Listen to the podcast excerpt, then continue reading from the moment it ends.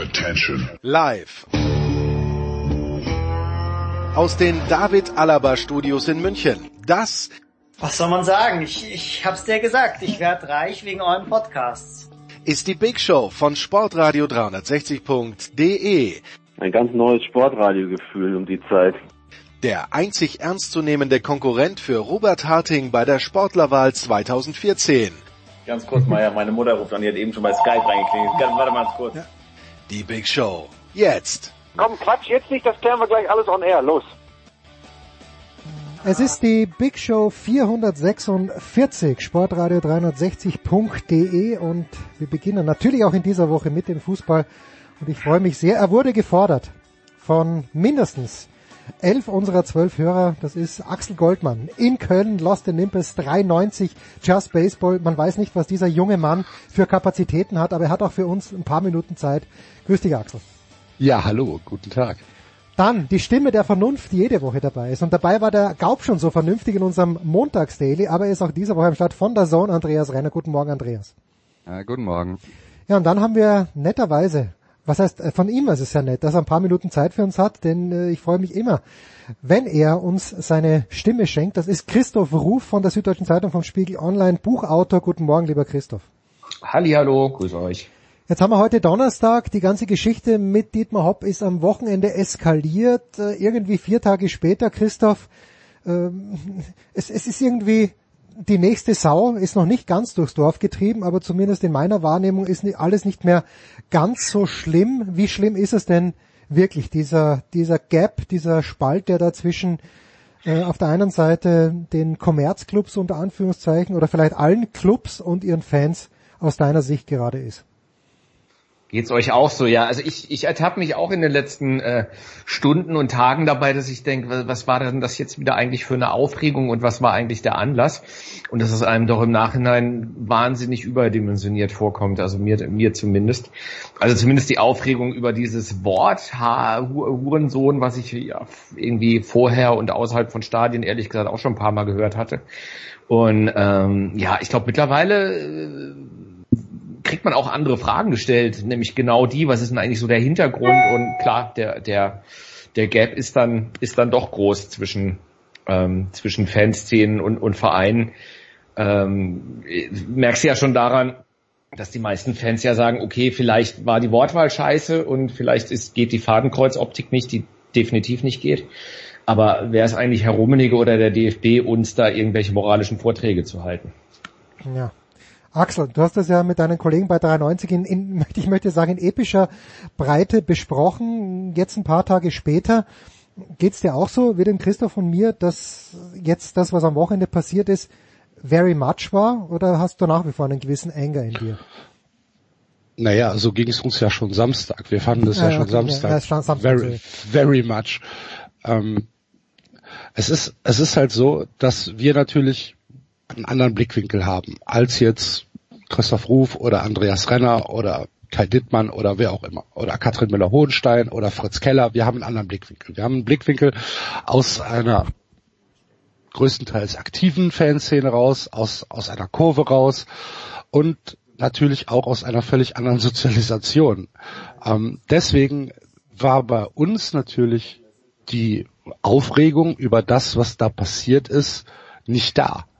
Weil wir natürlich die Aktion gegen Dietmar Hopp, gegen den DFB ähm, in, bis zu einem gewissen Maße unterstützen. Das, was Christoph Ruf gerade gesagt hat, dass das Fadenkreuz nicht geht, dass das Hurensohn vielleicht drüber ist, ja, das mag alles sein. Es geht aber darum, dass die Kurve versucht, mit minimalem Aufwand maximale Aufmerksamkeit zu erzeugen. Und das ist halt gelungen. Ähm, dass der Diskurs, der dann angestoßen worden ist von den etablierten Medien, sei es jetzt Sky, sei es jetzt ZDF, sei es der Doppelpass, dass dieser Diskurs dann so eskaliert ist, dass mich äh, Karl-Heinz Rummenigge mit Dietmar Hopp auf dem Feld steht, dass die Bayern-Spieler aufhören, Fußball zu spielen mit den Hoffenheim-Spielern, dass es eine Klickserie gibt, der Tag der Schande, dass äh, sich mit Empörung über, überworfen wird, das ist halt, das ist halt etwas, was äh, diese ganze Aktion ähm, in, in einem völlig falschen Kontext darstellt.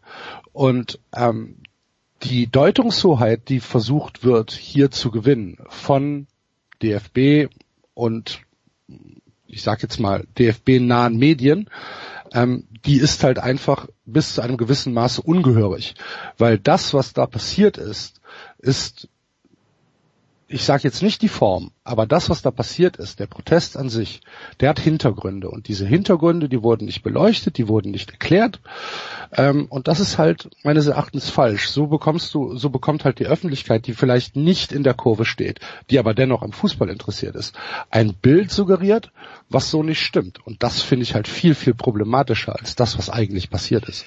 Äh, darf ich dir mal ganz kurz folgende Frage stellen? Wenn wenn dieser Protest einen Hintergrund hat, was worüber uns wir uns ja im Prinzip alle im Klaren sind. Ja? Aber wenn dieser Protest einen Hintergrund hat, wessen Aufgabe ist es denn dann, mhm. den Menschen klarzumachen, worum es da geht? Weil ähm, jetzt sage ich dir ganz ehrlich, ähm, für, für mich ist die Art und Weise, wie das gemacht wurde, und wir haben über die Wortwahl geredet, wir haben über die Fadenkreuzplakate schon geredet, da sind wir uns ja alle einig, dass das nicht geht. Wessen Aufgabe ist es denn, den Leuten klarzumachen, was das Thema von dieser Geschichte ist? Muss, naja, ein, ja muss, muss ich das verstehen? Muss das irgendjemand anders verstehen? Muss das Dietmar Hopp verstehen? Ich glaube, ähm, du hast vollkommen zu Recht gesagt, da wurde eine Menge Aufmerksamkeit äh, erregt damit. Ich frage mich, ob, äh, ob man nicht in der Fanszene sagen müsste, dass die Aufmerksamkeit, die da äh, äh, erregt wurde, das ist eigentlich nicht das, was wir wollen. Punkt eins. Und Punkt zwei, es ist offensichtlich unser Fehler gewesen, dass wir, wir unsere Anliegen nicht auf die richtige Art und Weise in die Öffentlichkeit getragen haben. Denn so ist das für mich aus der Fans, Sicht der Fanszene ein Rieseneigentor gewesen. Mhm. Ja, sehe ich, sehe ich tatsächlich anders, weil in jeder, äh, bei jedem Protest, was natürlich exkludiert wurde, ähm, ging es immer drum gegen Kollektivstrafen. Und es steht ja auch überall. Es steht auf jedem Banner. Ähm, dass die Kollektivstrafen der Auslöser sind. Es gibt Stellungnahmen der Fanszenen, es gibt Stellungnahmen der Fanszenen äh, aus München, von der Schikaria, von den Red Fanatics, es gibt Stellungnahmen von Schwarz-Gelb. Ähm, man müsste das halt natürlich in einer Berichterstattung, wenn es eine seriöse Berichterstattung ist, könnte man das erwähnen dass das nicht gemacht wird, das ist mir schon klar. Dass das verkürzt wird auf, äh, auf, den, ähm, auf den Empörungsgrad, das ist mir schon bewusst.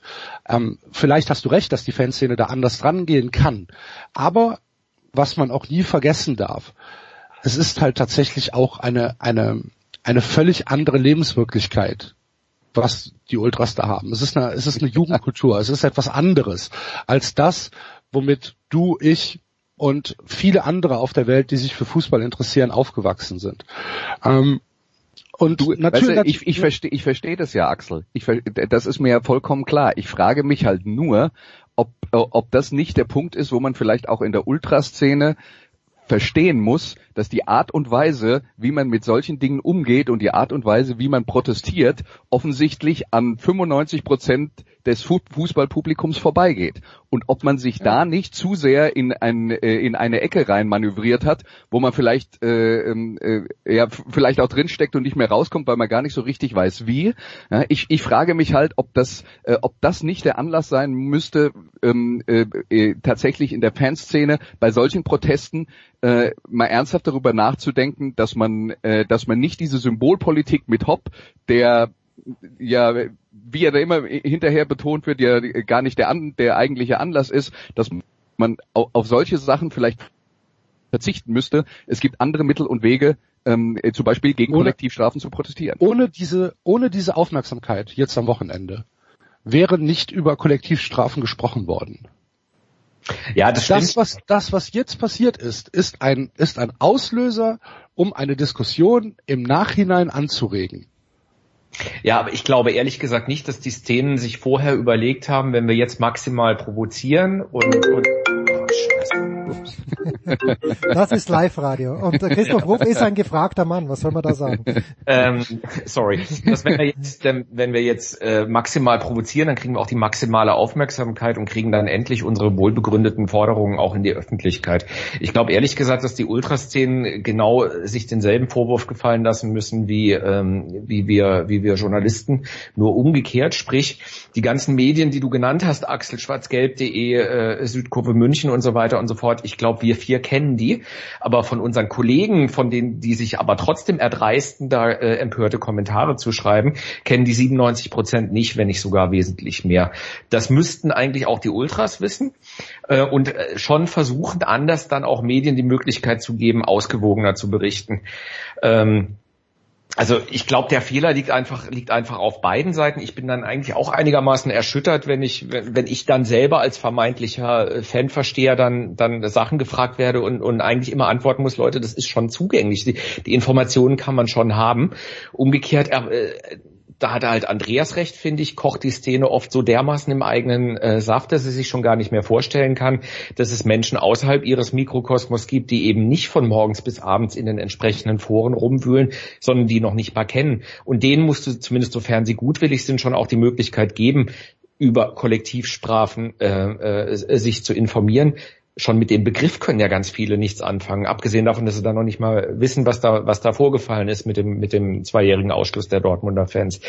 Ähm, also beide äh, Röhren kommunizieren eigentlich nicht miteinander, sondern senden so nebeneinander her, finde ich. Also ich möchte nur noch kurz anmerken, ich hatte noch einen vierten Gesprächspartner eingeladen, nämlich von der Fan Koordinationsstelle äh, KOS, den Michael Gabriel, der hatte leider in dieser Woche keine Zeit, also von auch aus seinem Team niemand, ähm, Axel, dieser, dieser Spalt, der da da ist, äh, und das kann man den in irgendeiner Art und Weise schließen. Wer, wer muss da den ersten Schritt machen? Vielen Dank für diese Frage. ja, ja, natürlich. Wer, wenn also, nicht so, kann diese Frage beantworten. Im Moment bin ich da relativ skeptisch, was ähm, das Verhältnis zwischen äh, aktiver Fanszene und DFB-DFL angeht, ähm, sind tatsächlich ähm, ist da nicht ein Graben, da sind mehrere Gräben. Angefangen von der Spieltagszerstücklung über halt diese wachsweichen Ausnahmegenehmigungen für Investorenclubs, ob das jetzt Hoffenheim ist, ob das jetzt Leipzig ist, ähm, von einem ähm, von einem DFB-Präsidenten Fritz Keller, der sich in meinen Augen und in den Augen von ganz vielen Fans am Samstag ähm, mindestens unglücklich äh, geäußert hat und mindestens unglücklich im Sportstudio aufgetreten ist. Also ähm, es geht um die Bigotterie die vorgeworfen wird dem äh, DFB, dass man halt viel zu wenig gegen Rassismus, viel zu wenig gegen Homophobie in den Stadien tut und halt jetzt auf Zuruf eines einzelnen äh, Menschen wie Dietmar Hopp auf einmal mit äh, Kanonen auf Spatzen schießt. Dieses Kanonen auf Spatzen kann man dann ja natürlich auch an ähm, diversen Spielunterbrüchen, äh, sei es jetzt in der zweiten Liga äh, bei ähm, bei äh, Bochum, was war's? Äh, genau Bochum, ja. dann in der dritten Liga in Duisburg äh, die Spielunterbrechung am Sonntag, die erste in Berlin, ähm, auch in auch in Köln. Das Plakat in Köln war halt da stand keine Beleidigung, da war, äh, da war nichts, äh, was eine Spielunterbrechung ähm, hätte rechtfertigen können oder eine Spielverzögerung zum Anschluss der zweiten Halbzeit.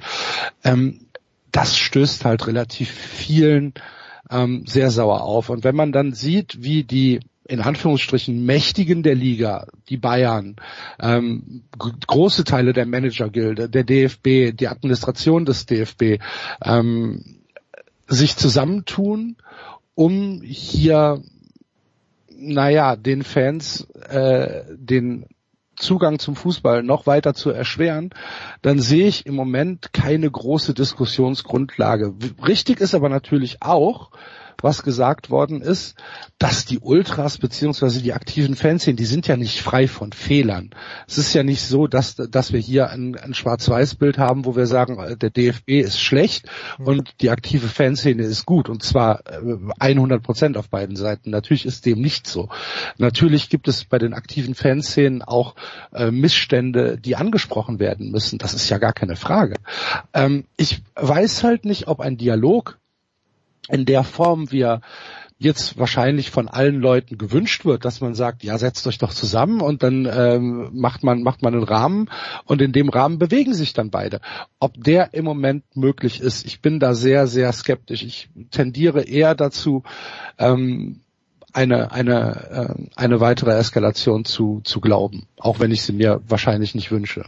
Weißt du, Axel, äh, bei, bei, bei all dem, was du sagst, ich glaube, der, der, der Punkt, den, den, den, den, den ich nochmal rausstreichen möchte, ist, wir haben ja darüber geredet, es ist ein Protest gegen Kollektivstrafen, das wurde anhand von Dietmar Hopp ausgetragen. Ja, das ist Symbolpolitik. Das, damit hat die Fanszene angefangen. Was dann danach passiert ist als Reaktion darauf mit den Spielunterbrechungen, die wahrscheinlich eine Woche vorher, wenn es diesen Auslöser in Hoffenheim gegeben hätte, nicht stattgefunden hätten, das ist die Symbolpolitik von der anderen Seite. Ja, weil, weil da ist dann der Punkt, wo, also offensichtlich wurde der Punkt erreicht, dass die andere Seite gesagt hat, okay, bei allem, was ihr da jetzt macht, so nicht. Ja, und, klar. Äh, und deswegen möchte ich da nochmal darauf hinweisen, wenn man mit Symbolpolitik anfängt, muss man sich nicht wundern, wenn die andere Seite genauso reagiert. ja, aber jetzt sagst du, die Henne war zuerst da und ich sag, das Ei war zuerst da. Naja, vor allem, es, es gibt ja trotz allem Gesetze. Also wenn, die eine Seite mit Symbolpolitik argumentiert, kann die andere Seite ja nicht so tun, als ob jetzt jedes Plakat äh, äh, eine Beleidigung wäre und nicht mehr unter freie Meinungsäußerung fällt. Also ich habe heute Morgen in, äh, in unserer Lokalzeitung gelesen, dass beim CFR Pforzheim Oberliga Baden-Württemberg, ähm, die spielen demnächst in einem neuen Stadion, ähm, da hat die Polizei in die Stadionordnung jetzt nach Hoffenheim reinschreiben lassen, dass linksradikale und rechtsextreme Äußerungen da bitte zu unterbleiben haben. Und linksextreme Äußerungen wäre Kritik an der Polizei oder am neuen Polizeigesetz. Also äh, springen jetzt alle möglichen Trittbrettfahrer auf und leider auch relativ unwidersprochen. Ähm, auch in der öffentlichen Meinung, mir kommt auch in vielen medialen Kommentaren, wird mir das viel zu undifferenziert dargestellt. Also ich meine, äh, auch ein Stadion ist, das sagen, das sagen immer die Law and Order Leute, ist kein rechtsfreier Raum. Das gilt aber auch umgekehrt. Das Recht auf freie Meinungsäußerung gilt da auch und an dem wird gerade massiv, massiv gesägt.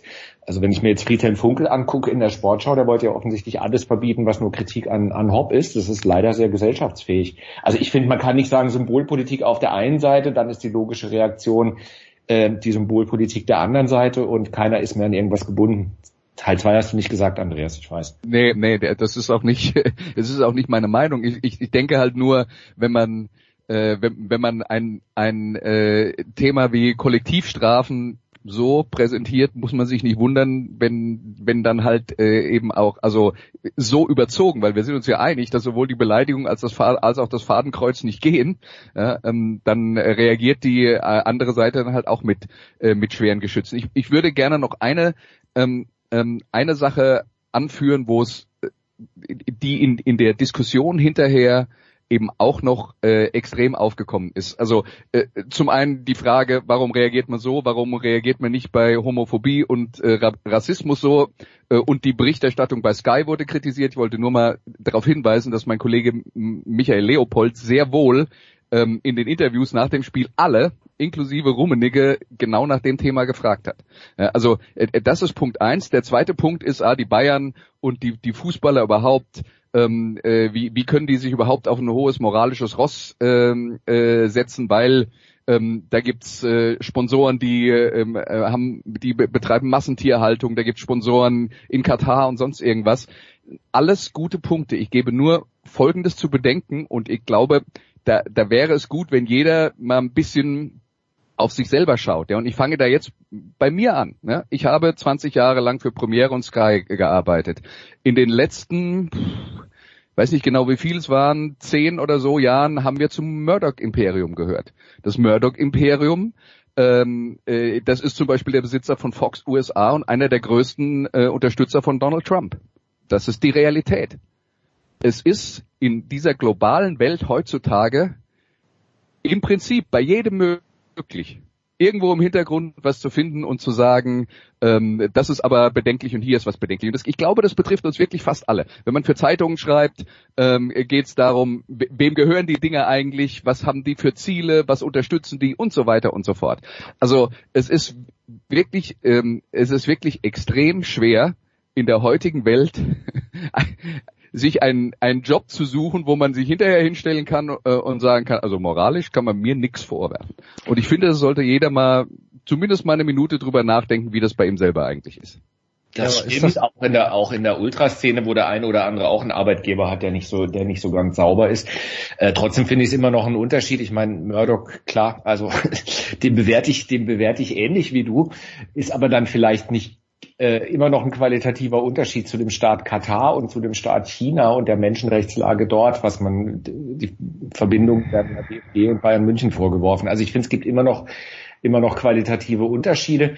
Und ich habe halt vor allem weder beim DFB noch, noch bei Karl-Heinz Rummenigge den Eindruck, dass sie den Zusammenhang jetzt im Gegensatz zu dir schon mal je reflektiert hätten, sondern die sitzen, ja, das die spielen, mag sein. spielen nicht, dass wir auf einem hohen moralischen Ross äh, sitzen, sondern sie empfinden es tatsächlich so. Und das finde ich schon bedenklich. Ein Wort noch, bevor wir eine ganz kurze Pause gehen. Christoph, du bist in Freiburg. Äh, Fritz Keller ist mit Vorschusslorbeeren ins Amt des DFB-Präsidenten gekommen, was, was, natürlich auch an seinen eher unglücklichen Vorgängern lag. Und Axel meint, äh, die ähm, Vorstellung im allgemeinen Sportstudio war mh, mm, unterdurchschnittlich gut. Wie bewertest du den Präsidenten? Hat er dich da negativ überrascht oder wusstest du ohnehin, was von Fritz Keller zu erwarten war? Ich hatte den Eindruck, dass Fritz Keller in den letzten Jahren einiges dazugelernt hat, was die Bewertung von, von, von Ultras und Ultraszenen angeht. Äh, ich habe es immer so erlebt, dass er ein wahnsinnig negatives Bild von, von, von denen hatte, bis er dann äh, gemerkt hatte, dass beim Stadionneubau in Freiburg, der ja durchaus umstritten war, es gab eine Volksabstimmung und so weiter und so fort, ähm, große Teile der eigenen Ultraszene auch Wahlkampf äh, für, ähm, für das neue Stadion gemacht haben und, und seiner Seite da mehr oder weniger auch äh, Schützenhilfe geleistet haben. Erst dann hatte er, glaube ich, auch wirklich erstmal persönliche Gespräche mit dem einen oder anderen und ähm, hat, hat eigentlich sein, sein negatives Bild relativiert. Was er am Sonntag gesagt hat, ähm, von wegen reine Selbstdarstellung und so war dann wieder ein Rückfall in alte in alte Zeiten. Ähm, das fand ich schon sehr merkwürdig. Ich fand ehrlich gesagt auch äh, die Aussagen von von Christian Streich in in ähm, Dortmund sehr problematisch. Ähm, ich weiß zwar, was er meint, wenn er Menschen im im Fadenkreuz sieht, dann läuft bei ihm eine Assoziationskette ab, die halt bis nach Hanau führt. Ähm, aber auch da finde ich, wenn Leute im Profifußball arbeiten, auch als Trainer und auch als, als Präsidenten, sind sie schon in der Pflicht, genauso wie, wie, wie Journalisten, hat Axel ja völlig recht, auch mal ein bisschen nach links und rechts zu gucken, dann, dann würden sie diese Gleichsetzung oder diese Assoziationskette eigentlich nicht haben. Also äh, finde ich auch ganz unglücklicher Auftritt von, von Fritz Keller. Der Mann ist im Moment eh gerade ähm, äh, ähm, geplagt. Die, er hat gestern, äh, hat sein, der schwarze Adler zum ersten Mal seit 50 Jahren seinen Stern verloren. Das dürfte ihm auch zu schaffen machen. ja, da geht's einigen so. Ich glaube, äh, ist nicht der Schubeck auch kein Sternekoch mehr. Das sind natürlich die ganz großen ja. Probleme, die wir hier zu besprechen haben. Kurze Pause mit Christoph, Paul, äh, Christoph Ruf, mit Axel Goldmann und mit Andreas Renner. Und dann sprechen wir noch ganz kurz auch über den Sport, denn da gab's ja auch einiges.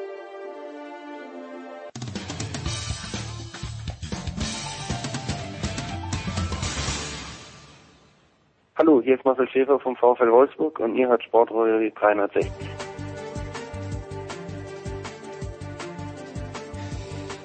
Weiter geht's in der Big Show 445 äh, mit Fußball präsentiert. Achtung, jetzt wird's kommerzbehaftet von bet365.com. Da kann man trotzdem noch ein Konto öffnen und einen Einzahlungsbonus von bis zu 100 Euro bekommen bei bet365.com. Von der SZ und von Spiegel Online Buchautor Christoph Ruf von der Zone Andreas Renner und Axel Goldmann 390 Just Baseball und überhaupt Lost in Nippes auf Twitter. Christoph, Saarbrücken hat Geschichte geschrieben und zwar mit dem Einzug in das Halbfinale des DFB-Pokals, wo sie auf den FC Bayern München in der Allianz Arena treffen werden. Das steht jetzt schon fest, bevor die Auslosung überhaupt erfolgt ist.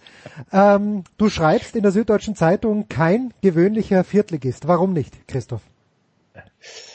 Ja, also ich hätte es nicht gewusst. Neben mir saß der Kollege Schmidt von DPA, der auch aus dem Saarland kommt und, und mich, mich, mich dann sehr äh, stark informiert hat. Wir haben tatsächlich sechs Spieler in den, in den ähm, eigenen Reihen, die schon Bundesliga-Erfahrung haben, ähm, äh, Spieler, die in der Schweiz schon 150 Spiele haben und so weiter. Also was ich wusste, ist, dass die traditionell mit einem relativ hohen Etat unterwegs sind und ähm, auch, ich meine, das Stadion in Völklingen ist wirklich ähm, oldschool as oldschool can be.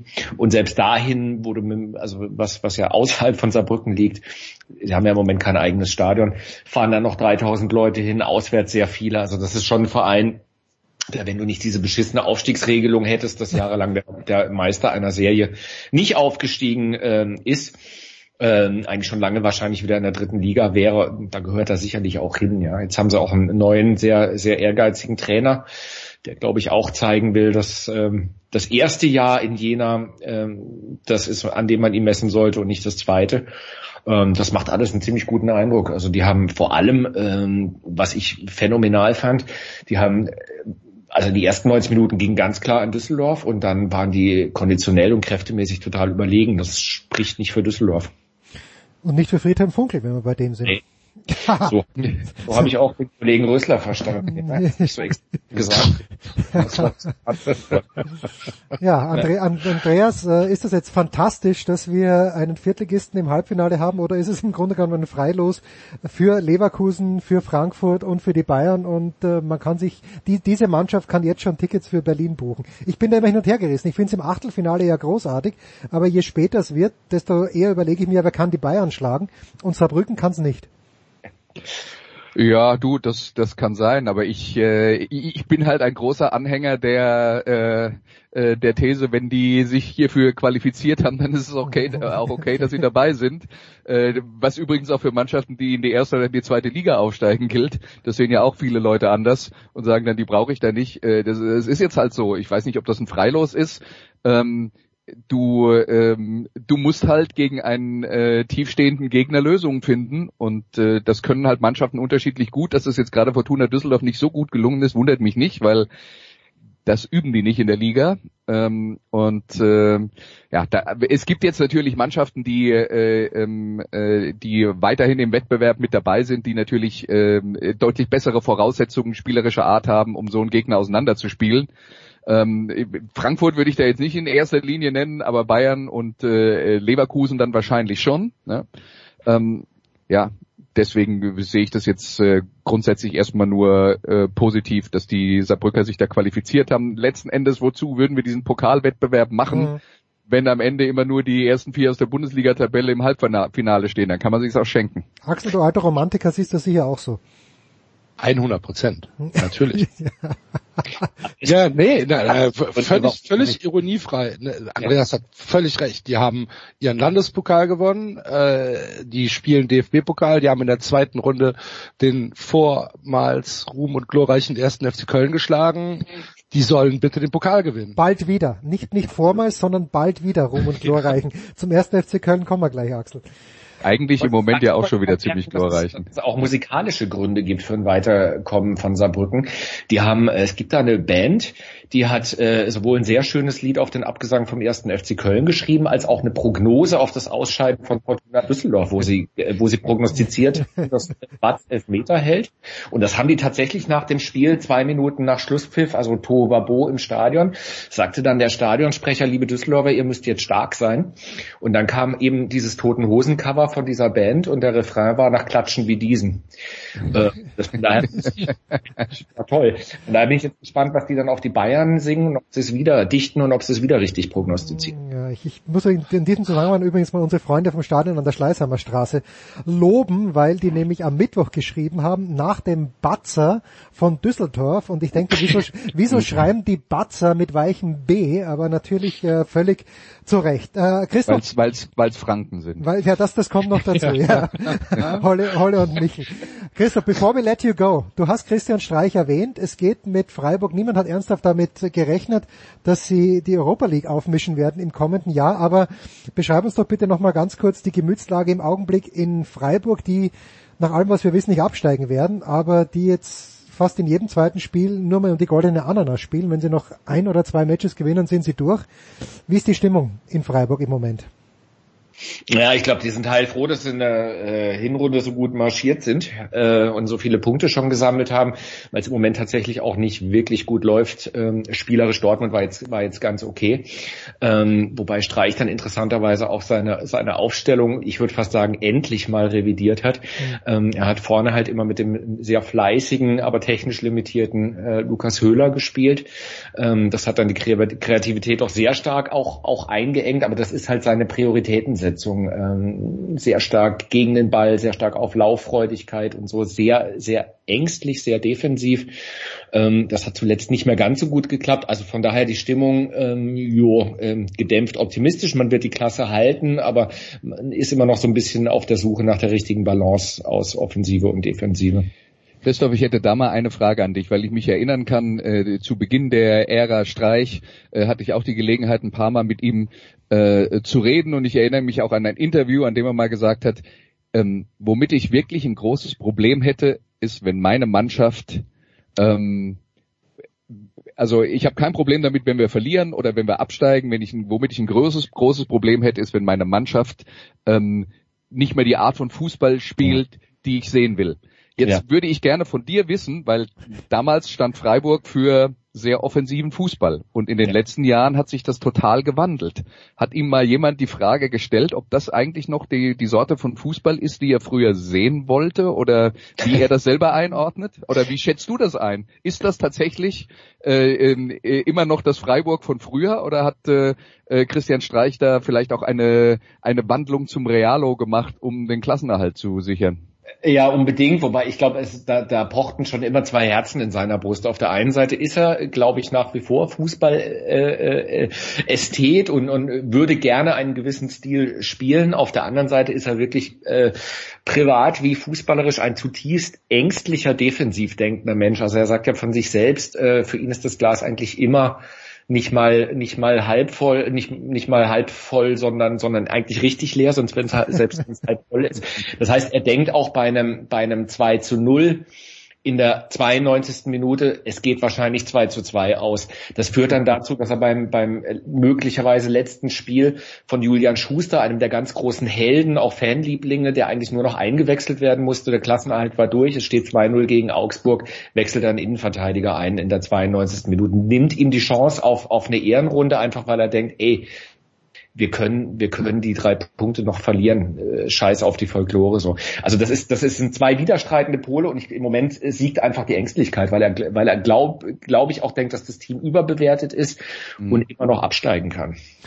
Ja, du, ich, wir haben ja da in der Hinrunde auch schon ein paar Mal drüber geredet. Also äh, so, so toll das war, was äh, Freiburg da hatte, das basierte nicht zuletzt darauf, dass die Mannschaft eine extrem hohe Chancenverwertung hatte. Ja. Und, und das ist etwas, das wirklich auch ein, von einem sehr starken Zufallsfaktor bestimmt wird. Und äh, da, da muss man dann halt immer davon ausgehen, wenn das mal äh, so einen Ausschlag nach oben gibt für vielleicht sogar mal eine Halbserie, dass das dann auch irgendwann mal wieder abreißt und dann verlierst auch mal ganz schnell fünf Spiele hintereinander. Genau, also ich halte das auch nicht für unrealistisch, wenn er, wenn er da so ähm, so defensiv denkt. Ähm, aber mir würden jetzt schon drei, vier Mannschaften einfallen, die ich für schwächer halte in der Saison. Also ich glaube, die Saison ist schon safe, aber so, so würde er nie denken. Christoph, was soll man sagen? Auf den Punkt genau verabschieden wir uns von dir, denn jetzt geht's um wirklich offensiven und geilen Fußball. Wir kommen gleich zum schon wieder formidablen, glorreichen, einfach fantastischen ersten FC Köln. Christoph, vielen, vielen Dank. Wo wirst ja, du, Bis wo, bald mal. Ne? Wo wirst Ciao. du dich am Wochenende rumtreiben? Ganz kurz noch. Ja, in Freiburg. Ja, bitte. Naja, okay, gut. Immer für Überraschung. Äh, fantastisch. Ciao. Danke. Ciao, Christoph. Ja, Axel, was soll man sagen? Ich habe an Markus Gistol, ich weiß noch, Andreas Renner hat, glaube ich, wörtlich gesagt, als dieser, diese Rochade Bayersdorfer nach äh, Bayer Lorzer, Entschuldigung, Bayer Lorzer nach Mainz und Gistol nach Köln, meint er ja, die passen irgendwie beide nicht zum Kader. Und ein paar Wochen später Champions League in Köln, Axel. Was ist passiert? Du hattest nie Zweifel. Nee, hatte ich nie Zweifel. ich wollte jetzt nur noch ganz kurz nachfragen, was soll ich gesagt haben? ich kann mich überhaupt nicht dran erinnern, aber gut.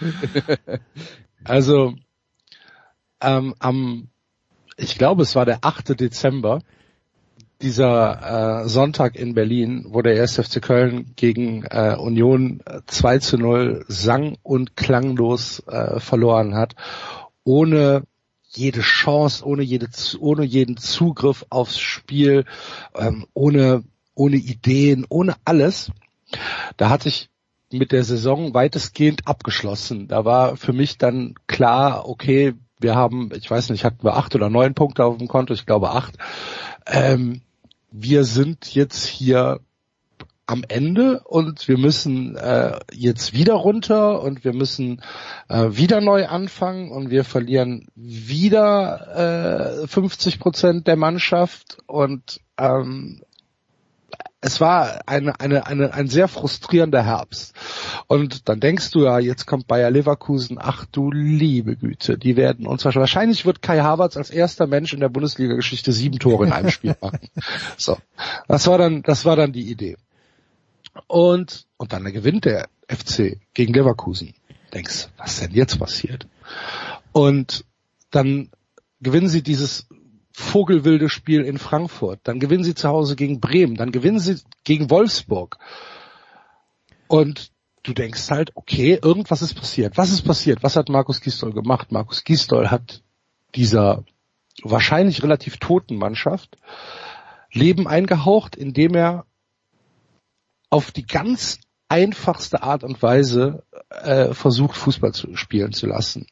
Läuferisch stark, kämpferisch stark, hohes Anrennen, ähm, Überlastung im Mittelfeld schaffen, ähm, schnelles Umschaltspiel, keine komplizierten Spielzüge, keine, keine, ähm, kein Tiki-Taka, sondern ganz einfachen Basic Fußball. Und wenn der stimmt, dann kommt vielleicht alles andere mit der Zeit auch. Und das sieht man dann in den letzten Spielen. Das 5-1 in, äh, in, in Dortmund, als wir dann äh, da verloren haben, als äh, Horland äh, seine, seine zwei Zaubertore da geschossen hat. Ja, drauf, ja, ne, ma, machst du nix. Verlierst du halt, ist gut.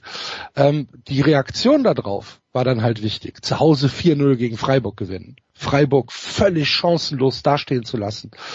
Ähm, auch die Niederlage gegen Bayern war meines Erachtens äh, viel, viel knapper als ein 1 zu 4 aussagen lässt. Cordoba hätte noch zwei Tore schießen können. Äh, die Bayern haben ein Absetztor bekommen. Vor dem 3-1 gab es ein ganz klares Foul. Ist viel Mimimi bei. Natürlich haben die Bayern verdient gewonnen, aber nicht 4-1 verdient. Und dann gewinnst du 5-0 in Berlin und gewinnst zu Hause 3-0 gegen Schalke. Und das sind keine glücklichen Siege, sondern es sind völlig verdiente äh, Siege, die halt eben das Fundament haben. Wir haben hier eine Mannschaft, die ganz klare Handlungsanweisungen hat, mhm. die ganz klar weiß, wo irgendwer zu stehen hat, bei welcher Situation auch immer. Wir haben eine Mannschaft, die läuft. Wir haben eine Mannschaft, die ähm, mittlerweile die einfachen Laufwege halt relativ gut drauf hat. Ähm, dazu kommt auch tatsächlich individuelles Talent mit zum Beispiel Skiri im Mittelfeld, äh, der eine einen fantastischen äh, Sechser spielen kann. Ähm, es gibt gute Neuverpflichtungen im Winter mit Rekschbeschei und Uth, also der Upgrade von Uth zu Schaub, den habe ich vorher gar nicht so gesehen. Jetzt sehe ich ihn ziemlich deutlich. Ich glaube, dass äh, Uth eine, eine sehr, sehr gute Verstärkung war. Das, was Rex Beschei in seinen zwei Spielen, die er bisher gemacht hat für den ersten FC Köln, gezeigt hat, lässt auf ähm, sehr viel hoffen, weil er sowohl den Sechser interpretieren kann, als halt auch den Achter, Neuner äh, spielen kann, mit sehr viel Tempo, mit sehr viel Wille und einer äh, großen Ballsicherheit. Das, was Markus Gisdol gemacht hat, um auf deine Eingangsfrage zurückzukommen, ist den Fußball in Köln systemfrei zu gestalten. Hm. Und ich glaube, dass das genau das war, was diese Mannschaft gebraucht hat. Dass wir hier jetzt einen Fußball spielen, der sehr klar ist, sehr, sehr einfach strukturiert ist, ähm, der einen hohen körperlichen und läuferischen Aufwand äh, beinhaltet und der für eine Mannschaft, die gerade aufgestiegen ist, ähm, sicherlich einfacher umzusetzen ist als obskurer Systemfußball. Hm. Nur noch, bevor der Andreas... Also, da, da, darf ich, da, darf ja, ja, bitte, ganz, Andreas, kurz, ganz kurz widersprechen. Also wenn, wenn jemand heutzutage in der Fußball-Bundesliga systemfreien Fußball spielt, dann steigt er ohne einen Punkt ab. Das gibt es nicht. Nur das, das Gut, dann was der das- macht, was ja. der macht, ist auch ein System und du, du hast es ja beschrieben, ja, du hast es ja beschrieben äh, und man kann argumentieren, andere Sachen waren vielleicht zu kompliziert für diese Mannschaft, wie dem auch sei, das mag sein, aber es ist ein grundsätzliches Missverständnis, wenn man glaubt, Systeme seien das Problem. Das Problem wäre, wenn man keins hätte. Gut, aber äh, ja, gebe ich dir recht. Ich glaube aber, dass du, dass du weißt, was ich ausdrücken will. Ähm, das Ja, ist- ich, ich das glaube, ich System- glaube, du weißt, was, was, was du, äh, ich glaube, du, du verstehst es auch. Es war nur so gesagt, dass das vielleicht Leute wieder falsch verstehen Okay. und dann fangen auf der Basis davon vielleicht irgendwelche Diskussionen an, die nichts mit der Realität zu tun haben. Okay, also das System Gisdol basiert hat darauf, dass wir ein, ähm, ein überfallartiges Anlaufen haben mit äh, Überlastung oder Überlappung im Mittelfeld, mit äh, dem Gegner unter Druck setzen, dem Gegner keine Zeit geben, ein vernünftiges Aufbauspiel ähm, äh, aufzuziehen, die Außen dicht zu machen und ähm, den Ja, und, Ball das, und das, ja, du beschreibst, du beschreibst dir jetzt ein funktionierendes Defensivsystem. Wenn ich jetzt böse wäre und die Kölner äh, fallen jetzt vielleicht in Ohnmacht, aber das ist das, was man RB-Fußball nennt. Ja, ja, absolut. Ja, nein, nein, aber, nein, klar. genau, ja. Ja, also Ja. wir sind uns einig. Und, Wir sind uns, wir sind uns total einig. Mit dem System frei gemacht meinte ich, dass man diese, ähm, diese, diese Ketten gelöst, dass Gistol diese Ketten gelöst hat, ähm, für jede Situation kreative Lösungen zu finden. Das war vorher der Ansatz, der ist jetzt nicht mehr da und ähm, ich glaube, das ist ganz gut so. Axel, lass mir dir noch eine Frage stellen und ich erinnere an deinen sehr, sehr netten Artikel, der natürlich aus einer Qual herausgeschrieben wurde, auch für unser Jahresmagazin, wo du, wenn ich das nur ähm, jetzt sinnbildlich wiedergebe, sagst oder schreibst, dass die Aufstiegssaison mit Markus Anfang keinen Spaß gemacht hat. Macht dir der erste FC Köln im Moment Spaß? Nicht nur wegen der Ergebnisse, sondern so wie er halt einfach auftritt. Ja, selbstverständlich. Ja, Klar. schön, schön. Seit, Ja. seit, seit diesem äh, 2 zu 0 äh, zu Hause gegen Leverkusen haben wir sieben der letzten neun Spiele gewonnen.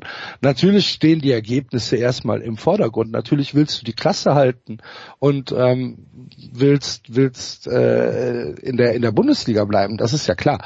Aber wenn du dir dann anschaust, wie sie wie dominant sie im Prinzip aufgetreten sind in ihren letzten Spielen. Also nehmen wir Bayern und, und Dortmund da raus, weil ich glaube, das ist auch eine, ähm, Ja, ein, ein, ein Streichergebnis, was durchaus akzeptabel ist in der Bundesliga. Wenn du als Aufsteiger nicht gegen Bayern München und Borussia Dortmund mithalten kannst, dann ist das, glaube ich, etwas, was man im Buch ähm, unter äh, verständlich abhaken kann. Aber wenn wir uns die anderen Ergebnisse anschauen, wie gesagt, das 5-0 in, in, in Berlin, wo sie die Hertha hergespielt haben, wo sie jede Situation, wo die Hertha ein, ein, äh, ein Loch im Mittelfeld hat aufkommen lassen, eiskalt ausgenutzt haben.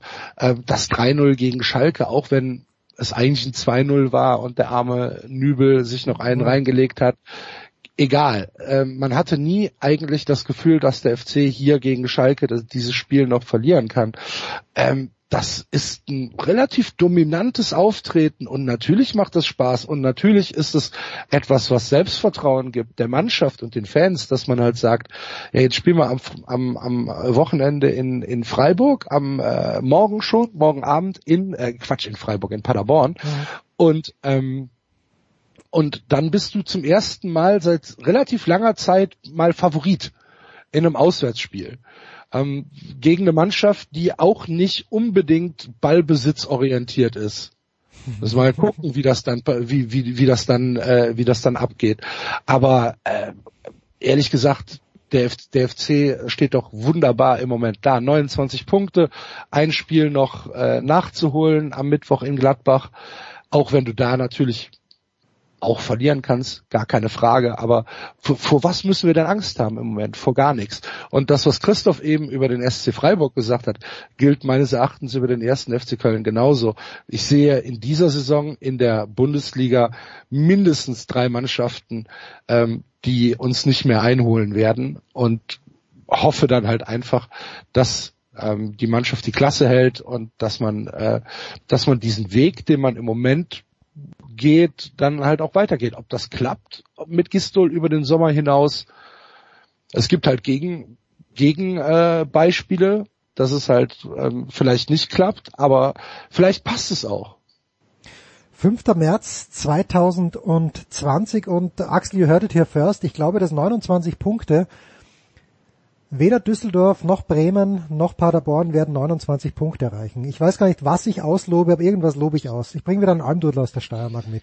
Ja, wir aber reden hier noch von zehn Spielen, also zehn Spiele für für acht Punkte. Punkte. Uff, da bist du jetzt aber sehr also optimistisch. Ich, ich würde ich würd auch gern noch drei oder vier gewinnen. Okay, gut, das gönne ich, das gönn ich dir herzlich. Ja. Äh, so, Axel bleibt noch ein bisschen sicher zu gehen. Ja, Axel bleibt noch ein bisschen bei uns, denn wir sprechen gleich über Baseball. Andreas, äh, den Rugby-Teil, den hat mir Nikola fantastisch vorbereitet, aber Jan und äh, Mulo haben erst ein bisschen später Zeit. Deshalb die Frage am kommenden Wochenende, äh, was, wo wirst du unterwegs sein, wo werden wir dich hören können dürfen? Ich habe einen Doppelpack in München mit äh, Liga am äh, Samstag mit äh, mit dem Côte d'Azur Derby äh, Nizza gegen äh, Monaco und am äh, Sonntag habe ich dann äh, Bologna gegen Juventus Turin, was nach ähm, nach aktuellem Stand Ohne Zuschauer. äh, hit, ja genau, hinter, äh, hinter verschlossenen Türen mhm. stattfinden wird. Aber äh, so wie ich das verstanden habe, ist es jetzt so, dass sie, dass das Spiel ähm, stattfinden wird.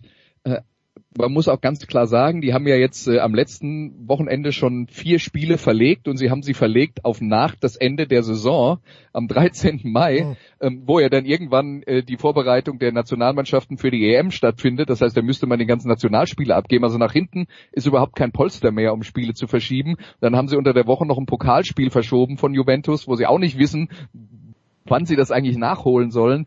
Deswegen ist, glaube ich, jetzt, äh, wenn man den Wettbewerb aufrechterhalten will, äh, der, der einzig gangbare Weg, dass man es halt ohne Zuschauer macht. Tja, das sind äh, die anderen Sorgen, die wir in diesen Tagen haben. Danke dir, Andreas. Wie gesagt, Axel bleibt noch ein paar Minuten bei uns. Big Show 446 Sportradio 63.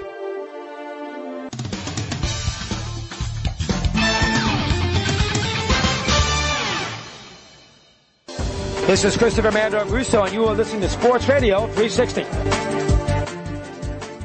Herrschaften, es geht weiter in der Big Show 446. Axel ist dankenswerterweise noch ein paar Minuten dabei geblieben. Neu dazugekommen von der BZ in Berlin. In Gedanken natürlich beim Springtraining bei Max Kepler. Das ist Oliver Knack. Servus, Olli. Einen wunderschönen guten Morgen aus der Hauptstadt. Ja, also du hast ja auch in unserem Jahresmagazin Max Kepler gefeiert, zu Recht, wie ich finde. Gibt's irgendwas, worauf sich die deutschen Baseballfans besonders freuen dürfen? Erwartest du einen Durchbruch aller Leon Dreiseitel in der NHL?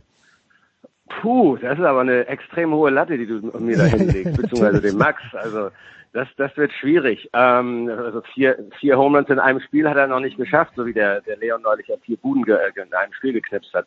Ähm, ich, momentan mache ich mir ehrlich gesagt eher so ein bisschen Sorge. Ähm, er hat bisher das Springtraining erst drei Spiele absolviert, ähm, ist bisher null für, ich glaube, sechs, null für sieben. Und wie ich gehört habe, hat er nach wie vor mit Schulterproblemen zu kämpfen. Allerdings, so die offizielle ähm, naja, Verlautbarung der Twins, ist es äh, nur Discomfort und es hätte nichts mit der alten Verletzung, die er sich ja Ende der letzten Saison im August, September zugezogen hat, äh, zu tun. Trotzdem ähm, ist es natürlich ein bisschen unwohl, wenn man, wenn man sieht, dass der Junge fit ist oder fit war, eine super. Saison gespielt hat, die Saison dann leider nicht so vernünftig zu Ende gebracht hat, mit Minnesota früh rausgeflogen ist, wie immer gegen die Yankees. Und dann hat er vier Monate Zeit und das Springtraining fängt an. Ja, und dann passt es irgendwie immer noch nicht so richtig. Ähm, insofern müssen wir ein bisschen Geduld haben und um auf deine Frage zu kommen, nein, ich würde mal sagen, wenn er die letzte Saison toppen könnte, ich glaube, dann wären alle glücklich. Äh, also Entschuldigung, ja, ja. Toppen, toppen, nicht toppen im Sinne, wenn er die letzte Saison wiederholen, das wollte ich sagen. Okay. Das ist noch ein bisschen früh hier in der Hauptstadt. Wenn er die letzte Saison wiederholen könnte, wären alle glücklich.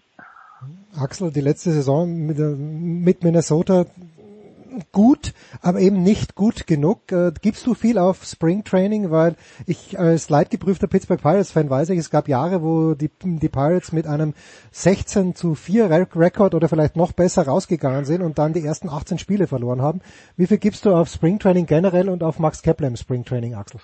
Also ich glaube, man muss da unterscheiden zwischen den Ergebnissen im Spring Training und den Leistungen im, im Spring Training. Also für ähm, Ergebnisaussage ist das Spring Training, glaube ich, nicht gemacht, sondern es ist eher, ja, es ist halt das verlängerte Camp. Es ist dann halt einfach ähm, zeig deine Leistung unter annähernd Wett Wettkampfbedingungen und dann evaluieren, wer kommt letztlich ins, ins Roster. Äh, Max Kepler ich, ich weiß gar nicht, ob man die letzte Saison als nicht gut genug bezeichnen kann. Nein, nein, nein. Ich fand, ich fand überhaupt nicht. Dann habe ich mich falsch ausgedrückt. Sorry, Axel. nee, ich, ich Jens hat's ja gesagt.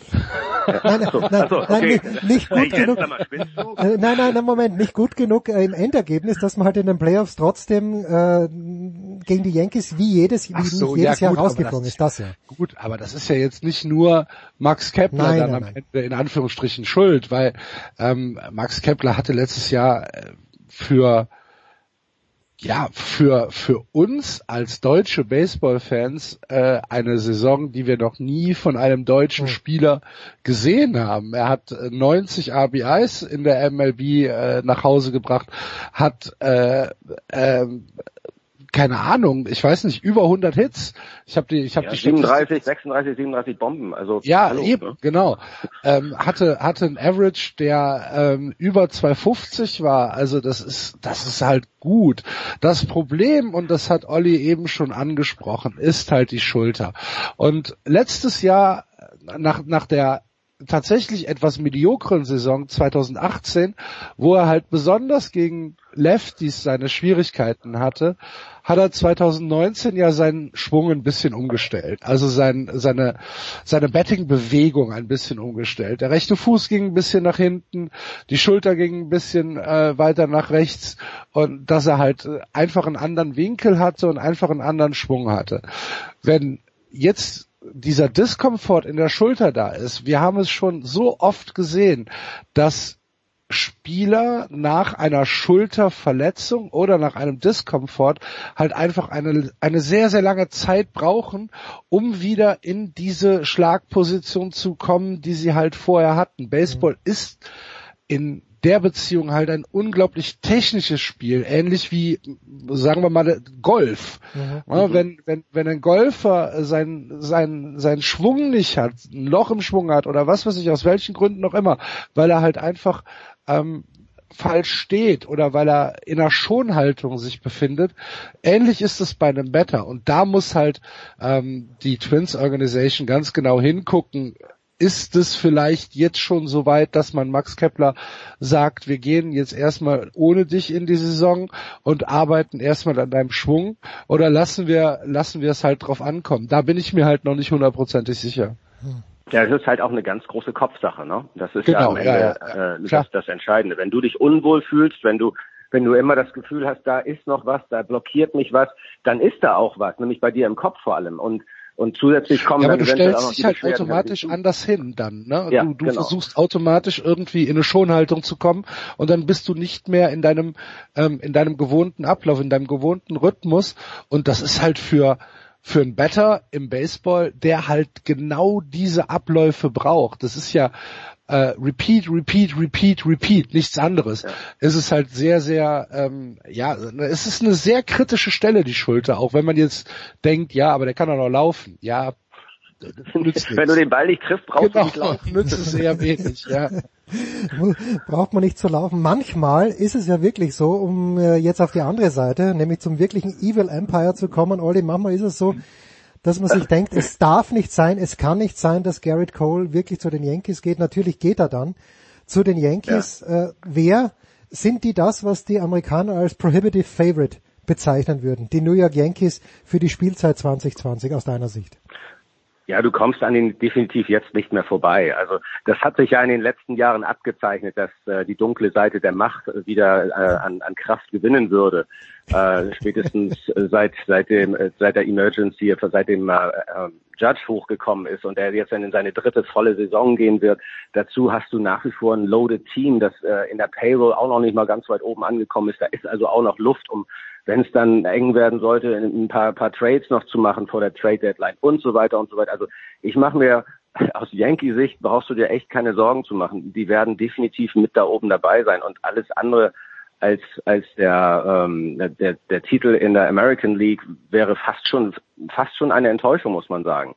Ähm, natürlich geht's dann auch wieder über die Twins, die man auch in diesem Jahr nicht unterschätzen darf. Wenn die alle, alle, wenn die ihr Zeug zusammenkriegen, wie man so schön sagt, wenn eben sie verletzungsfrei bleiben, wenn Byron Buxton es sich abgewöhnt, durch Wände zu laufen, äh, wenn, wenn, wenn Max seine, seine Schulter in, in den Griff kriegt und und und und mit Josh Donaldson ein ein absolut geiler Trade, den sie, beziehungsweise ähm, Verpflichtung, die sie gemacht haben an der dritten Base. Sano ist freiwillig äh, rübergejoggt zur Eins, was bei ihm auch immer ein bisschen länger dauert bei der Masse, die er mit sich rumschleppt. Aber das ist echt eine, eine, eine Truppe, die die Welle wieder aus dem Stadion fliegen lassen wird. Das Pitching könnte ein bisschen wackelig sein, aber insgesamt vermute ich oder würde ich einfach sagen, wenn sie wenn sie gesund bleiben, dann sind die Twins definitiv der, der Favorite in der Central und die Yankees werden äh, wieder der Gegner werden. Davon gehe ich fest aus.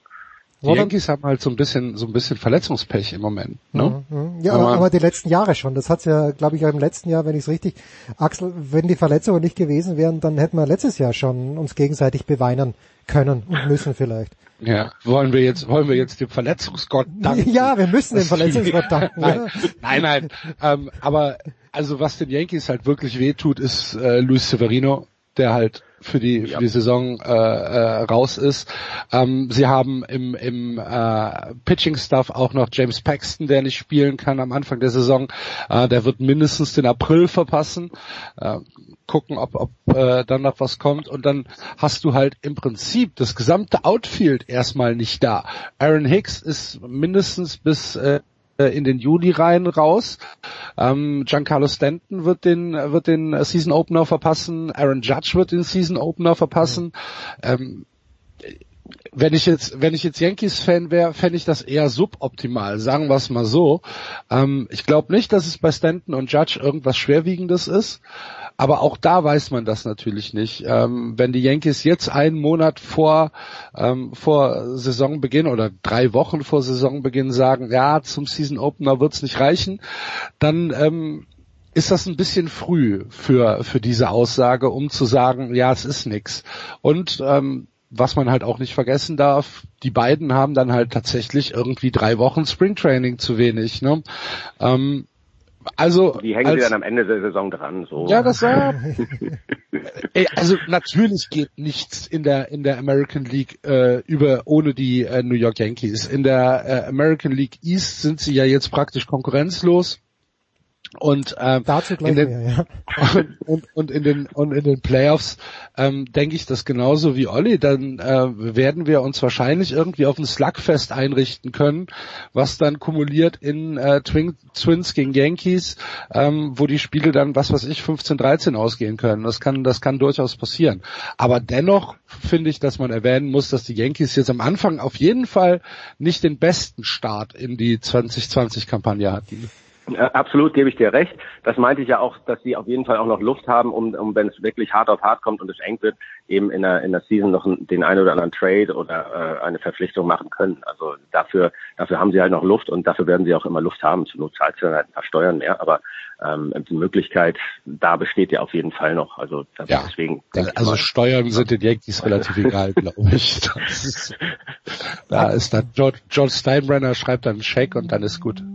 Ja. Hast du, äh, Axel, hast du denn persönlich deinen Frieden schon wieder gefunden mit John Henry, dass der sich offenbar nur noch für den FC Liverpool interessiert oder bist du ihm auch persönlich noch böse, dass er jegliches Interesse an den Boston Red Sox verloren hat?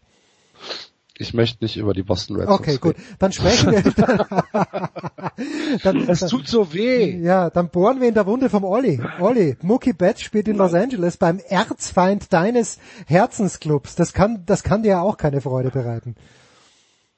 Nein, ähm, natürlich nicht. Mookie Betts ist ein, ein cooler Spieler, definitiv äh, beim falschen Club, wie, wie 25 andere am 1. April so ungefähr. Aber nein, ähm, ist eine Sensationsverpflichtung und äh, so wie so wie ich mich jetzt eben mit den Yankees relativ weit aus dem Fenster gelehnt habe, ähm, Gleiches gilt auch für, für diesen, diesen Club aus der Stadt der Engel, dessen Namen mir jetzt gerade nicht Nein, einfällt. Nicht, nicht. Ähm, Nein, die, es geht nichts äh, über die Dodgers in, in dieser Saison und äh, ich bin mir relativ sicher, dass sie wieder ganz, ganz weit kommen werden und dann wahrscheinlich hoffentlich wieder ganz tragisch scheitern. Ähm, ich weiß noch nicht genau wie, ich werde mir noch was 110 überlegen. wie bitte? 110 Siege. Ja, du, was nützt dir das am Ende, wenn du den letzten Sieg nicht holst? Wenn Clayton Kershaw wieder versagt. Äh, Ja, ich glaube, da, da, da denkt er jetzt schon dran. Aber das ist doch die Frage. Nein, das ist eine geile ja. Truppe in Los Ja, Angeles, ja. ohne Ja, Frage. Wahnsinn. Mookie Betts, äh, Wahnsinn. du, du weißt ja gar nicht, wen du an drei, vier, fünf schlagen lassen sollst, weil die sechs, sieben, acht genauso gut ist. Also es ist, ist, äh, ist schon ziemlich, ziemlich packed, muss man sagen.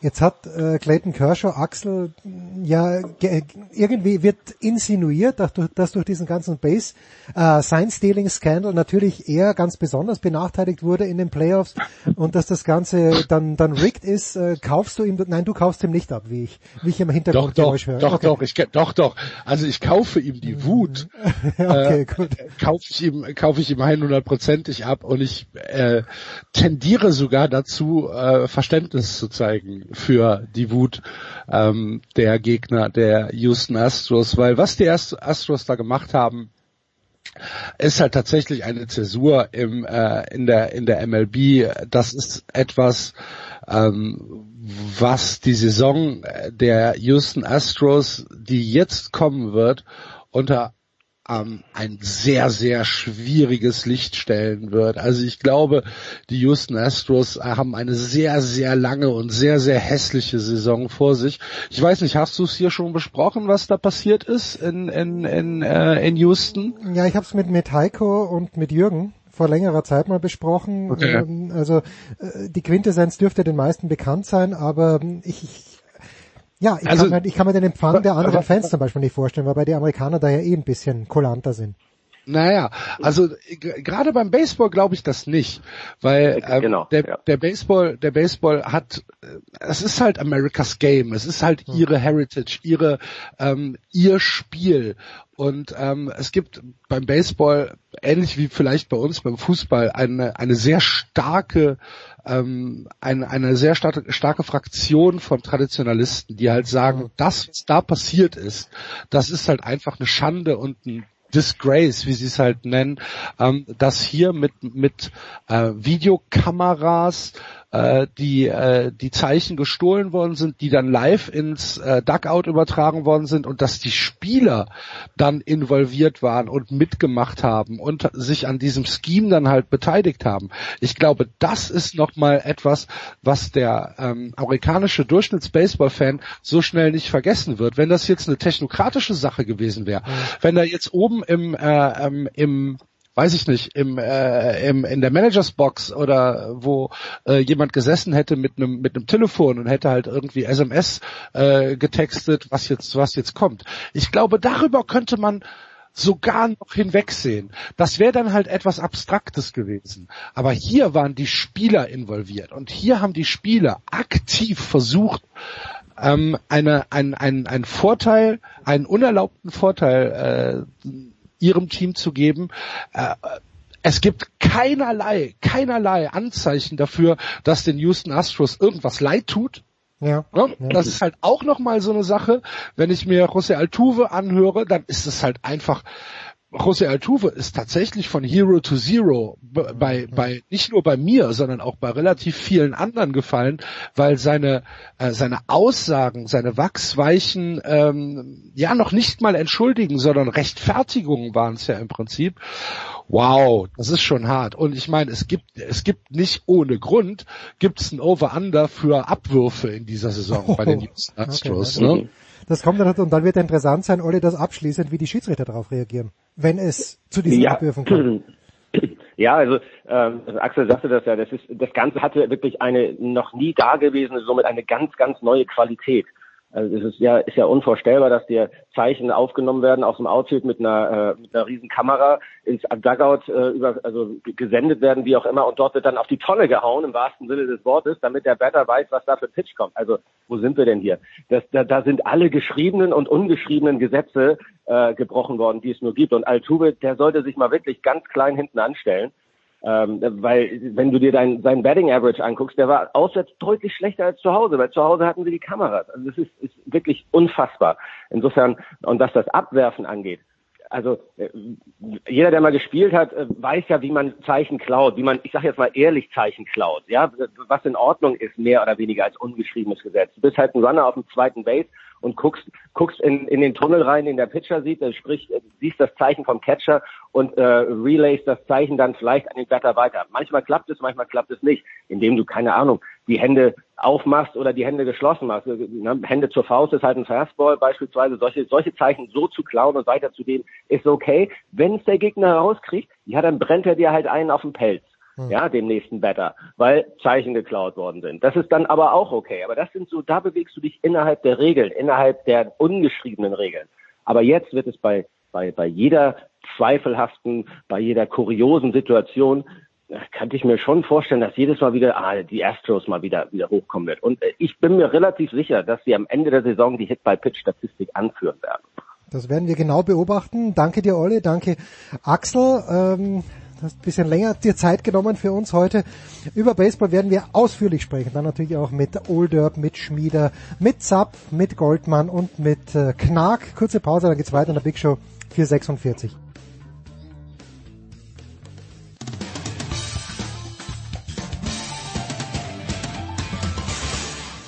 Hallo, hier ist Verena Seiler und ihr hört Sportradio 360. Ja, das war's aber noch lange nicht mit dem Fußball in der Big Show 446, denn wir müssen natürlich über Österreich sprechen und wir tun das mit größter Freude. Zum einen mit von Sky Austria Martin Konrad. Servus Martin. Hallo, grüß euch. Und wir tun das aber auch äh, mit Coach Alfred Tatar. Servus Alfred. Grüß dich, grüß dich. Alfred, ähm, der Martin hat vor zwei Wochen gesagt, äh, nein, vor drei Wochen war es, bevor die Salzburger nach Frankfurt gefahren sind, naja, äh, es, wird, es wird dort nicht entschieden werden. Es wurde dann dort entschieden. Seitdem geht's bei Salzburg drunter und drüber. Ab welchem Zeitpunkt muss man sich Sorgen machen aus deiner Sicht, Alfred? Naja, das ist eine interessante Frage, weil äh, Salzburg war bis jetzt das Nonplusultra im österreichischen Fußball. Und dann hat man eine Niederlage kassiert gegen den Lars gleich zum Saisonauftakt zu Hause. Und dann war gleich die nächste Schlappe gegen Frankfurt und seither ist dort nicht mehr, wie es äh, einmal gewesen ist was den Außeneindruck uns äh, bietet. Die Innenseite ähm, kann ich jetzt gar nicht so beurteilen. Die verantwortlichen Leute, Jesse Marsch im Besonderen, reden ja nach wie vor davon, dass äh, die Mannschaft intakt ist und dass sie also vorbereitet ist auf diese Situation, aber man wird sehen, ob das auch der Fall ist, wenn es dann ins Eingemachte geht. Also Salzburg ist momentan, sagen wir so, im Schwimmen. Im Schwimmen, der Lask dafür oben auf, aber bleiben wir bei Salzburg, Martin. Äh, Minamino und Haaland, ja, ganz offensichtlich abgegeben, aber da, das ist ja eh Usus. Jesse Marsch mahnt an, er braucht mehr Zeit. Äh, wie siehst du die ganze Geschichte? Ja, ich finde, wir sind in ein paar Stunden schlauer, denn das Cup Halbfinale oder wie es in Deutschland heißen würde, das Pokal-Halbfinale Pokal -Halbfinale, ja steht, steht an zwischen Salzburg und eben dem LAS. Und ich würde sagen, gewinnt Salzburg, dann, selbst wenn es im Elfmeterschießen sein sollte, dann ist das mental von enormer Bedeutung auch für die nächsten Wochen. Wenn dem nicht so sein sollte, dann bedeutet es, dass natürlich der Lask in einem Flow ist, der ja dann quasi schon fast unwirklich wirkt ähm, dann wäre es für Salzburg mit Sicherheit eine sehr ernste Angelegenheit, weil dann wäre man innerhalb von einer Woche aus zwei Bewerben raus. Dann bleibt zwar noch die Meisterschaft, aber dann ist es schon schwierig, auch, glaube ich, diese Situation auch so zu entschärfen, dass man dann auch die Möglichkeit hat, den Titel erfolgreich zu verteidigen. Wobei man schon dazu sagen muss, die österreichische Eigenart ist ja in dem Fall unter anderem seit letzter Saison so, mhm. dass ja jetzt nach dem Grunddurchgang, also nach diesem Wochenende, die Meisterschaft die Punkte halbiert werden. Andererseits, wer hätte sich jemals gedacht, dass Salzburg dass davon profitiert. Salzburg von einer Punktehalbierung profitieren würde und nicht die Gegner, also in dem Fall nicht der Lask. Äh, Alfred, aus der Sicht eines Coaches, äh, hat denn Jesse Marsch ganz offensichtliche Fehler gemacht oder ist es jetzt einfach ein ganz unglücklicher Lauf von drei, vier, fünf Spielen, wo viel zusammengekommen ist, was im Herbst ja auch schon schiefgehen hätte können? Die haben ja auch nicht alle Spiele im Herbst zu Hause zum Beispiel souverän gewonnen. Ja, das Interessante in diesem Zusammenhang ist ja für mich äh, eine Sache, die vielleicht bis jetzt untergegangen ist. Ähm, wenn Mannschaften Krisen haben oder schlechte Resultate, dann steht oft der Trainer da und versucht Erklärungsmodelle zu präsentieren. Und die sind weltweit gleich. Und wenn wir Salzburg beobachtet haben, die praktisch von Erfolg zu Erfolg zu Erfolg geeilt sind und man intern und nach außen auch komm, ähm, komm, äh, gesagt hat, dass diese, diese Mannschaft so talentiert ist, so eine gute Mentalität hat und so weiter und so fort, also über den grünen Klee gelobt wurde. Und dann geschehen zwei Niederlagen, das war die eine gegen den Lask und dann gegen Frankfurt. Und plötzlich sind die Erklärungsmodelle bei Salzburg dieselben wie bei der, einer XYZ-Mannschaft, entweder in der deutschen Bundesliga oder auch in der österreichischen, wenn es also darum geht, Niederlagen zu erklären.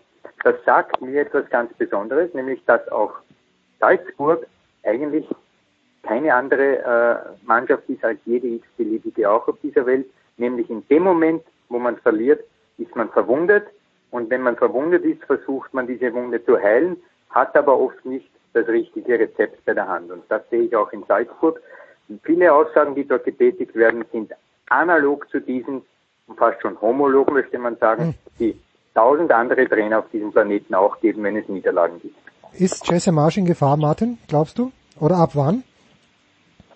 Also nein, hm, sicherlich nicht in Gefahr, ähm, weil einfach meines Wissens auch die Chemie nie ein Thema war. Mhm. Also ich sehe da überhaupt keine Gefahr. Was natürlich neu sein würde, wenn eben das Ziel ähm, Pokalsieg nicht mehr möglich ist, wenn äh, den nächsten Spieltagen Salzburg nicht voll punkten sollte und dann selbst nach Halbierung das Ziel Titelverteidigung nicht mehr möglich sein sollte, dann wissen wir alle nicht, welche Auswirkungen das haben könnte. Ich betone immer könnte. Ja. Aus heutiger Sicht gibt es überhaupt kein Thema, einen Dreijahresvertrag, also jetzt noch zweieinhalb Jahre.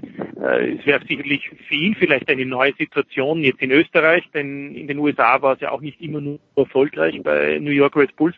Aber, und das muss man schon auch sagen, Salzburg wird sich, da bin ich überzeugt davon, auch vieles insofern verändern, weil ähm, oder vieles, es wird sich insofern etwas verändern, weil der ein oder andere Spieler mit Sicherheit wieder auf dem höchsten Niveau sein wird in den nächsten Wochen. Und es gibt dann natürlich auch im Sommer wieder Spieler, die neu hinzukommen, die entweder von Laien zurückkommen oder aber Spieler wie Okafor von Bartel gekauft, der dann im Sommer eigentlich erst so richtig, so wie im letzten Sommer Haaland, der auch schon ein halbes Jahr zuvor gekommen ist, zünden soll. Also ich glaube, dass sich insgesamt die Situation entschärfen wird. Die Frage ist nur, ist man möglicherweise auch dann zufrieden, wenn es einmal unter Anführungszeichen keinen Titel gibt? Mhm. Das ist die große Frage, ob man dann nicht die Nerven wegschmeißt, sondern ob man trotzdem den Weg so fortsetzt wie bisher.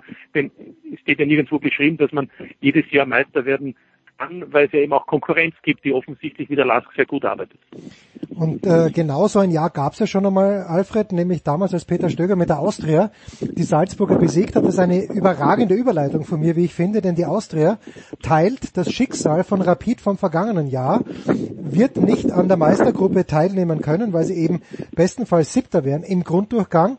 Wie schlimm ist das für die Wiener Austria? Munter putzen nächstes Jahr besser oder ist das eine veritable Krise, die du da siehst bei der Austria?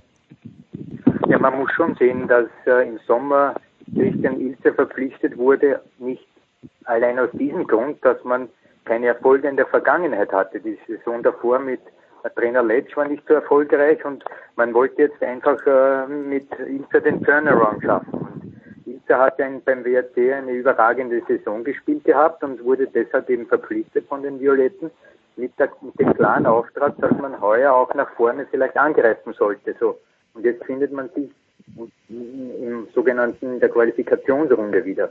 Das ist also für die Austria sicherlich ein, ein herber Rückschlag, also wirklich eine veritable, möchte man sagen, Krise, weil es zum einen natürlich das Budget durcheinander wirbelt, weil man ähm, mit gewissen Einnahmen jetzt nicht mehr rechnen kann, wenn also zum Beispiel Salzburg, Rapid und so weiter kommt dass äh, man eine volle Hütte hat. Jetzt spielt man vielleicht vor 2.000, 3.000 Zuschauern nur zu Hause. Das heißt, da gibt es auch finanzielle Einbußen neben dem Sportlichen, da, das äh, wirklich nicht der Maßstab der Wiener Austria ist. Also ich denke ja, die Wiener Austria ist in einer gewissen Krise.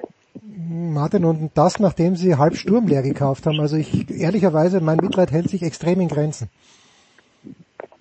Ja, man könnte sagen, halb Sturm leer gekauft, obwohl Sturm ja auch nicht gerade Meisterschaftsfavorit und Meisterschaftskandidat in der letzten Saison gewesen ist. Also insofern kann man schon hinterfragen, die Transferpolitik die da getätigt wurde in den letzten Jahren, schließe mich dem Alfred an. Das hat ja schon im dritten Jahr bei äh, Thorsten begonnen, wo eben die Mannschaft nicht mehr vorne mitgespielt hat. Aber Fakt ist, mit Ilza wollte man eigentlich den nächsten Schritt setzen, aber das Ergebnis ist im Moment weniger als in der vorigen Saison. Da war man nämlich in der Meistergruppe. Das heißt, das ist schon ein Rückschlag. Ich sehe ja auch nicht die großen Variationen und Möglichkeiten in naher Zukunft, denn ein großer Teil der Verträge, bis auf zwei, drei Ausnahmen, steht auch über die Sommer über den Sommer hinaus, also auch in der nächsten Saison, es sei denn, man entledigt sich dieser Spieler, würde aber auch wiederum Kosten verursachen, Kosten und Geld, das im Moment ja offensichtlich nicht so vorhanden ist, wie es sein sollte. Also insgesamt eine sehr schwierige Situation für die Wiener Austria und trotzdem, das ist auch ein, eine, ein eigenes Merkmal der österreichischen Liga, könnte natürlich diese Saison am Ende des Tages auch noch eine erfolgreichere sein, weil man eben, wenn man Siebenter oder Achter wird, also Erster oder Zweiter in der Qualifikationsgruppe, bei entsprechendem Verlauf in der Meistergruppe, man eben noch noch über das sogenannte Playoff die Chancen hat, sich für die Europa League, für die Europa League Qualifikation letztlich zu qualifizieren. Das heißt, das ist noch möglich, aber insgesamt betrachtet äh, sieht man in diesem Kader und in dieser, in dieser Mannschaft jetzt noch nicht, oder ich glaube auch dem Alfred fehlt da die Fantasie, dass sich da in den nächsten Wochen und Monaten schlagartig etwas ändern wird, obwohl man schon auf jüngere Spieler setzt. Alfred, hast du, wie groß ist deine Fantasie? Ja, okay. Äh, wie groß, Alfred, ist deine Fantasie? Ich bin, ich wohne hier in, in Deutschland und schaue dem FC Bayern doch sehr, sehr gerne zu. Also, nein, Moment, ich schaue dem FC Bayern nicht gerne zu, ich nur gerne zu, wenn sie verlieren, aber man muss natürlich anerkennen, dass das eine sehr, sehr gute Mannschaft ist und wie ich finde, ist David Alaba in der Innenverteidigung brillant aufgehoben. Ähm, warum sollte Franco Foda Alfred nicht den Alaba gemeinsam im Hinterecker äh, auch im Nationalteam in der Innenverteidigung spielen lassen? Haben wir bessere Optionen? Das Nationalteam, das österreichische, ist äh, ein gänzlich anderes Kapitel, weil dort natürlich das Standing von David Alaba ein ganz, ganz hohes ist, sagen wir so. Gemeinsam mit Marko Arnautovic könnte man fast meinen, dass die beiden sozusagen ähm, die Hauptrepräsentanten sind. Das heißt, was ich sagen will, der David Alaba kann in, natürlich in enger Absprache mit dem Teamchef, weil so sehr muss man sein, Franco Foda hat auch eigene Köpfe, aber der, äh, einen eigenen Kopf, aber der David Alaba kann sicherlich sehr viel einwirken auf den Teamchef, dass er dort auf der Position spielt, wo er sich persönlich am, am wohlsten fühlt. Und ich weiß nicht, ob das die Innenverteidigung ist. Ich glaube, dass der David nach wie vor so ein so ein, ein Auge darauf schielt, auch äh, sehr viel für die Offensive zu tun. Und deshalb äh, glaube ich, dass er für seinen Geschmack sich weiter vorne lieber findet als in der Innenverteidigung. Ist Marcel Koller daran auch ein bisschen gescheitert, dann bei der letzten Fußball-Europameisterschaft, Martin, dass David Alaba sich irgendwann gedacht hat, Mittelstürmer wird mir auch gut passen?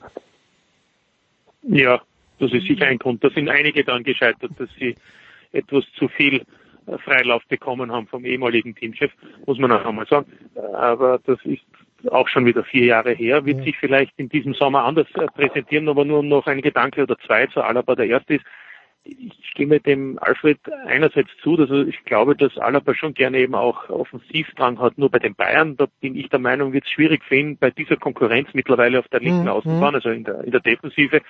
Ich glaube, diesen Speed, dieses Tempo hat er nicht mehr. Und ich glaube, dass er da also deshalb auch ganz gut in der Innenverteidigung in der Zentrale aufgehoben ist. Und was Österreich betrifft, ja, ist sicherlich eine Überlegung schon allein deshalb, weil ja die Konkurrenz im Moment entweder nicht spielt oder sehr oft angeschlagen ist. Also ich denke, Stefan Posch bei Hoffenheim nicht mehr fix, Dragovic bei Leverkusen nicht fix, Brödel noch immer verletzt.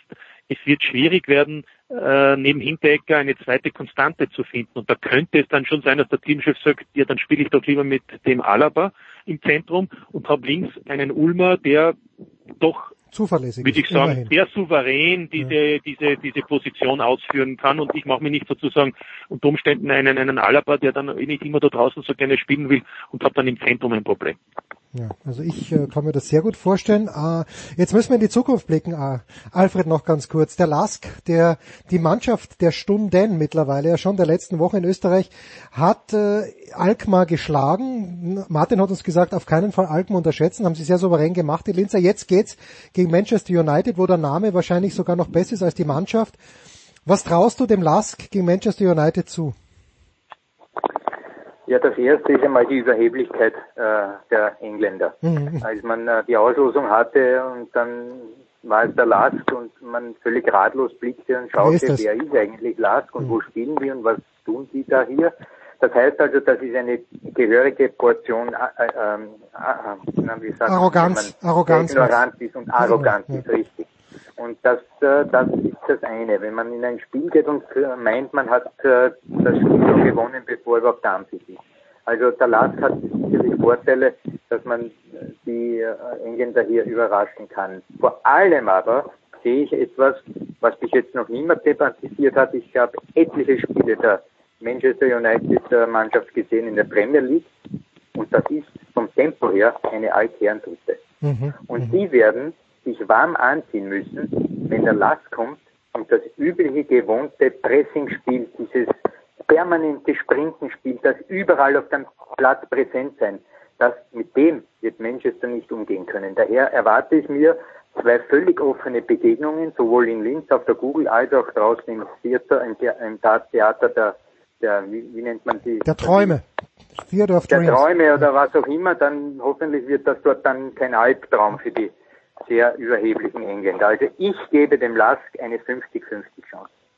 Martin, wenn das... Ah je. Ah Martin, je, wenn der Alfred so optimistisch ist, dann ist das schon wieder schlimm. Aber, aber, aber, nein, der Lask ist unangenehm für jeden äh, europäischen Verein. Gibt vielleicht ein, zwei Ausnahmen, aber, aber im Großen und Ganzen glaube ich auch, das, was der Alfred sagt, nur Punkt Überheblichkeit, gebe ich trotzdem noch zwei Dinge zu bedenken. Zum einen, Manchester United hat im Herbst in der Gruppenphase der Europa League gegen Alkmaar gespielt.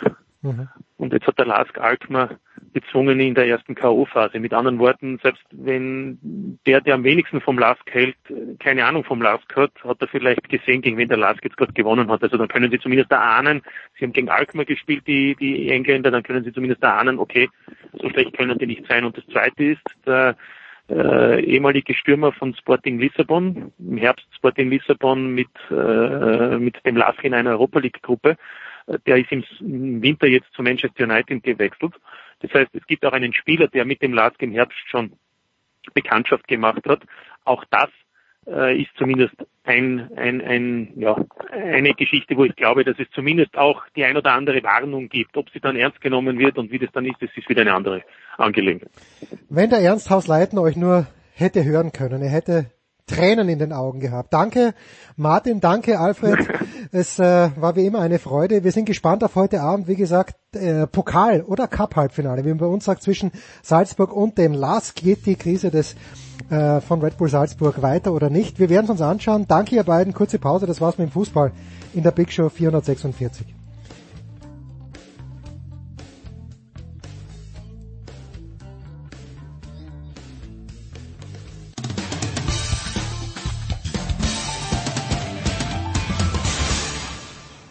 Hallo, hier ist Flo Meyer und ihr hört Sportradio 360.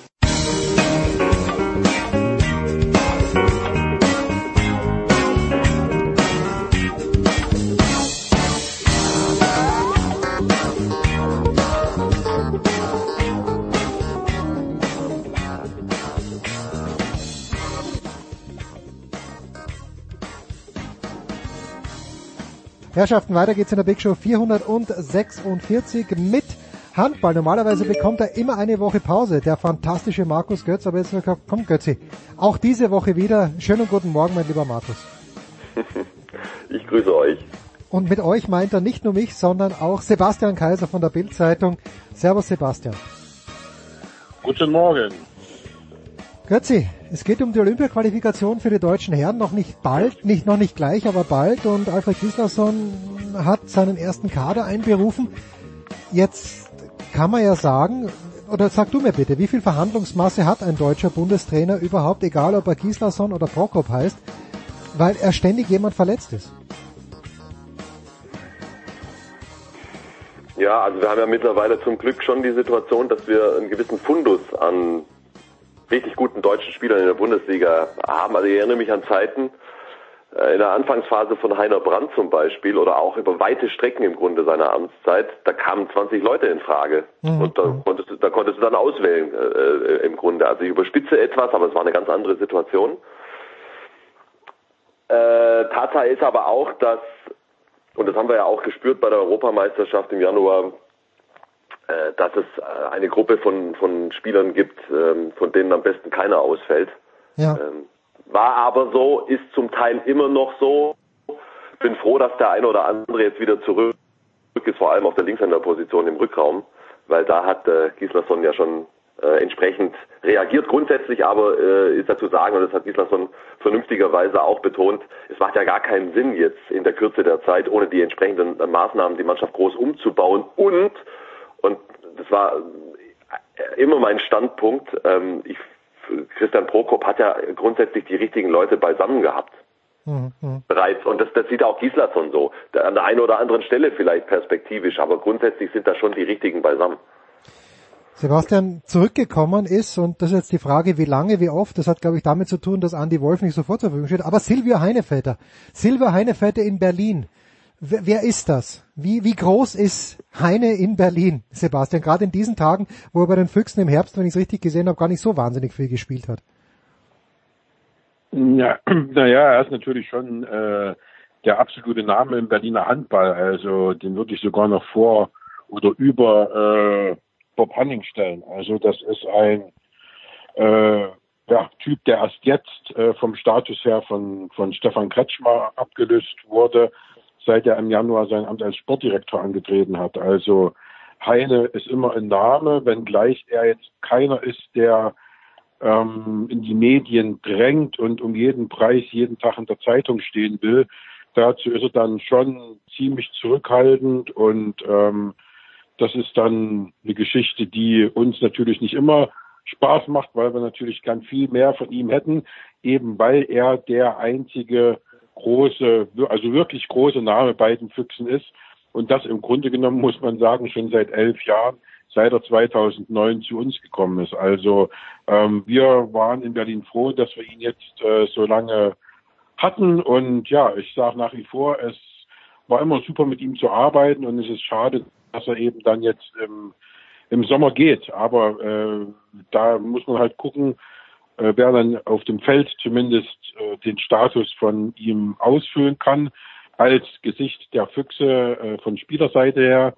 Und ähm, er ist einfach wichtig für die Kabine, auch wenn ihm viele Leute vorwerfen, dass er eben sehr launisch ist und dass er eben von der Körpersprache her nicht immer das zeigt, was man als Fan sich erhofft, sondern dass er eben oft schon mit hängendem Kopf aufs Feld kommt und so weiter. Aber das ist nun mal Heine. Ähm, er hat überwiegend äh, hervorragende Leistungen geboten, hat den Füchsen viel, viel gegeben, das muss man sagen. Und ähm, deswegen finde ich es auch gut, dass Gislason ihn jetzt zumindest für ein paar Tage äh, bis, bis Andy Wolf äh, aus Polen zum Team stoßen kann, äh, bei der Nationalmannschaft wieder mal dabei ist. Und äh, ich glaube, das ist auch äh, für, für Heine gut, dass er da mal wieder ein bisschen rauskommt und mal zumindest wieder ein Stück weit Nationalmannschaft schnuppern darf. Götzi, Heine wichtig für die Mannschaft. Ich, ich habe ja selbst, wenn auch natürlich auf komplett banale Ebene gespielt, aber die Torhüter, das sind schon ein eigenes kleines Völkchen, oder? Ja, das war immer so und das wird auch immer so bleiben. Ich sehe den Heine auch etwas differenzierter, muss ich ehrlich sagen. Ähm, ich bin nicht der Meinung, dass Heine Vetter konstant Topleistungen ähm, in Berlin gebracht hat. Ähm, vielleicht in den ersten Jahren, aber sicher nicht in den vergangenen. Die Schwankungen waren aus meiner Sicht viel zu groß. Es gab auch keinen Trainer, der nicht graue Haare bekommen hat äh, durch ihn. Ähm, Er hat ohne Frage seine Extravaganzen, um das klarzustellen. Persönlich mag ich ihn total gern. Also ich finde es schön, ihn zu treffen. Ich finde es schön, mit ihm zu quatschen. Er ist ein außergewöhnlicher Typ. Ich habe damit überhaupt kein Problem. Ähm, das, wie gesagt, beim Sportlichen äh, habe ich ähm, eine, eine, eine etwas andere Sichtweise.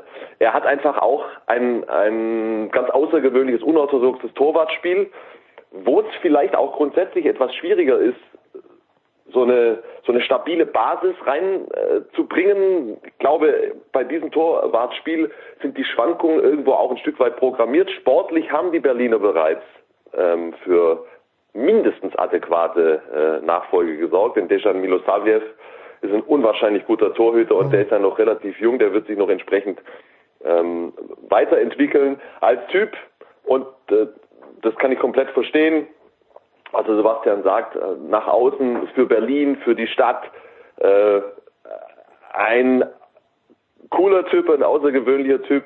Ähm, ich mag ihn gern. Was das Sportliche betrifft, wie gesagt, kann ich diese Schritte der Berliner nachvollziehen. Und ähm, dass Gislason ihn mit dazu nimmt, ich glaube, das darf man jetzt echt nicht überbewerten. Die Geschichte ist ja eindeutig und Gislason hat das ja auch klar gemacht. Die Nummer eins ist Andy Wolf. Yogi Bitter hat mit seinem Auftritt bei der Europameisterschaft äh, seinen Status als aktuelle Nummer zwei zementiert. Die Maßnahme ist ja jetzt in Berlin und in Magdeburg. Deswegen ist es irgendwo auch naheliegend, dass Heine dann mit dazukommt. Aber der Grund ist, Andy Wolf kommt einfach verspätet zur Mannschaft. Sonst, das weiß ich jetzt gar nicht ganz genau, aber sonst hätte ich mir auch vorstellen, dass, äh, stellen können, dass Gislason ihn nicht mit dazu nimmt. Also das ist jetzt nicht das große Comeback von Heine Vetter. Das muss man schon, ähm, das muss man schon entsprechend einordnen. Wolf und Bitter sind gesetzt aktuell. Wer ist äh, Götze Ja, aber so, äh, ganz, ganz, ganz, ganz, ganz kurz noch dazu. Ähm, äh, stimmt, ist so, haben, da sind, da sind wir uns ja auch einig. Aber wie gesagt, ich sehe jetzt die Schwankungen, die es natürlich in jeder Karriere gibt. Die sehe ich aber jetzt nicht als so groß an, dass man jetzt sagt, äh, äh, Heine hat jetzt über Monate hinweg schlecht gehalten und das ist gleich in den elf Jahren Füchse Berlin äh, vier, fünf, sechs Mal passiert. So ist es nicht. Also äh, überwiegend hat er Topleistungen gebracht und war auch lange ähm, unumstritten die Nummer eins, ist nie zu dem absoluten Publikumsliebling geworden. Warum nicht? Durch seine Art. Ah, durch seine Art, okay. Ähm, ja, durch, sein, durch seine Art. Du hast ähm, jahrelang einen Petre Stoche, der bis 40 gehalten hat, äh, vor ihm gehabt und wenn der reingekommen ist, hat die Halle äh, äh Petre Petre gerufen und äh, wenn Heine reingekommen ist, haben sie geklatscht, äh, verhalten, wenn er mal eine Parade gezeigt hat. Also er hat nie diesen, er war nie dieser nahbare, väterliche, äh, ja, fandnahe Freund, wie es eben äh, Peter Stochel war, der schon natürlich auch lange vor Heine da war. Und äh, auch wenn Stochel lange, lange nur auf der Bank gesessen hat, weil eben Heine so super gehalten hat, ähm, war immer Stochel der, der eigentliche heimliche Held der Berliner Zuschauer. Und ähm, aber wie gesagt, ich sehe es nach wie vor so, dass er wirklich über Jahre hinweg Topleistung gebracht hat. Natürlich hast du ab und zu mal äh, vier, fünf Spiele, wo es eben dann nicht so läuft.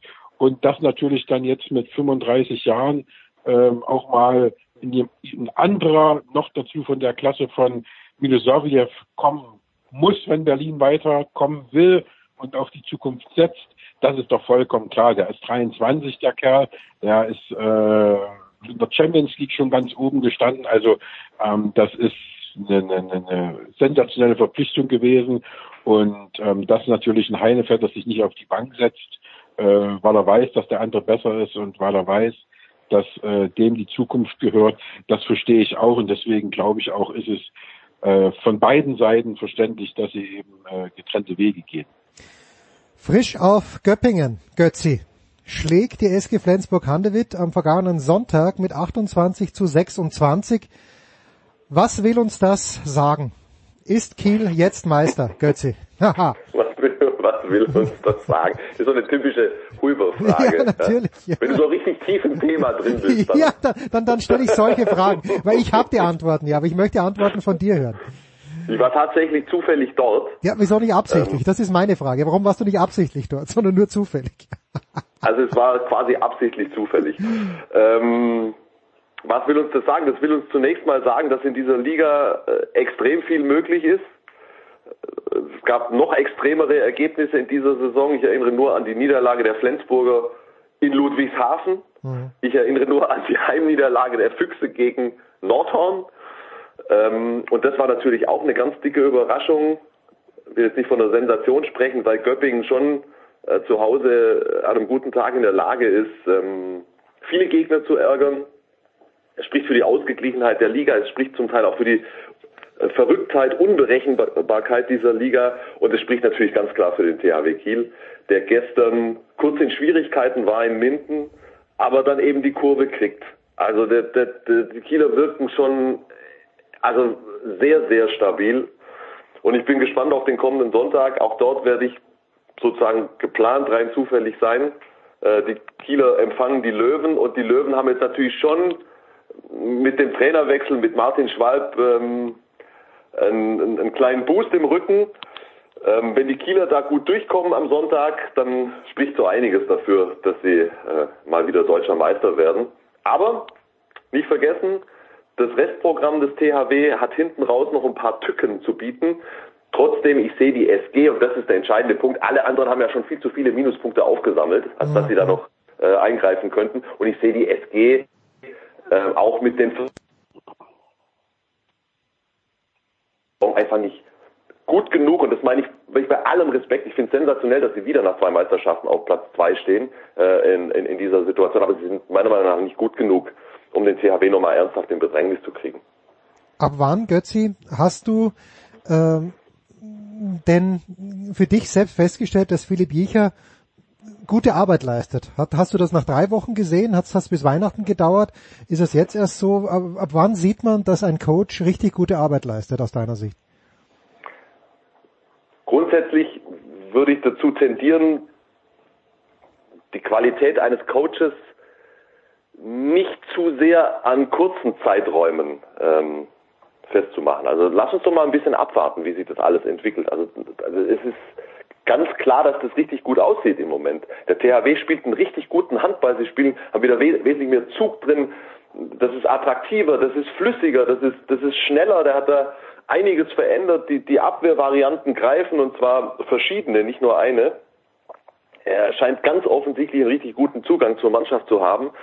Äh, jetzt würde ich aber auch darauf hinweisen, dass er dort natürlich auch ein richtig gutes Team um sich hat, mit, mit Christian Sprenger an seiner Seite als Assistent, mit ähm, Viktor Silagi, das sind einfach total anerkannte Ex-Spieler, die ja auch alle beim THW äh, gespielt haben. Das ist schon auch das, das, das große Ganze. Er war offenbar auch ähm, clever genug, genauso wie ich Philipp Wicher einschätze, bei Alfred Gislason sich noch das eine oder andere abzuschauen. Aber jetzt, jetzt gucken wir uns den Kerl mal ein paar Jahre an. Im Moment sieht es richtig gut aus, aber äh, äh, so einen jungen Kerl jetzt schon in den Trainerhimmel zu loben, nein, nein, nein. das halte ich für verfrüht. Aber da, ey, also, Jens, aber je, jeder sieht, der hinguckt, dass er es bislang gut gemacht hat. Punkt. Ja, jeder, der ich gucke auch hin, ich sehe ich sehe die Ergebnisse, ja, aber du siehst natürlich den Unterschied. Auch die Spielweise. Ja. Es, es, sind, es sind ja bei weitem nicht nur die Ergebnisse, Ja, ja. sondern auch die Art und Weise, wie der THW auftritt. Also äh, da gab es auch Jahre, da hast du nicht so gerne THW geguckt. Ja, das waren aber nicht die Jahre von Thomas Knorr, wie du weißt, denn da habe ich sehr gerne THW geguckt. Sebastian, du hast jetzt noch zum Abschluss und wir müssen einen ganz, ganz, ganz, ganz harten Cut machen, aber du hast jetzt die Chance, Sebastian, Abbitte zu leisten bei allen Union Berlin Fans, denen du auf den Schlips getreten bist im Sommer und gesagt hast, diese Mannschaft wird punktelos aus der Bundesliga absteigen. Bitte. Na, punktelos habe ich nicht gesagt. Ja. Ich habe gesagt, dass die in der ersten Halbserie unterschätzt werden würden und dann ähm, ja auf Platz, keine Ahnung, 11, 12, 13 stehen und dann in der zweiten Halbzeit nach unten durchgereicht werden. Wie gesagt, ähm, du hast recht, da muss ich Abbitte leisten. Ähm, es ist für mich nach wie vor unverständlich, wie so eine Truppe ähm, auf Platz 10 stehen kann. Das ist äh, für mich nach wie vor nicht nachvollziehbar. Ähm, das zeigt, wie schlecht die Bundesliga eigentlich ist. Ähm, das ist äh, ja für mich nach wie vor unfassbar. Und wenn man auch schaut, ähm, wie sie die Spiele gewonnen haben, wie die äh, äh, Gegner äh, einfachste Sachen, die Union fabriziert, ähm, nicht in den Griff bekommen haben, dann muss ich tatsächlich sagen, es ist für mich auch nach wie vor äh, nicht zu erklären, wie das äh, passieren konnte, dass die jetzt ja so gut wie sicher auch noch nächstes Jahr Bundesliga spielen. Genauso stelle ich mir eine Abbitte vor. Fantastisch. Götzi, du wirst also beruflich in Kiel sein. Ist es das für dich oder werden wir dich auch im Fußball hören am Wochenende? Ja, am Samstag, Bundesliga-Konferenz. Ich höre. Du hörst was? Hörst Ja. du zu, oder wie? Nein, ich höre schon Ach so, zu. was für ein Spiel, oder wie? ja, was für ein Spiel, natürlich. Schalke gegen Hoffenheim. Das ist doch ein Träumchen. Ich werde, werde dir lauschen und, und zwar auf, auf, auf Sky Go werde ich dir lauschen, weil ich ja beim Davis Cup in Düsseldorf sein werde. Und ich möchte von Kaiser nicht hören, dass er nur nicht kommt, weil Zverev nicht kommt. Kaiser, das ist eine ganz schlechte Ausrede. Ich erwarte dich in Düsseldorf am Freitag. Ja, ich hätte mich auch in Düsseldorf erwartet, aber ähm, das hat eben, ja, wie soll ich das jetzt formulieren? Mein Arbeitgeber hat eben Anverträge und deswegen werde ich nicht in Düsseldorf sein. Ähm, das tut mir auch in der Seele weh, alleine schon äh, wegen dir, weil ich hätte dich ganz gern mal wieder ähm, gesehen, aber ähm, man kann sich leider nicht aussuchen und ähm, so wird mich das Schicksal heilen, dass ich jetzt in einer Stunde mich zu den Fixen begebe und mit Kretsche und Michael Roth mal ein bisschen quatsche und äh, dann gucken wir mal, was das Wochenende so bringt. Tja, Kretsche hat jetzt schon Angst. Danke euch beiden, danke Sebastian, danke Götzi. Kurze Pause, dann geht's weiter in der Big Show 406.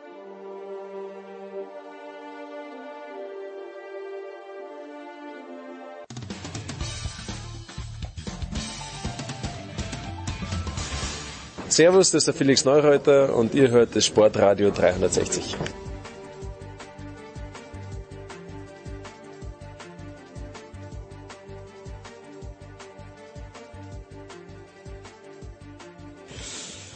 In der Big Show 446 geht's weiter mit Rugby. Ich hatte schon ganz große Angst, dass ich das äh, Teil moderieren muss. Nicolas Martin hat mir auch Fragen aufgeschrieben, die für den ganzen Tag gereicht hätten. Aber zum Glück ist er jetzt doch über Skype erreichbar. Grüß dich, Nicolas. Hallo zusammen. Und äh, mit Nicola werden diskutieren zum einen der Sportdirektor des Deutschen Rugbyverbandes, Manuel Wilhelm. Servus Manu. Servus. Und äh, natürlich Jan Lüdecke, Pro7 Max, äh, Magenta Sport, der Sohn, er ist überall zu Hause. Servus Jan. Servus. Ich lausche ergriffen ist mein Lieblingssatz, den ich an dieser Stelle anbringe. Bitte, Nicola.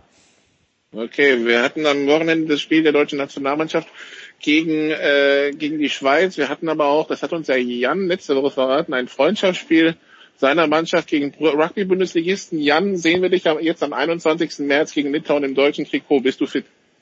Äh, ähm, hättest du jetzt die allerletzte Frage nicht gestellt, hätte ich gesagt, aber natürlich. Aber jetzt, wo du gefragt hast, bist du fit, muss ich äh, verneinen. Ich bin ungefähr so fit wie ein Masthuhn vor der Schlachtung. Das habe ich auch am Samstag wieder gemerkt.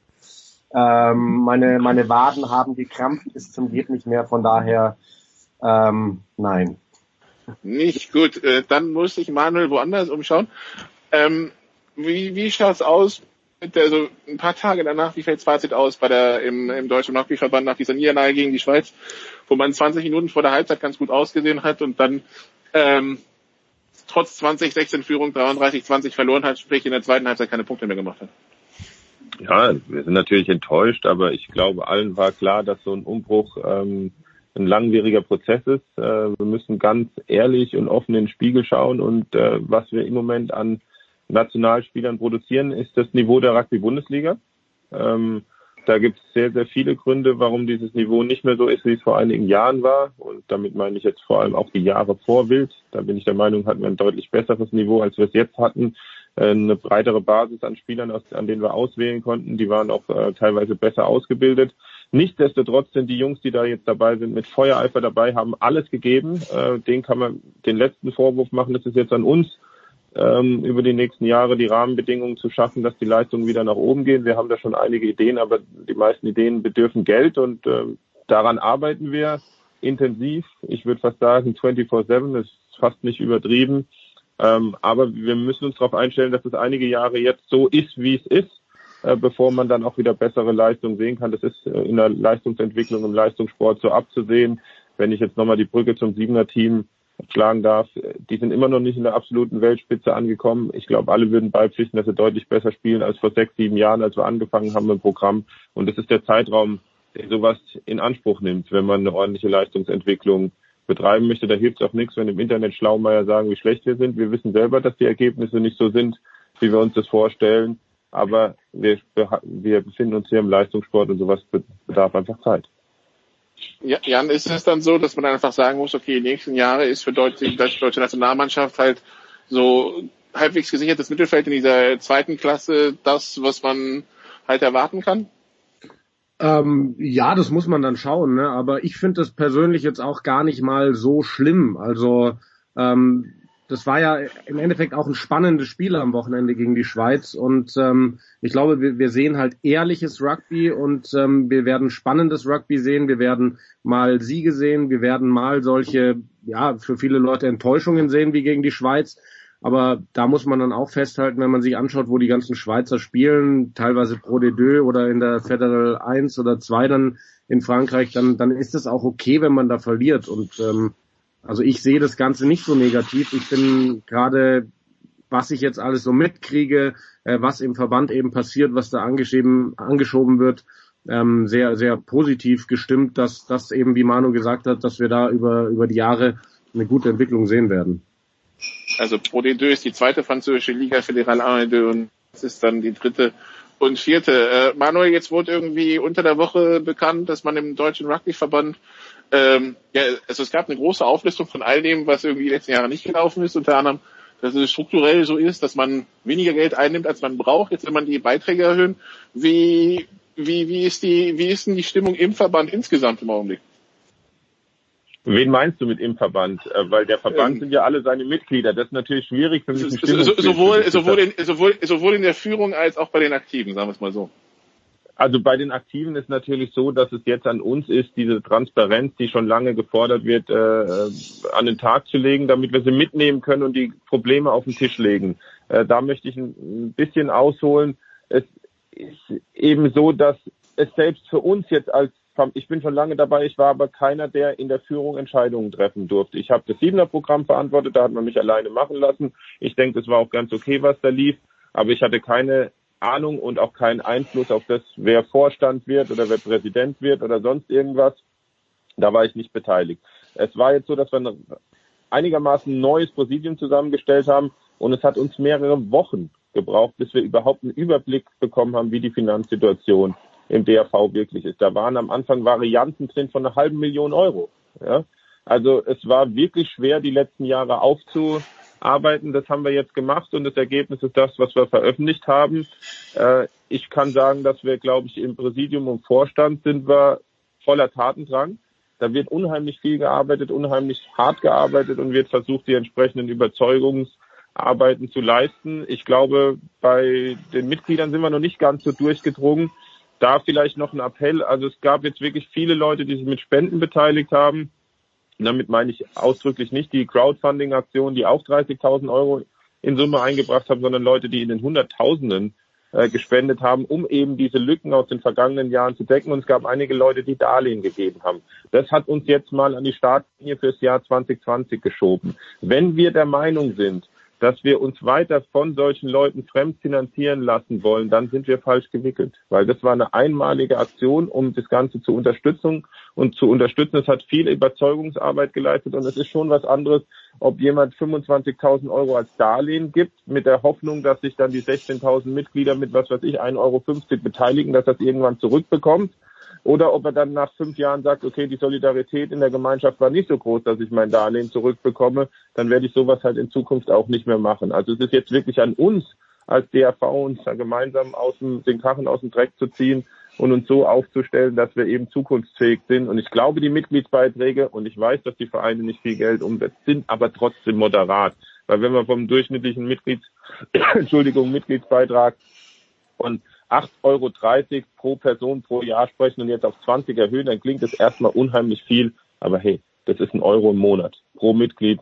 Da kann man, das, ich habe schon gesagt, wenn das erste Bier, was man im Clubhaus kostet, jetzt eben 5 Euro, äh, was man im Clubhaus trinkt, 5 Euro kostet und nicht 3 Euro, dann ist das schon für zwei Monate die Sache erledigt. Ja?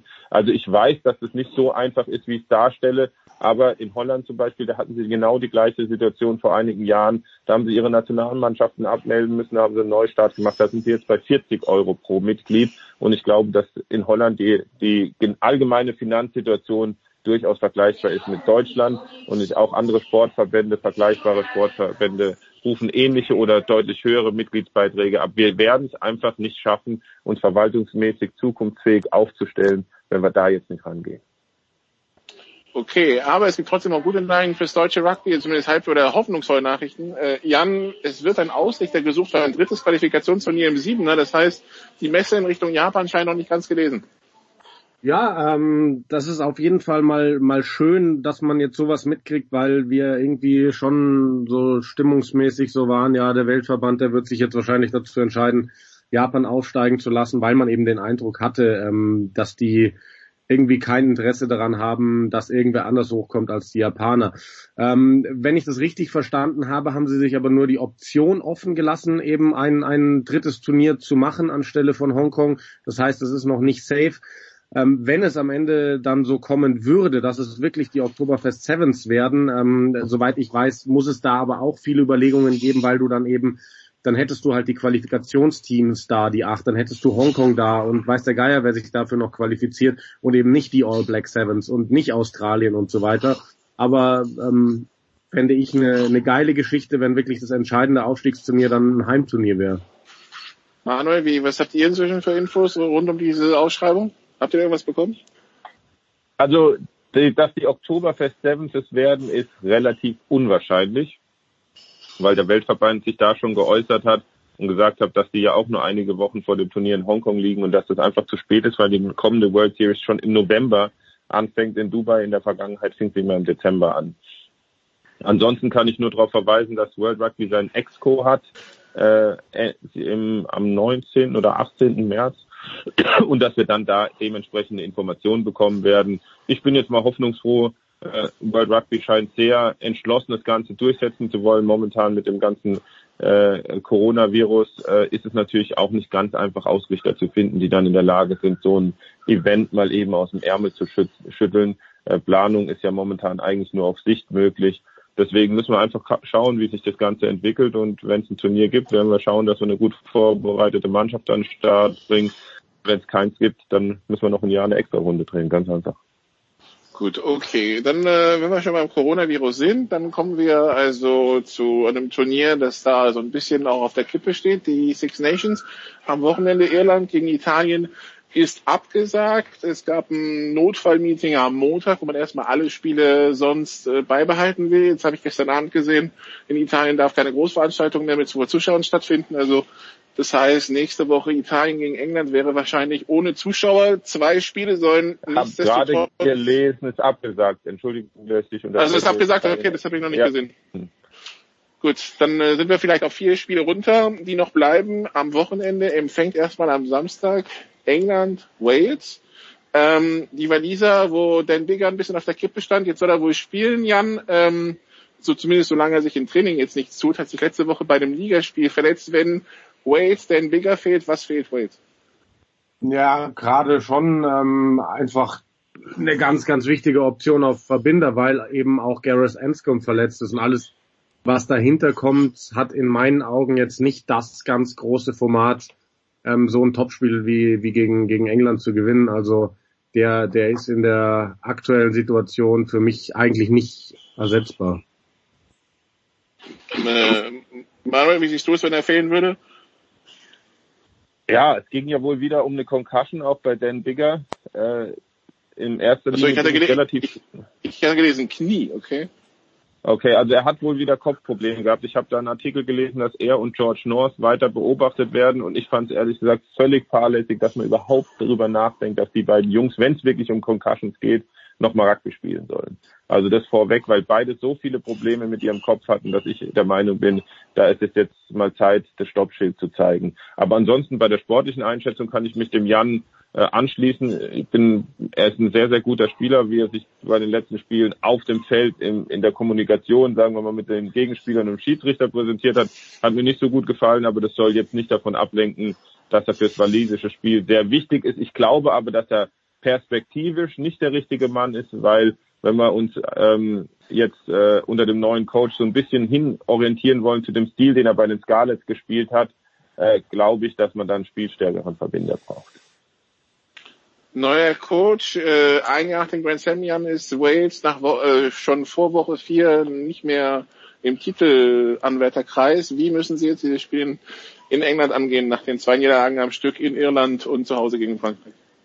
Ja, ich glaube, die müssen wieder so ein bisschen zu ihrem Selbstvertrauen, vielleicht auch zu ihrem Selbstverständnis zurückfinden. Die müssen ihre Intensität in meinen Augen zurückfinden. All das, was ihnen jetzt so ein bisschen abhanden gekommen ist nach äh, dem Abgang von Sean Edwards, dem Defensivtrainer. Ähm, also die hatten kaum eine Chance, als sie in Irland gespielt haben. Aber ich weiß nicht, ob das in der Kürze der Zeit mit den ganzen Verletzungsproblemen jetzt zu bewerkstelligen ist, zu dem Spiel hin. Und die Engländer, Manuel, wie, wie, also wir hatten schon den, den ein oder anderen ähm, Kommentar von Jan, der jetzt zum Beispiel nach dem Schottland-Spiel etwas ernüchtert war. Wie, wie siehst du die Engländer in diesem Turnier, Manuel? Ja, also ich würde sagen, die Leistungen sind durchwachsen, dass es da ein Motivationstief gibt, nachdem er mit so großen Erwartungen ins WM-Finale gegangen ist und dann so bitter auf dem äh, Boden der Realität gelandet ist, war irgendwie abzusehen. Ähm, ich bin jetzt nicht von den, von den Stühlen gerissen von dem, was sie spielen. Also es gefällt mir nicht die Art und Weise, wie sie spielen, aber es ist einigermaßen erfolgreich. Und von daher halte ich mich jetzt mit einer, mit einer Beurteilung noch ein bisschen zurück. Ich möchte mal das nächste Spiel abwarten, wie es gegen Wales geht, weil ich glaube, da sind auch viele Emotionen im Spiel. Und wenn die Engländer das Spiel auch gewinnen, ähm, dann kann man ihnen ein ordentliches Sechs-Nationen-Turnier bescheinigen. Und ansonsten muss man sich überlegen, ob der Kurs mit Eddie Jones noch der richtige ist. Jan, sind Sie denn für dich Favorit gegen Wales?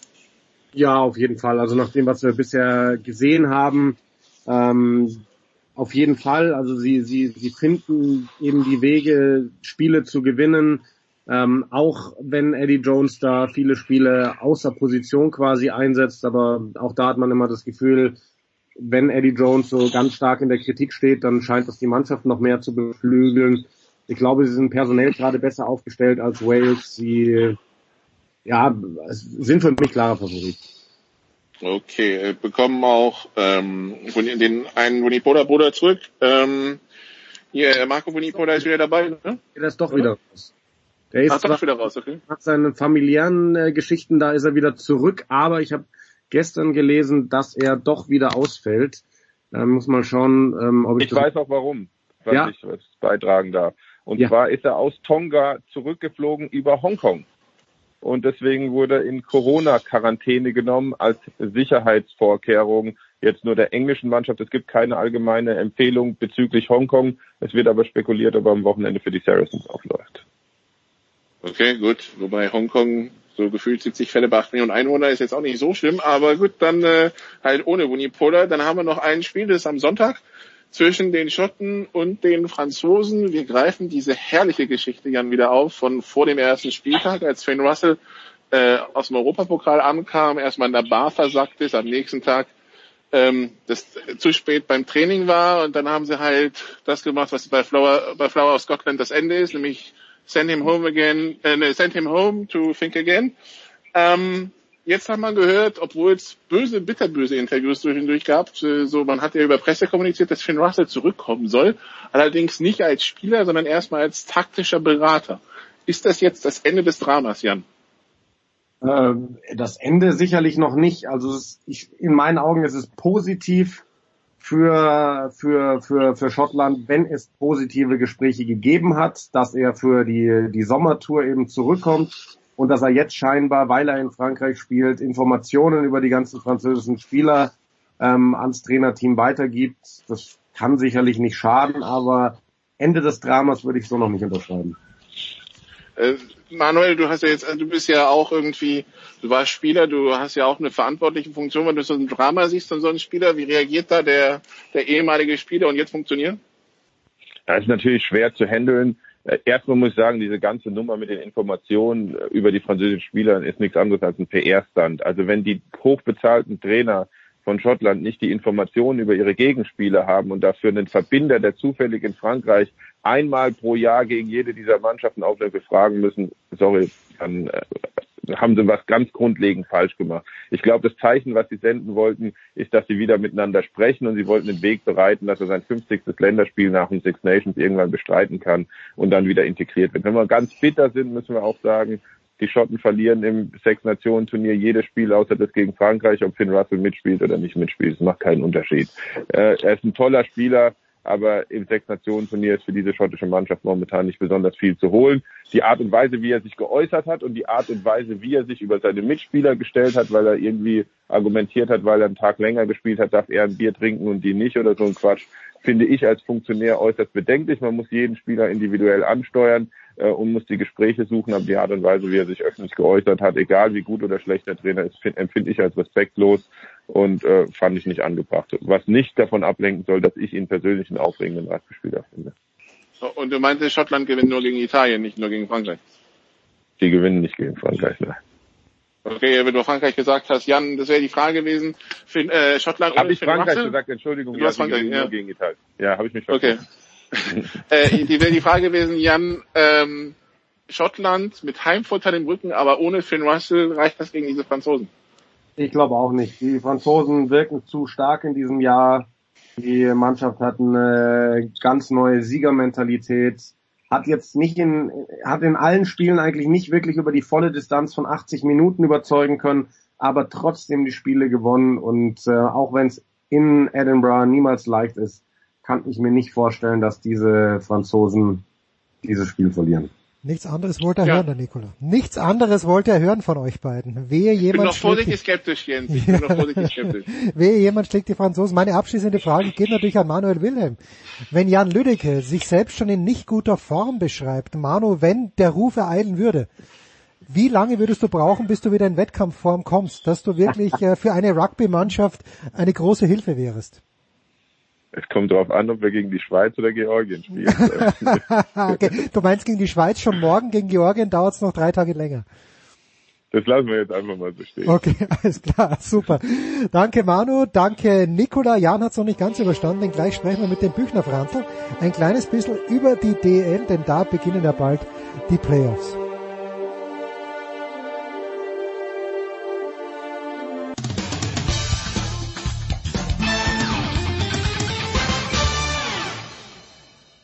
Hallo, hier ist der Thomas Bornstern und ihr hört Sportradio 360.de.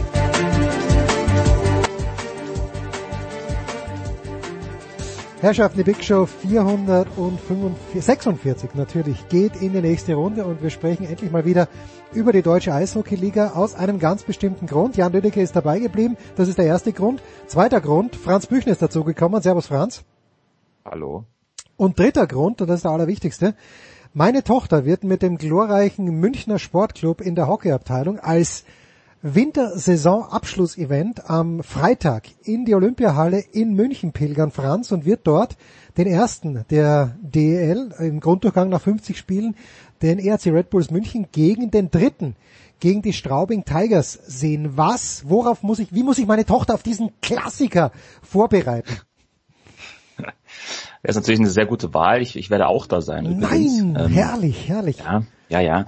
Äh, nee, ist einfach eine schöne, nochmal eine schöne, sagt man, Standortbestimmung oder so, Härtetest, was weiß ich, Revier markieren kurz vor den Playoffs äh, für zwei Teams, die natürlich eine sehr starke Saison gespielt haben und die mit Ansprüchen da reingehen werden, wobei natürlich bei Straubing muss man natürlich immer noch sagen, alles was jetzt dann kommt, so ab dem Viertelfinale, ist dann irgendwie schon noch Bonus.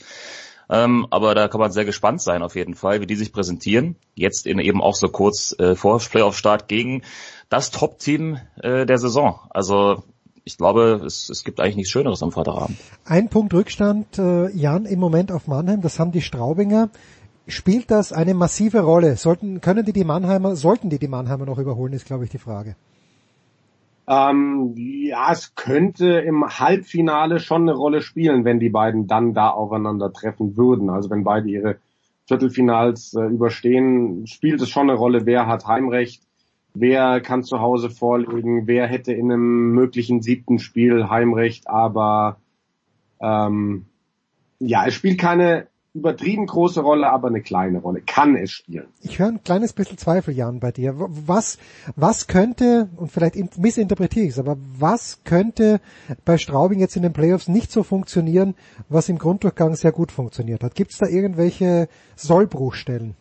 Mm, nee, das nicht, aber ich meine, wir, wir reden von den Straubing Tigers, ne? Das ist eine Mannschaft, die kann jetzt nicht so selbstverständlich nehmen. Also die haben eine überragende Saison gespielt und stehen auch völlig zurecht da, wo sie sind. Und sie sind sicherlich äh, Favorit darauf, ins Halbfinale einzuziehen, ganz egal gegen wen es geht im Viertelfinale. Aber diese Mannschaft wird sich auch da wieder alles erarbeiten müssen und ähm, ganz egal, jetzt, jetzt, momentan würden die auf Bremerhaven treffen. Das ist ja so ziemlich der ekelhafteste Gegner, den du haben kannst. Da musst du ständig da hoch in den hohen Norden zu den Auswärtsspielen. Die sind echt nicht gut zu spielen. Wenn es jetzt nicht Bremerhaven wird, dann wird's halt Düsseldorf, dann wird's Ingolstadt. Das sind ja alles keine leichten Gegner. Also ähm, es ist nicht ähm, vorherbestimmt, dass Straubing definitiv ins Halbfinale kommt. Ich sehe sie dort, aber ähm, müssen sie erstmal hinkommen nicht ins Halbfinale. Und da müssen wir schon ein Wort drüber verlieren, Franz, äh, weil wir dann doch hier sehr selten über die DEL sprechen. Aber nicht ins Halbfinale werden die Kölner kommen. Und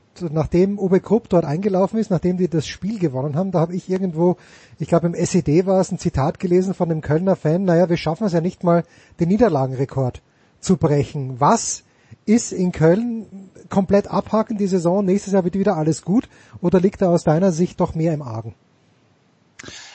Ja, dass sich das äh, in der Saison so entwickelt hat, war jetzt sicherlich nicht anzunehmen, gerade eben auch, wenn man vor der Saison sich umgehört hat und viele ja auch die Haie schon als äh, kleinen Geheimfavoriten gesehen haben, aufgrund auch der Trainersituation mit Mike Stewart, der ja nun bewiesenermaßen ein guter Coach ist, zumindest in den letzten Jahren das in Augsburg ja ganz hervorragend gemacht hat.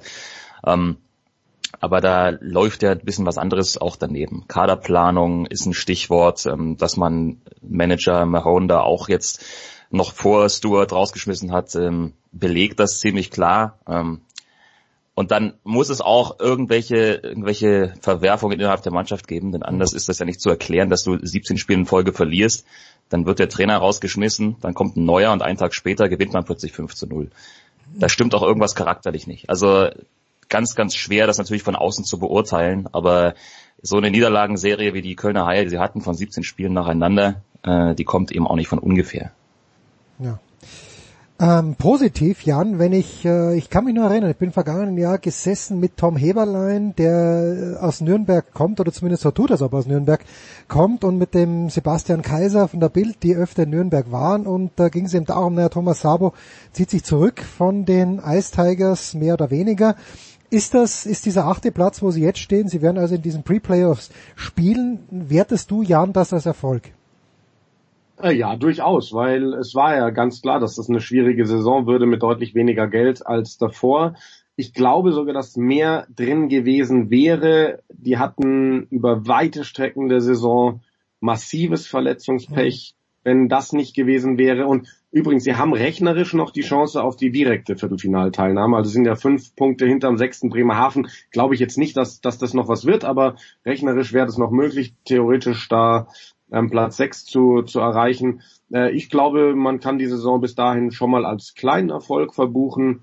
Ähm, ich glaube, da wurde tolle Arbeit geleistet. Ich bin ganz, ganz großer Fan von Kurt Kleindurst, vom, vom Trainer in Nürnberg und ähm, bin gespannt, ähm, wie weit es für die geht. Ich glaube, wenn die auf München, Mannheim, Straubing in, im Viertelfinale treffen, wenn sie denn die erste Playoff-Runde überstehen, dann werden die kein angenehmer Gegner sein. Mhm. Mhm. Ich erinnere mich vage zurück, früher mal hieß es immer, da Basti Schwele auch mal hier gewesen, da hieß es immer, Franz, ja, in Ingolstadt wird unheimlich viel Aufwand betrieben und wenig kommt dabei raus. Jetzt äh, 2014 sind sie, glaube ich, Meister geworden, haben die DEL gewonnen. Die haben noch eine ganz gute Chance, dass sie Bremerhaven überholen. Das sind nur drei Punkte dahinter. Wie, seit wann ist, also damals war zumindest mein Eindruck, mag vielleicht nicht gestimmt haben, aber damals war mein Eindruck, in Ingolstadt wird wirklich Kohle reingebuttert. Hat sich das mittlerweile geändert und man arbeitet dort effizienter oder gehören die dann doch immer noch nach München, Mannheim und vielleicht Berlin zu den, ist es der viertgrößte Spender? Na, ich glaube, man hat sich da schon so ein bisschen angepasst tatsächlich. Ähm, man kann, muss natürlich auch schauen, dass sich das in irgendeiner Form auch rechnet. Denn die ganze Zeit da nur Geld reinzustecken und am Ende nichts bei rauskommt, das äh, führt ja auch nicht zum gewünschten Ergebnis. Was kommt, was, was käme denn, äh, Franz, Entschuldigung, ich unterbreche, was käme denn, ja. äh, der die Titel in der DEL, da gibt's ja nicht 10 Millionen Prämie von der DEL. Im Grunde genommen musst du alles über Sponsoren, über TV und über Zuschauer reinholen. Und eine andere Möglichkeit gibt's ja eigentlich gar nicht. So ist das ja, genau. Und ähm, wenn man einfach mal, wenn man halt sieht, dass Ingolstadt ja generell durchaus auch Schwierigkeiten hat, die Halle auch regelmäßig voll zu bekommen, ne, dann äh, merkst du, da, da bricht dann, da ist dann schon mal irgendeine dieser Säulen, ist dann schon mal weniger. Und dann brauchst du natürlich, um Sponsoren anzulocken, auch eine erfolgreiche Mannschaft und so weiter und so weiter. Das äh, schaukelt sich ja dann alles hoch und bedingt sich gegenseitig. Aber ich glaube, da hat man sich in den letzten Jahren ein bisschen drauf eingestellt. Ähm, man schaut, dass man da was Funktionierendes zustande bringt. Und das funktioniert ja auch über weite Teile. Die spielen attraktives Eishockey, ähm, haben aber natürlich sportlich gesehen so ein bisschen das Problem, und das zieht sich jetzt auch durch die letzten Jahre, dass sie ein bisschen zu äh, unkonstant einfach diese Leistung auch abrufen können. Also das ist wirklich schön anzuschauen, das hat aber dann defensiv so seine Probleme hin und wieder mal. Ähm, das gibt so Phasen, da können die jeden schlagen, ja, da können die auch drei Tore Rückstand gegen München aufholen, wie in dieser Saison ja schon geschehen. Und da sehen sie auch immer ganz gut aus in solchen Spielen. Aber es gibt natürlich dann auch Situationen, da verlieren sie einfach drei Spiele in Folge gegen Krefeld. Mhm. Und das sind natürlich dann so, das ist dann so die Kehrseite. Ja, München ist angesprochen. Jan, äh, ich bin schon ein kleines bisschen überrascht. Ihr habt natürlich einen unfassbar geilen Start hingelegt, aber dann gab es mal eine Phase in der Saison, wo ich zu Franz noch gesagt habe, ja, der EHC München ist in Deep Shit und Franz schaut mich an über Skype und denkt sich, wovon redet er? Die führen dann noch die Tabelle an. Jetzt führen sie ganz souverän die Tabelle an. Ist dieser Vorsprung leistungsgerecht oder ist Mannheim ganz, ganz nah dran an München? Ich sehe die alle sehr nah beieinander, weil München tatsächlich von diesem unfassbaren Start zehrt einfach noch ähm, mit diesem Startrekord. Es sind jetzt neun Punkte, das sind drei Siege im Endeffekt. Wenn wenn man jetzt mal sagt, so wenn alles normal läuft und München halt vorne auch mal irgendwo ein, zwei Spiele verliert, dann ist die Sache wieder viel, viel enger. Oder wenn du dir überlegst, ähm, München schlägt Mannheim mal, ja, das macht ja einen Unterschied von, von, von sechs ja, Punkten. Ja. München die drei Punkte mitnimmt oder Mannheim.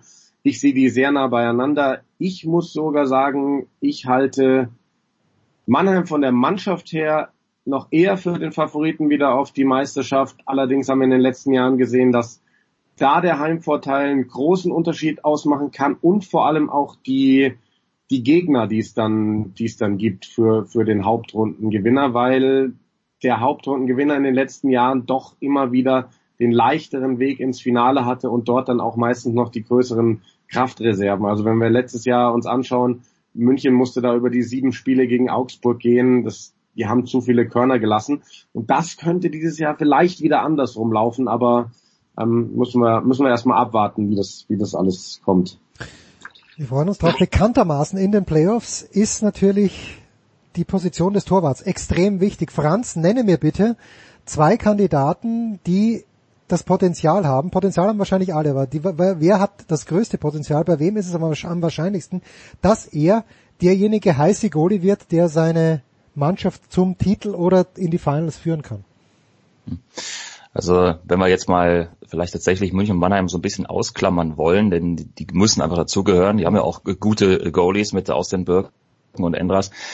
Ähm, dann würde ich einfach den Goalie nehmen, der für mich in dieser Saison, also jetzt in der regulären Saison tatsächlich die beste Leistung abgerufen hat. Und das ist Matthias Niederberger äh, von der Düsseldorfer EG, der auch noch so ein bisschen was gut zu machen hat äh, aus den letzten Playoffs, weil er da durchaus in der Kritik stand mit dem ein oder anderen ich sag mal, nicht ganz so glücklichen Spiel. Okay. Und jetzt nach äh, so einer Leistung, die er jetzt über die Saison hinweg gesehen gebracht hat, ist die Erwartungshaltung natürlich da und die wird auch bei ihm selber sehr, sehr hoch sein, das auch jetzt in den Playoffs fortzusetzen. Also das ist so eine Mannschaft übrigens Düsseldorf, so generell, auf die würde ich mal achten. Die haben jetzt in den letzten Wochen, das ist nur jetzt wirklich erst ja in den letzten Spielen gewesen, reihenweise die Top Top-Mannschaften der Liga auswärts geschlagen. Die haben in Mannheim gewonnen, in München, in Berlin.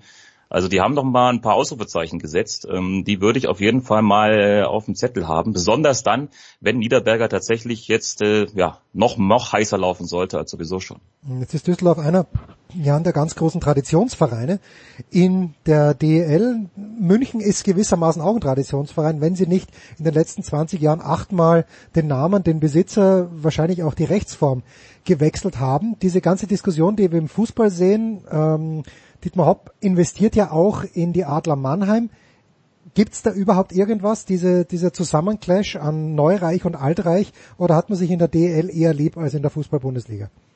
Naja, also das, die Fans sind da schon sehr anti, sage ich mal. Also vor allem auf Red Bull haben sich viele eingeschossen. Das merkt man schon immer wieder, da, dass dann auch irgendwelche äh, Spruchbänder kommen, wo Tradition und äh, wie sagt man da, Konsorte oder sowas irgendwie ähm, eine, eine Rolle bei spielt, aber ich glaube, das ähm, hat alles nicht so krasse Ausmaße wie im Fußball. Hm, naja. Also wie, ich bin bei den Munich Barons, bin ich damals, als sie Meister geworden sind, weiß ich noch, bin ich sogar in der Halle gewesen, in der, bin in der Nordkurve gestanden, ganz hinten, habe Platzangst bekommen. Also es ist ja eine Tradition hier. Nur leider haben es halt die Manager immer wieder verstanden, diesen Verein in Grund und Boden zu managen. Jetzt ist die Kohle da, jetzt wird die Halle gebuddelt, das ist die gute Nachricht, wer in München mit dem Radl dort vorbeifährt. Es ist ein Loch schon da. Es soll allerdings bald auch ein Gebäude sein, in dem Eishockey und Basketball gespielt werden kann. Franz, ich habe die, die entscheidende Frage für dich natürlich bis zum Ende aufbewahrt. Du ahnst, worauf es hinausläuft. Sebastian Kaiser musste vorhin Abbitte leisten, weil er vor der Saison gesagt hat, dass Union Berlin ganz sicher absteigen wird mit dieser Mannschaft. Jetzt gab es am Mittwochabend sehr, sehr lange geführt, dann die rote Karte, dann noch drei Tore bekommen. Bist du mit dieser, mit dem Saisonverlauf dennoch zufrieden oder schmerzt so etwas wie das Viertelfinal aus im Pokal im Moment sehr, sehr, sehr? Also ich bin äh, natürlich zufrieden, so wie die ja, Saison läuft. Denn also als Aufsteiger in der Bundesliga relativ entspannt, sage ich jetzt mal, da auf dem zehnten Platz dazu rangieren mit neun Punkten Vorsprung vor Rang 16 aktuell. Das ist natürlich schon mal eine ganz gute Position, mit der ich jetzt auch nicht zwingend so gerechnet hätte. Plus Pokal-Viertelfinale. Also das sind so, so äh, Hausmarken, mit denen hätte ich auf jeden Fall leben können vor der Saison, mit denen kann ich auch jetzt ganz gut leben, natürlich. Und klar ist das ein bisschen ärgerlich, wenn du äh, wieder eine, eine Chance ein bisschen vertust, ja, auswärts im Pokal vorne liegst, ähm, dir das Leben selber schwer machst und am Ende noch verlierst. Aber ich, ich denke, das, das schmälert jetzt nicht die Leistung, die diese Mannschaft tatsächlich jetzt Woche für Woche bringt. Und das spiegelt sich ja dann auch im Tabellenbild wieder. Ja gut, und gerade gegen Leverkusen, wo sie zu Hause ja auch eigentlich unentschieden gespielt hatten, um dann am Ende doch noch 3 zu 2, 2 zu 3 zu verlieren. Franz, äh, ergänze noch gleich schnell, also du wirst bei, wirst am Freitagabend für Magenta Sport in der Halle sein, bei München gegen Straubing. Was gibt's sonst noch für dich am Wochenende? Äh, sonst habe ich noch einen weiteren Magenta Sport Auftritt am Samstag im Grünwalder Stadion. Da ist dann der Drittliga-Fußball angesagt. Äh, vom Allerfeinsten. Zweite Mannschaft der Bayern gegen die SG Sonnenhof Groß Asbach. Ach so, ich dachte die 60er, the Searching 60s. Aber the Searching 60s, die Spieler haben die nicht 4-3 gewonnen am letzten Wochenende, oder? Da war doch irgendwas. Genau. Ja, genau. Sehr, sehr da, da, war ich tatsächlich auch im Stadion. Das war ein sehr unterhaltsames Fußballspiel, aber 60 hat jetzt ein Auswärtsspiel und äh, da genau, da sind die Bayern, Bayern jetzt dran. Dürfen die kleinen Bayern ran. Jan, Rugby und und wann Rugby für dich? Bei mir Rugby, Rugby, Rugby. Äh, Freitag auf The Zone Worcester Warriors gegen die Northampton Saints aus der englischen Liga und dann am Samstag und am Sonntag Six Nations für Pro Max.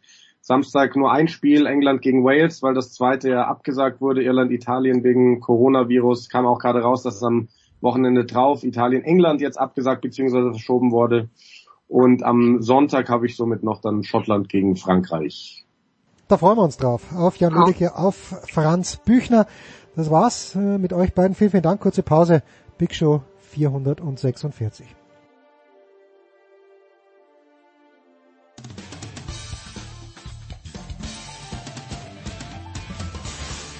Bonjour, c'est Pierre Gerber, vous êtes sur Sport Radio 360.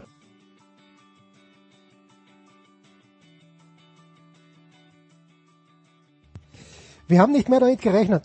Pardon. Schon gar nicht in der Big Show 446, aber er ist tatsächlich aus Australien zurückgekehrt. Der Tom Heberlein ja. vom SED. Es war, war schwierig, Tom, wahrscheinlich, oder? Dass du wieder den Weg ins kalte Europa gefunden hast. Das war sehr schwierig, ja. Ich habe auch alles gegeben, um nicht wieder anzukommen, aber leider waren die Flugverbindungen dann doch relativ zuverlässig. das, das wollen wir nicht. Johannes Knut hingegen sitzt zu Hause, ist äh, im Grunde genommen nicht im Grunde erst lediert, wird am Weltcup-Finale nur passiv teilnehmen können. Am Ski-Alpinen Weltcup-Finale. Dabei wärst du über den Europacup qualifiziert gewesen. Johannes, wie geht's dir? Ja, das, das passiert halt, wenn man zu viel Skirennen schaut, dann irgendwann ist man selbst, äh, ja. hat man selbst Rückenleiden. Ja. Äh, nein, ja, ich, ich, hab, ich, ich dachte, ich, äh, man, man denkt ja dann immer noch so, wenn man äh, äh, ab und zu ins Fitnessstudio geht, man kann dann noch die Übungen von vor zehn Jahren machen, nur mit weniger Gewicht, bis dann irgendwann der Körper sagt, dass es doch nicht so eine gute Idee ist. Und Deswegen gucke ich mir jetzt äh, alles nicht im Sitzen an, sondern im Liegen. Ähm, mit leichtem Hexenschuss ist aber schon viel besser geworden. Noch nicht Manuel Feller äh, Bandscheibenvorfall Niveau ganz erreicht. Wenn Johannes Knut dann mit seinen Fans über Instagram kommuniziert äh, und ihnen einen Rap vorsingt, dann wissen wir, er hat Feller Niveau erreicht. Ich lese im SED Newsfeed, Tom, und damit bist du direkt angesprochen. Michaela Schifrin, zurück in Europa, Start in Aare, Ore, Fragezeichen. Was weiß der Heberlein, was weiß der SED? Das wir nicht wissen? du, das Fragezeichen äh, kann ich erstmal noch nicht wegnehmen, aber es schaut im Moment jedenfalls so aus, als ob sie sich äh, nach Ore bewegt. Also wahrscheinlich werden wir es das dann genau wissen, wenn sie dann tatsächlich auch vor Ort ist. Also wir haben jetzt nicht die Flughäfen äh, überprüft, aber es schaut so aus, als ob sie sich äh, zumindest äh, so weit überlegt hat, dass sie halt nochmal eingreift, was ja schwer genug ist, wenn man so einen schweren Verlust erleidet, wie sie erlitten hat. Ich habe herausgefunden, Johannes, dass ich meinem Vater im Training näher sein kann und es lenkt mich ab, sagte die 24-Jährige in der Botschaft, die sie unter einem großen Foto ihres Vaters Jeff vom Blatt abliest. Gut, kommt also zurück, äh, kann und wird vielleicht den äh, Gesamtweltcup gewinnen. Ähm, warum fahren wir überhaupt noch, ist glaube ich meine Frage, Johannes. Es gab ja letzte Woche auch vor Hinterstoder die Aussicht zu sagen, das war's dann. Ja gut, warum nicht? Also das ist natürlich okay, gut. Ja, schön. Ja. schwierig, schwierig zu sagen. Ähm, es ist ja irgendwie der ganze Umgang mit dieser, mit dieser ganzen Situation ist ja sowieso von großer Unsicherheit geprägt. Also nicht nur im, im Sport, sondern auch weltweit. Und das ist natürlich völlig klar, dass dann sich auch die Sportorganisationen äh, damit auch schwer tun. Es ist ja irgendwie auch in sich völlig äh, unkonstant oder inkonsistent. Die Biathleten jetzt zum Beispiel heute fahren vor, äh, machen Wettkämpfe vor leeren Rängen in, Tschechien. Also die Zuschauer dürfen nicht hin, die Biathleten, aber die jetzt von denen viele in Italien waren, die dürfen dahin. Also das ergibt irgendwie auch nicht so nicht so wahnsinnig Sinn. Und, und äh, gut, ich finde es jetzt, die FIS ist natürlich auch, äh, kann natürlich, ist natürlich schon die Frage, was haben die jetzt an Informationen, warum sollten die jetzt sagen, das machen wir so oder so. Also ich, ich finde es jetzt nicht völlig verkehrt, dass sie sagen, wir spielen jetzt ein bisschen auf Zeit und gucken, wie sich insgesamt entwickelt, wie es in, sich in den jeweiligen Ländern entwickelt. Ähm, natürlich kann man argumentieren, dass man jetzt vielleicht auch einen, einen Weltcup-Tross, der ja wirklich überall auf der Welt rumhüpft, gerade an Flughäfen, ähm, dass, dass man das, das jetzt stilllegt, zumal jetzt ja auch gerade dieses, dieses, äh, also der, der Sport an sich ist ja eigentlich die, die ideale Virenzentrifuge, wenn man es mal äh, anschaut. Und je größer und je globaler das Ganze abläuft, desto äh, schwieriger ist das Ganze. Also das, ich, ich kann schon verstehen, dass man sagt, wenn man jetzt sagen würde, man, man bricht das ab, aber andererseits, äh, solange es irgendwie halbwegs vertretbar ist und, und äh, die Gesundheitsbehörden sagen, es ist jetzt nicht völlig absurd oder die jeweiligen Länder, warum soll man nicht weiterfahren? Also ähm, das, deswegen ähm, äh, deswegen äh, habe ich da jetzt äh, an sich jetzt auch keine große großen Einwände und, und bin natürlich da jetzt auch letztlich nicht schlauer oder hm. weniger schlau als irgendwelche ähm, anderen Nicht-Experten. Also ich, ich finde es wahnsinnig schwer, das einzuschätzen und solange da jetzt nicht irgendwie ein generelles Stopp kommt von ganz oben, würde ich, finde ich das schon okay, dass noch, dass, dass sie das weiter probieren. Tom Felix Neureuter hat am Wochenende in der ARD wie er es halt macht, gerade was gesagt, ne, die FIS soll einfach ein Flugzeug chartern, wo wirklich nur die Athleten drinnen sind, nach Quidfeld fahren und dort sind eh nicht viele Zuschauer, wenn ich Felix richtig verstanden habe. Vielleicht hat er das auch nicht so wörtlich gesagt. Ähm, doch, er hat es wortwörtlich so gesagt. Okay. Es, es, ja gibt ja auch, ja, okay, ja. es gibt ja auch, es gibt ja praktisch auch so einen, äh, so einen Reiseveranstalter, mit dem die FIS ja auch zusammenarbeitet. Es gab ja tatsächlich in der Vergangenheit, oder da gibt es glaube ich immer noch äh, auch die Möglichkeit, tatsächlich solche Flugzeuge dann auch zu chartern. Ähm, um das abzuschließen, was Johannes auch gesagt hat, ich glaube, ähm, was wir alle mal tun sollten, ist, dass wir mal ein bisschen diese Panik, die irgendwie andere Leute auch verbreiten, ähm, dass wir die mal ein bisschen runterfahren. Also wie gesagt, ich war jetzt äh, zeitlang in Australien, auch da gibt es natürlich äh, Fälle diesbezüglich.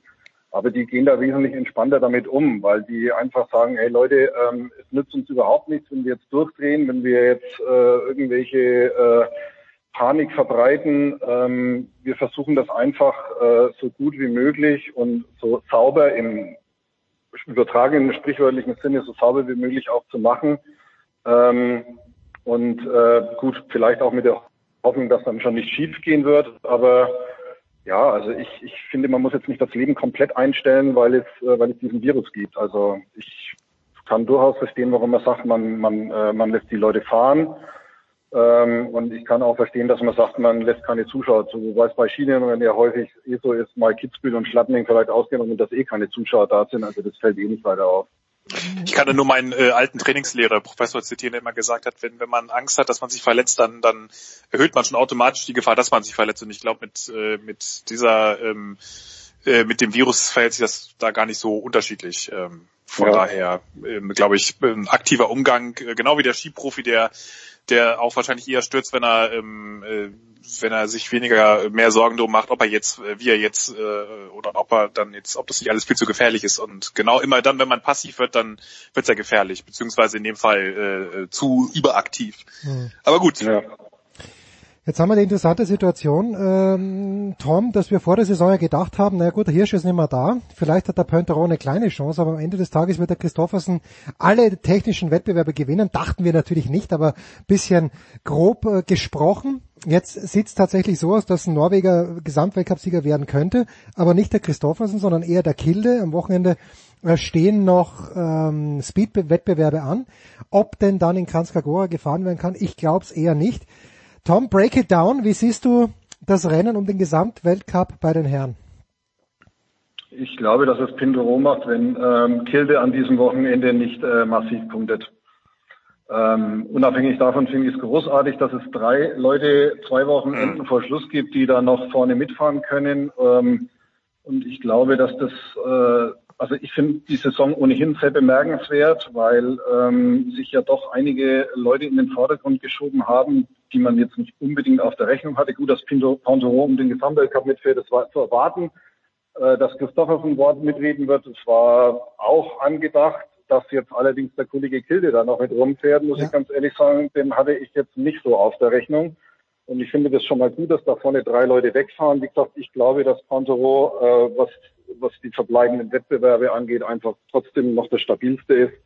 Es sei denn, Kilde räumt jetzt irgendwie am Wochenende nochmal zwei Siege ab, dann könnte es vielleicht nochmal knapp werden. Wie gesagt, alles unter dem Vorbehalt, äh, wird jetzt, äh, was wird noch gefahren, wird noch gefahren, wie schaut's aus? Also das muss man natürlich erstmal abwarten, aber unabhängig davon finde ich es großartig, dass da vorne drei Leute rumfahren, die äh, ja, die zwei Wochenenden vor Schluss noch die Chance haben, diese große Kristallkugel zu gewinnen. Ich meine, es ist ja nicht nur, es ist ja vor allem nicht nur der Gesamtweltcup, es ist ja auch noch Slalom-Weltcup, Super-G-Weltcup, Riesenslalom-Weltcup. Also das Einzige, was ja einigermaßen entschieden ist, ist die Abfahrt. Hm. Und ich finde es ganz großartig, äh, der Hirscher ist weg und äh, ja, der Name fehlt, aber irgendwie ist es vielleicht ein bisschen provozierend, was ich sage, aber es fällt, also ich finde, dass das Ganze wesentlich interessanter und wesentlich spannender geworden ist in diesem Winter, weil sich eben auch neue Leute in den Vordergrund gedrängt haben, auch altbekannte in den Vordergrund gedrängt haben und weil halt viele, ja, viele Entscheidungen einfach zwei Wochen vor Ende der Saison noch offen sind. Finde ich ganz großartig. Johannes, du bist in dieser Woche appointed. Jetzt in diesem Moment ruft dich Henrik Christoffersen an und fragt dich, Johannes, was sagst du? Soll ich die Super G-Skier anschnallen oder soll ich dieses Risiko nicht eingehen? Was sagst du ihm? Ja, natürlich, weil du weißt ja nicht, äh, wie, wie oft du die Chance noch kriegst. Also natürlich ist er jetzt ein bisschen weit hinten, aber ähm, das ist, ich glaube, man muss die Chancen, die man hat, muss man nutzen. Also ich glaube, da, das, das hat gerade der Skisport, der so auf Kante genäht ist, der jedes Jahr immer noch gefühlt äh, oder sagen wir mal so, der, die, die sind ja eigentlich schon ständig am Maximum, aber dieser, dieser Grad zwischen was, dass es noch funktioniert und dass du abgeworfen wirst und äh, zurückgeworfen wirst, der wird ja immer schmaler und äh, was, was, was sollst du da aufschieben? Also auch und äh, gerade wenn es so eng ist und äh, du weißt, äh, dann, dann passiert ein Einfehler, ein Sturz und schon ist wieder alles komplett anders offen. Mhm. Also das, man, es gab ja viele Momente, wo man dachte, okay, jetzt ist der Christopher so vorne, jetzt setzt er sich ab und dann kommt doch wieder eine irre Wendung.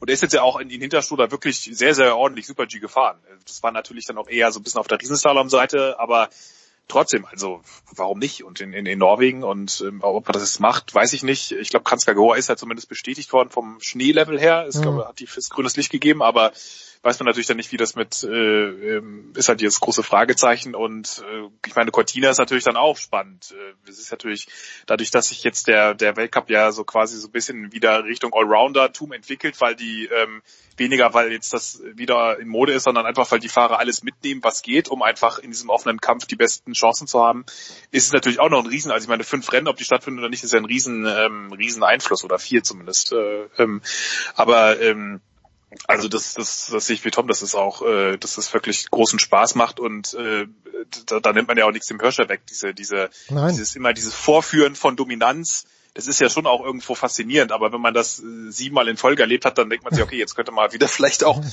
bisschen äh, die, die, die andere äh, Seite mal wieder ein bisschen vorher vorkommen und das, das macht schon Spaß.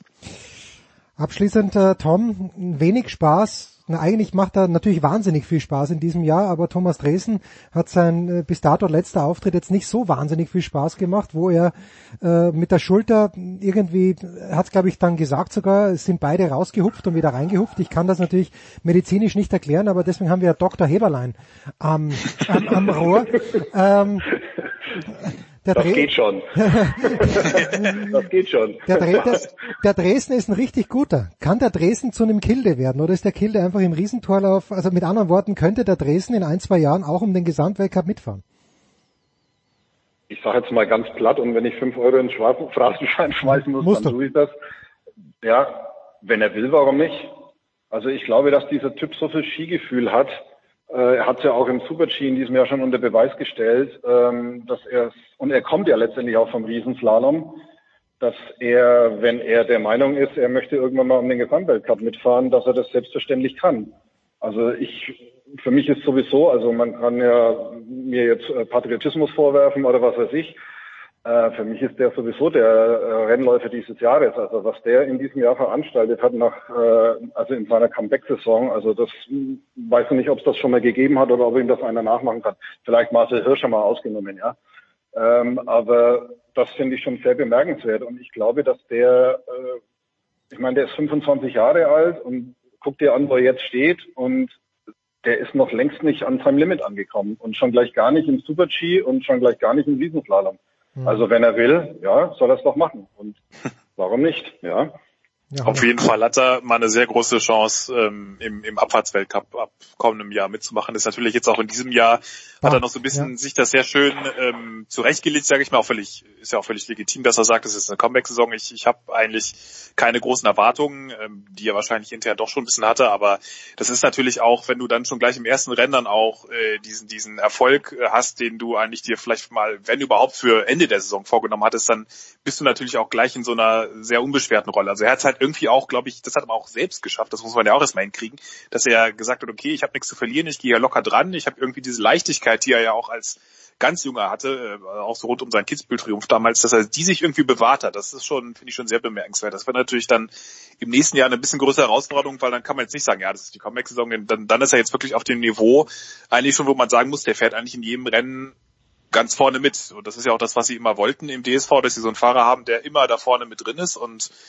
ähm, aber aber also dann dann ist sicherlich zumindest mal der Abfahrtsweltcup äh, absolut möglich, weil äh, selbst mit diesem, wenn man mal schaut, äh, dass er jetzt zumindest äh, auf, auf zwei ist hinter Voigt, oder er auch sicherlich, wenn er jetzt halbwegs, wenn er in Quidfeld startet, vielleicht auch durchaus bleibt, dann ist das schon ähm, eine irre, eine irre Leistung. Und ich glaube, er ist mittlerweile äh, 26, wenn ich nicht alles täuscht haben, aber das äh, ändert ja. nichts daran, dass er trotzdem natürlich große, äh, immer noch unfassbar, im Grunde ja immer noch als Auszubildender da den, den Lehrling, äh, den, den Großmeistern schon um die Ohren fährt. Und das einzige große Fragezeichen ist halt, äh, wenn du mal natürlich so einen krassen Knieschaden hattest, äh, also mental scheint ihm das nichts auszumachen, ähm, sich wieder ans Limit zu tasten. Aber die Frage ist halt, wenn das nochmal passiert. Ich glaube, er hat nicht mehr so viele, im, im Baseball würde man sagen, nicht mehr so viele Strikes übrig. Also, Strike. Ja, also Strike, Strike 1 ist mal gegen ihn. Ähnlich wie der Baseball. Genau es gibt natürlich auch Leute, die großartige Two-Strike-Hitters. Das ist ja wahrscheinlich, könnte ich mir vorstellen, dass er das auch ist, dass er selbst äh, damit immer noch äh, großartig zurechtkommt. Aber das ist natürlich was, was man so ein bisschen bei ihm im Hinterkopf behalten muss, dass, äh, dass das schon einfach dieser Sport so brutal ist, dass man nicht sagen kann, ja, der ist jetzt auf Jahre hinaus unschlagbar, weil er einfach, weil alles theoretisch für ihn spricht. Das, das muss irgendwie nur ein blöder, äh, ein blöder äh, Sturz, ein blöder Abflug und dann ist plötzlich sieht alles ganz anders aus. Ne? Also, aber es ist wirklich ja. Wollen wir ja. nicht wünschen. Two-Strike-Hitters und damit haben sich Johannes Knut und auch Tom Heberlein schon für die nächste Baseball-Diskussion qualifiziert. Danke euch beiden, äh, Thomas Dresden. Wir freuen uns noch auf drei Skiwochenenden, wenn sie denn stattfinden. In Cortina gehe ich einfach davon aus, ohne Zuschauen. Wir wollen übrigens auch Dominik Paris natürlich nicht vergessen. In diesem Jahr Abfahrt zu früh. Seine Kreuzbänder, sein Kreuzband gerissen. Deshalb mischt er nicht mehr mit. Kurze Pause in der Big Show 446.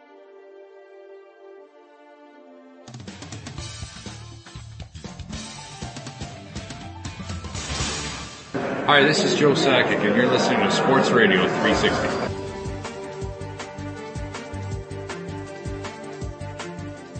Es geht weiter in der Big Show 445, äh 46 und es geht weiter mit dem Motorsport von Formel 1D ist er mal wieder am Start und zwar im wahrsten Sinne des Wortes Christian Immervoll. Servus Christian. Hallo Jens. Und äh, natürlich wie jede Woche Stefan, der Voice Heinrich Motorsport TV. Servus Stefan. Ich grüße euch. Also 146 sagst du. 46. 46. 46. Äh, die Frage ist, wie viele Rennen? Äh, 46 werden es auf keinen Fall sein, Christian, aber äh, täglich eine neue Hiobsbotschaft möchte man weinen aufgrund des Coronavirus, abgesagt, verschoben. Äh, wenn man dich jetzt festnageln würde, wie viele Grand Prix im Jahre 2020 werden wir denn tatsächlich sehen in der Formel 1? ähm, mein Gefühl ist ehrlich gesagt, es bleibt bei der Absage von China. Äh, mhm. Auch wenn die Nachrichtenlage momentan schlecht ist. Und eins muss man vielleicht vorwegklicken, das seriös sagen kann ich überhaupt nicht, ja. ja. Weil das hat auch nichts mehr mit äh, irgendwie Motorsportjournalismus zu tun, sondern das ist eine Angelegenheit der politischen Behörden weltweit. Ähm, und da fühle ich mich eigentlich nicht befähigt, großen, seriösen Kommentar abzugeben.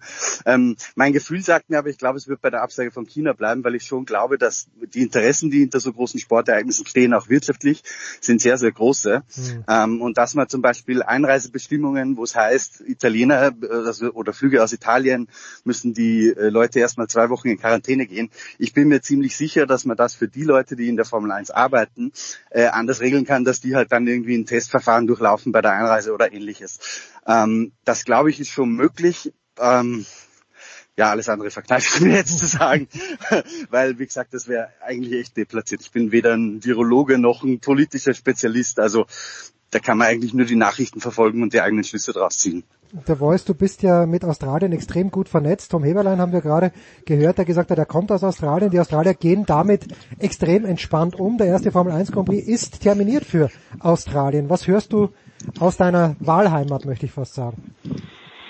Ja, man könnte aber auf der anderen Seite auch sagen, sie gehen entspannt um, sind aber in gewisser Weise oft in vielen Bereichen aus europäischer Sicht gesehen äh, naiv, ein bisschen naiv auch. Okay, und ja. ähm, ich glaube, dass in der Tat die vor Ort momentan absolut davon ausgehen, dass der Grand Prix in eineinhalb Wochen stattfinden wird und dass man für, wie gerade von Christian erläutert, Einreisebestimmungen, die sich aber auch wirklich nicht nur täglich, sondern stündlich sogar teilweise verändern. Ähm, die unterschiedlichen Interessengruppen arbeiten da, aber die unterschiedlichen Länder haben eben auch keine einheitliche Linie.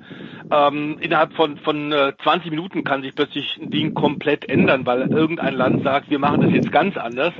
Es ist wahnsinnig schwer, das ist Kaffeesatzleserei. Ich glaube aber tatsächlich auch, dass äh, Australien relativ fix sein dürfte bei Bahrain und Vietnam, vor allem Vietnam, wenn wir bedenken, die neue Rennstrecke in Hanoi, tolle Rennstrecke übrigens, die sicherlich einen spannenden Grand Prix, einen Formel 1 Grand Prix beim Debüt in diesem Land garantieren wird, ist aber nur 150 Kilometer von der chinesischen Grenze entfernt. Und momentan ist man in Vietnam relativ strikt.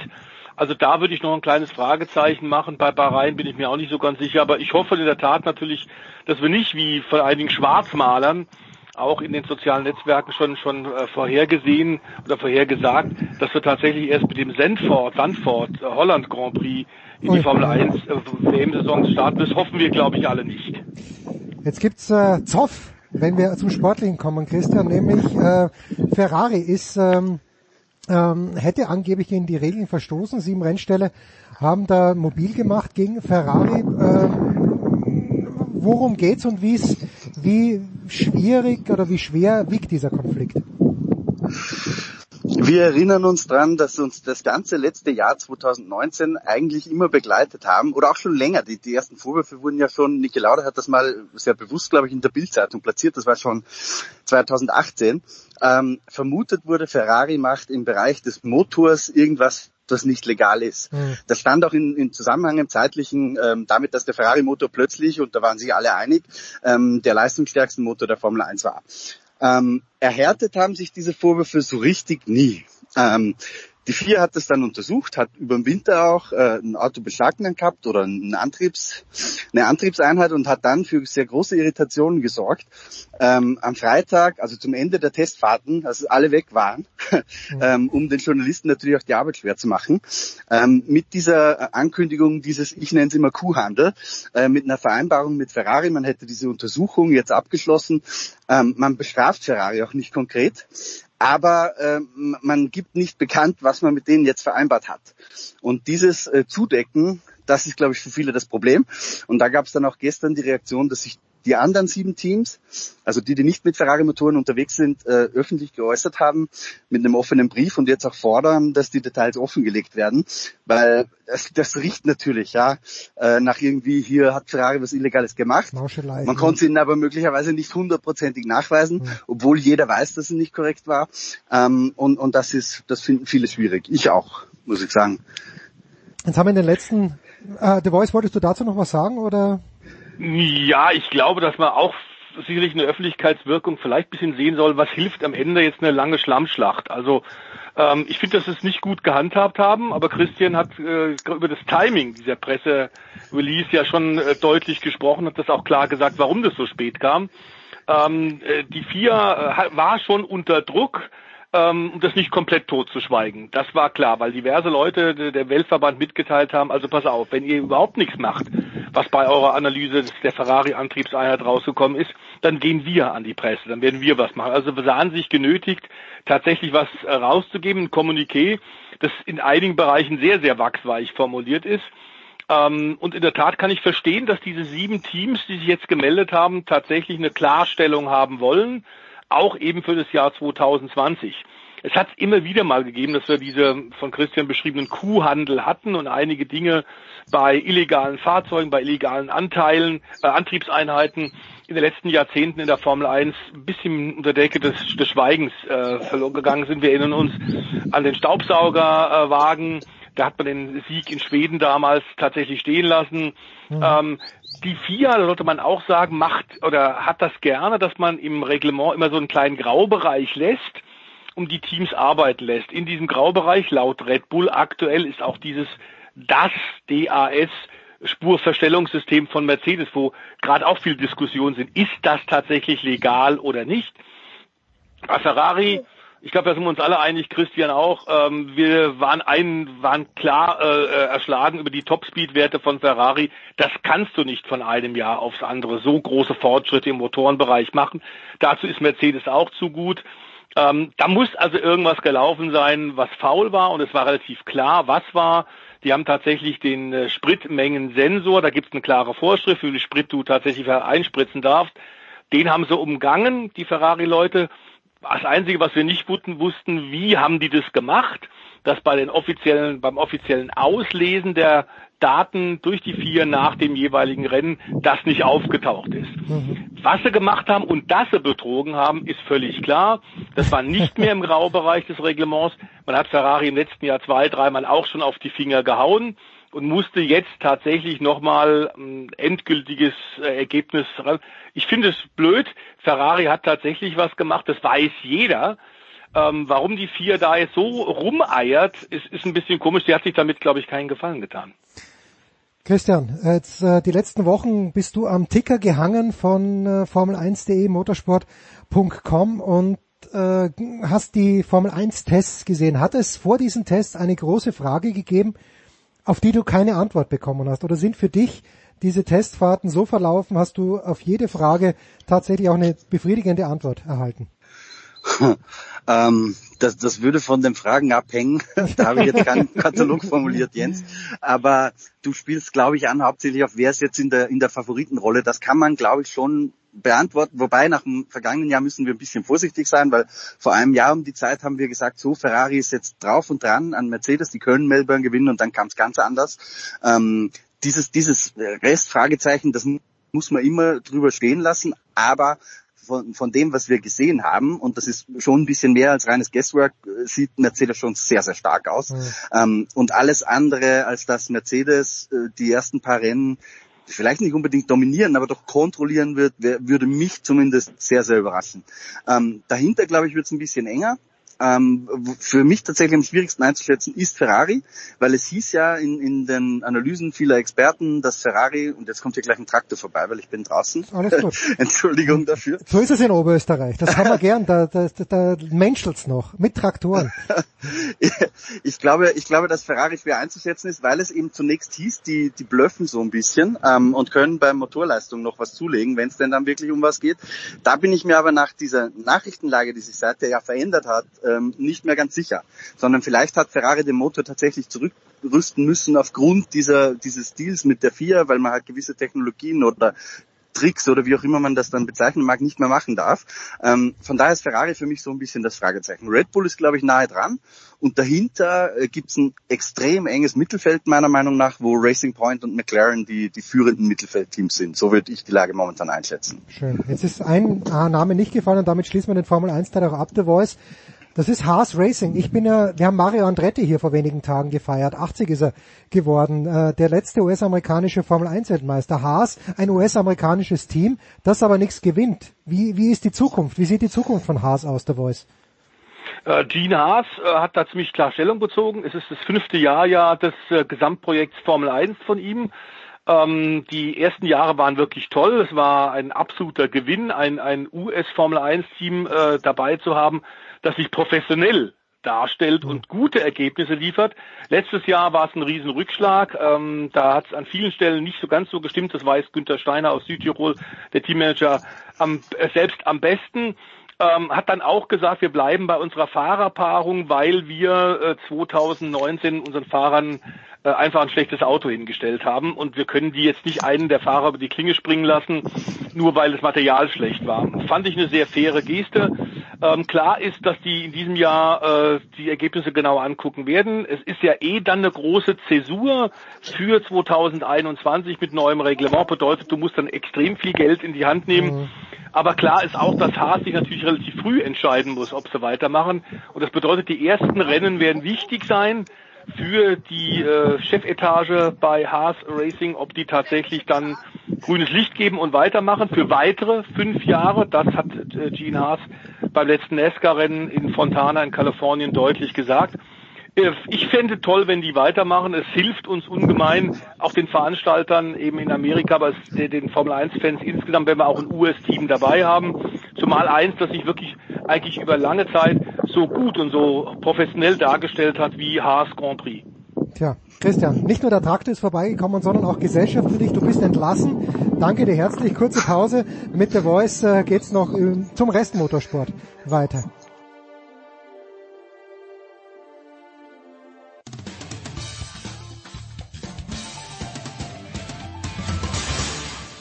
Einen wunderschönen guten Tag, hier ist der Dieter Baumann und ich grüße alle Hörer von Sportradio 360. Ich wünsche einen schönen Tag und Dauerlaufen nicht vergessen.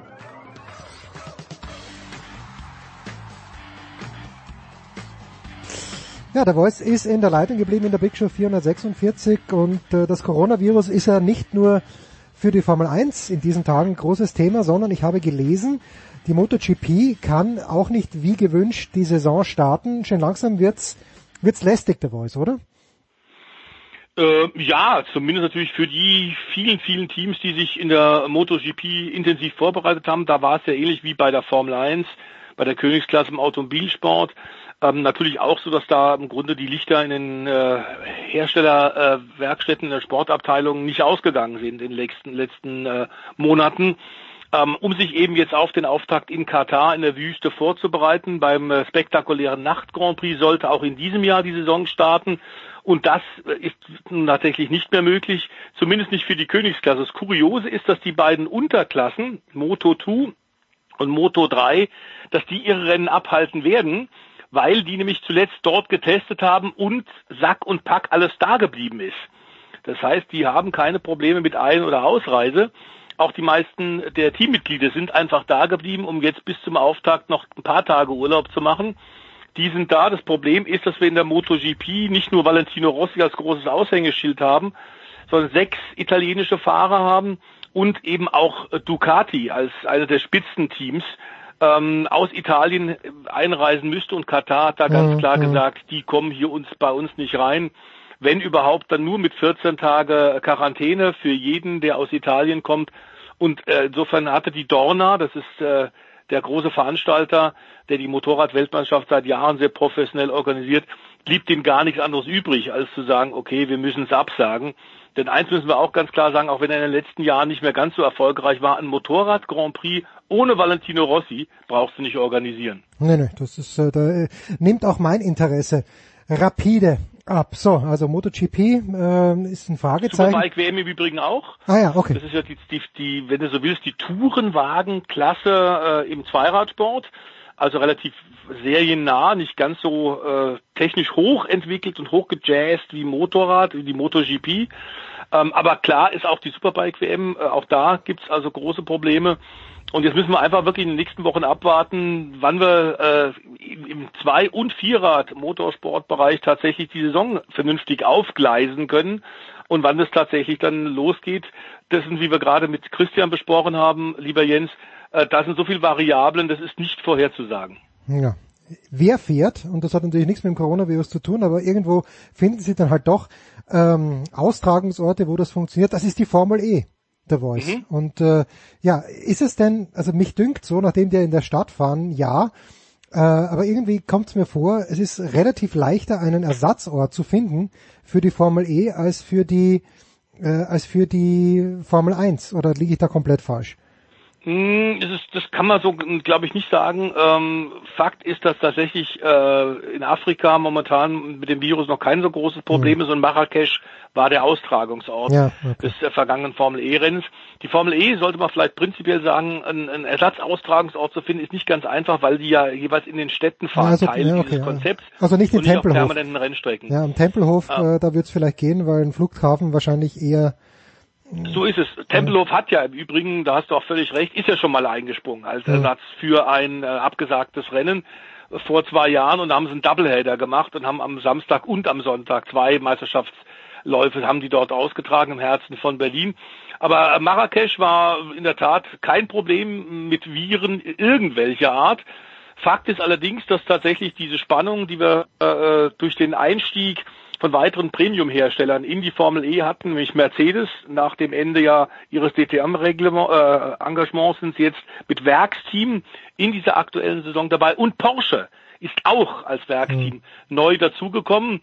Ähm, insofern ist noch mehr Wettbewerb, es ist noch ausgeglichen, es ist noch interessanter und eindeutig muss man sagen, wieder neuen Sieger. Ähm, und Audi, die in den letzten Jahren eigentlich so ein bisschen als deutscher Stadthalter so die Fahne hochgehalten haben, auch schon die Fahrermeisterschaft, die Teammeisterschaft gewonnen haben, die fallen momentan ein bisschen zurück, sind momentan kein Top-3-Team. Also in Ingolstadt muss man offenbar ein bisschen was tun. Denn äh, aktuell machen etwas andere Sorgen für die Schlagzeilen.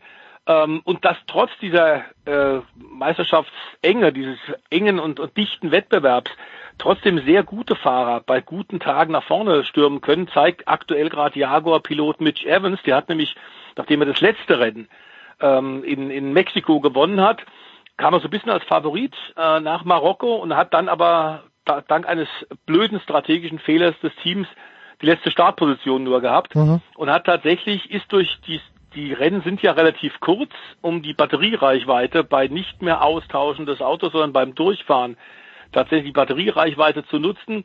Wir haben 45 Minuten Rennen, ist tatsächlich vom letzten Startplatz 16 Positionen nach vorne gefahren mit sauberen Überholmanövern. Das heißt, den Zuschauern, den Fans wird schon einiges geboten. Und ähm, eine Menge Leute haben ja immer wieder gesagt, ach, keine Geräusche bei der Formel E, das ist ja eigentlich nichts, hat mit dem typischen Motorsport, wie ich ihn kenne, nichts zu tun. Äh, der sportliche Wettbewerb ist erstklassig, sollte man nochmal sagen. Und wir haben einige hervorragende Fahrer eben auch dabei. Mitch Evans war einer, den wir kurz vor der Formel 1 schon gesehen haben, ähm, der dann aber das nötige Geld nicht hatte, um diesen Schritt Richtung Grand Prix Sport zu machen. Und Formel E ist für ihn jetzt ganz offenbar eben auch äh, ein sehr, sehr gutes äh, Pflaster, wo man, wo man zeigen kann, was man drauf hat. Antonio Felix da Costa ist aktuell einer der Spitzenleute, der ist bis zuletzt in der DTM gefahren, war dort BMW-Werksfahrer, ist jetzt bei DS Cheetah dabei, ein Team, das im Namen des Gepardens, mhm, das mhm. Zeichen des Teams, fährt und auch die letzten beiden Jahre die Meisterschaft gewonnen hat, mit Ex-Formel-1-Fahrer Jean-Éric Vernier. Und äh, Vernier hat jetzt einen richtig starken Teamkollegen. Der war bisher fünf Rennen jedes Mal vor dem Doppelchampion war, nämlich Felix da Costa aus Portugal. Der ist momentan gut, aber die Deutschen haben sich auch wieder gut in Szene gesetzt wenn auch nicht Audi, die wissen, dass sie ordentlich in die Hände spucken müssen und was tun müssen. Bei Mercedes und bei Porsche ist es so, dass ähm, gute Wochenenden sich mit mäßigen Ergebnissen ablösen, was normal ist, wenn du ganz neu dabei bist, dann hast du natürlich gegenüber den etablierten Teams noch ein bisschen Nachholbedarf.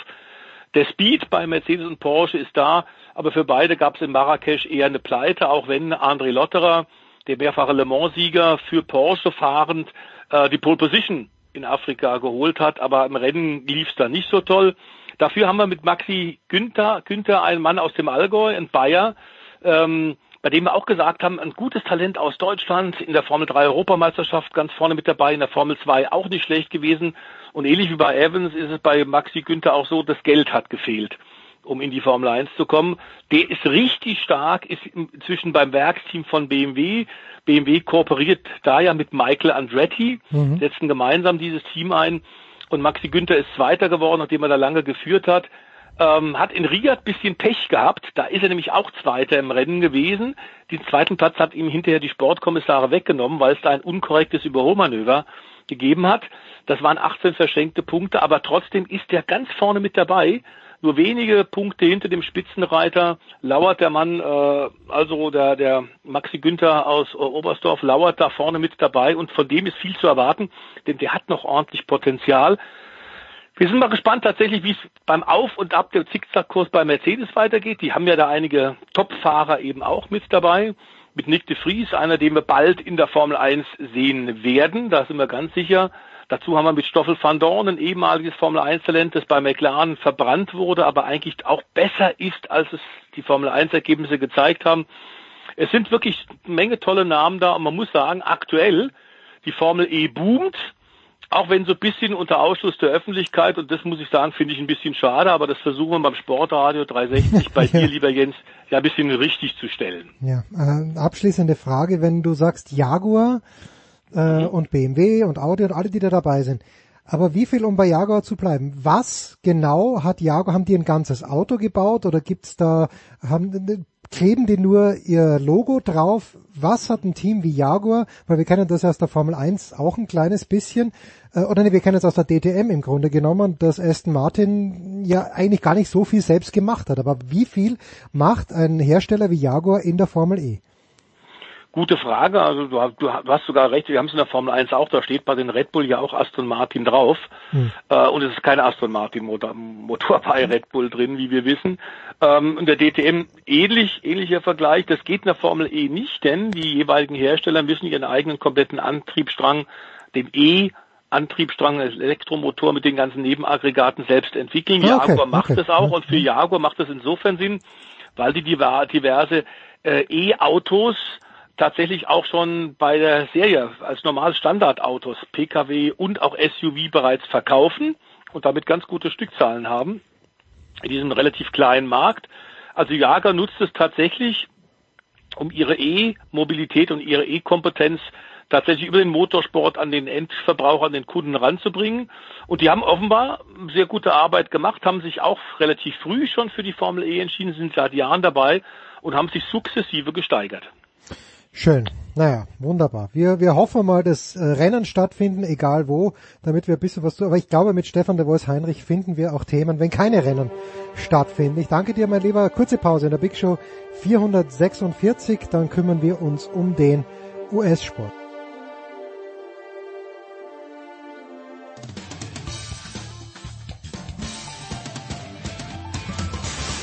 Ja, mein Name ist Achim Bayerlotz.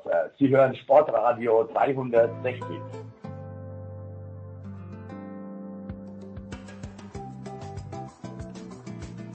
Sportradio 360, Big Show 446. Heiko Olderb ist wach geblieben. Es ist ganz, ganz spät in Boston und äh, der Heiko ist aber so nett und hat noch ein paar Minuten Zeit für uns. Heiko, grüß dich. Du hast John McEnroe gesehen vor ein, zwei Tagen im TD Boston Garden. Ähm, ich ahne, welcher Anlass äh, hast du, kann man damit mit McEnroe persönlich sprechen oder wie schaut das aus? Ich habe im Vorgespräch nur angedeutet, dass wir mal über den Labour Cup sprechen können, weil McEnroe hier war. Ich habe aber nicht gesagt, dass ich ihn selbst gesehen habe, sondern äh, ah, okay. ich war, ich war nicht, er war am, was haben wir heute Donnerstag? Er war am Dienstag beim Heimspiel der Celtics gegen die Brooklyn Nets da und hat Werbung gemacht für den Laver Cup. Das ist, wird, glaube ich, die dritte Ausgabe, ne? Die soll im September hier, oder wird gespielt im September, dieses ähm, ja, Tennisturnier Team USA, nee, Team World gegen Team Europe, ne? Ja, und genau. Also es ist so wie der Ryder Cup und das wird hier in, in Boston ausgetragen und da haben die das jetzt, ich weiß gar nicht, ob es offiziell vorgestellt war oder Werbung gemacht haben, aber da war John McEnroe halt äh, tagsüber da und ähm, also gemunkelt wurde das schon länger. Irgendwann vergangenes Jahr im Herbst, da war durch Zufall, ich glaube, das war Toronto Maple Leafs, die waren hier und sind beim Morgentraining und äh, da macht einer nur ein Foto und oben auf dem Videowürfel, total unscheinbar, weil man guckt ja eigentlich nur auf die Spieler, ja. steht da Lever Cup und alle so, hoppla, was heißt das denn? Also da wurde sozusagen schon mal so ein bisschen ähm, die Katze aus dem Sack gelassen und jetzt ist es halt ganz offiziell. Ich meine, du bist mehr der Tennisguru Ja, als ja. ich. Äh, hattest, hattest du bislang davon gewusst? Doch, dass, doch. Also ich weiß, Doch, doch. ich weiß, Boston war immer im Gespräch, aber jetzt hatte ich vor kurzem auch eine E-Mail bekommen, dass äh, Federer gesagt hat, ja, also ähm, ich glaube vergangene Woche irgendwie, äh, elf, dass, äh, die, dass, dass, dass das Datum auch feststeht mit äh, in, in Boston. Ja, also Boston und dann Schmiedi ist dazugekommen. Schmiedi. Hello.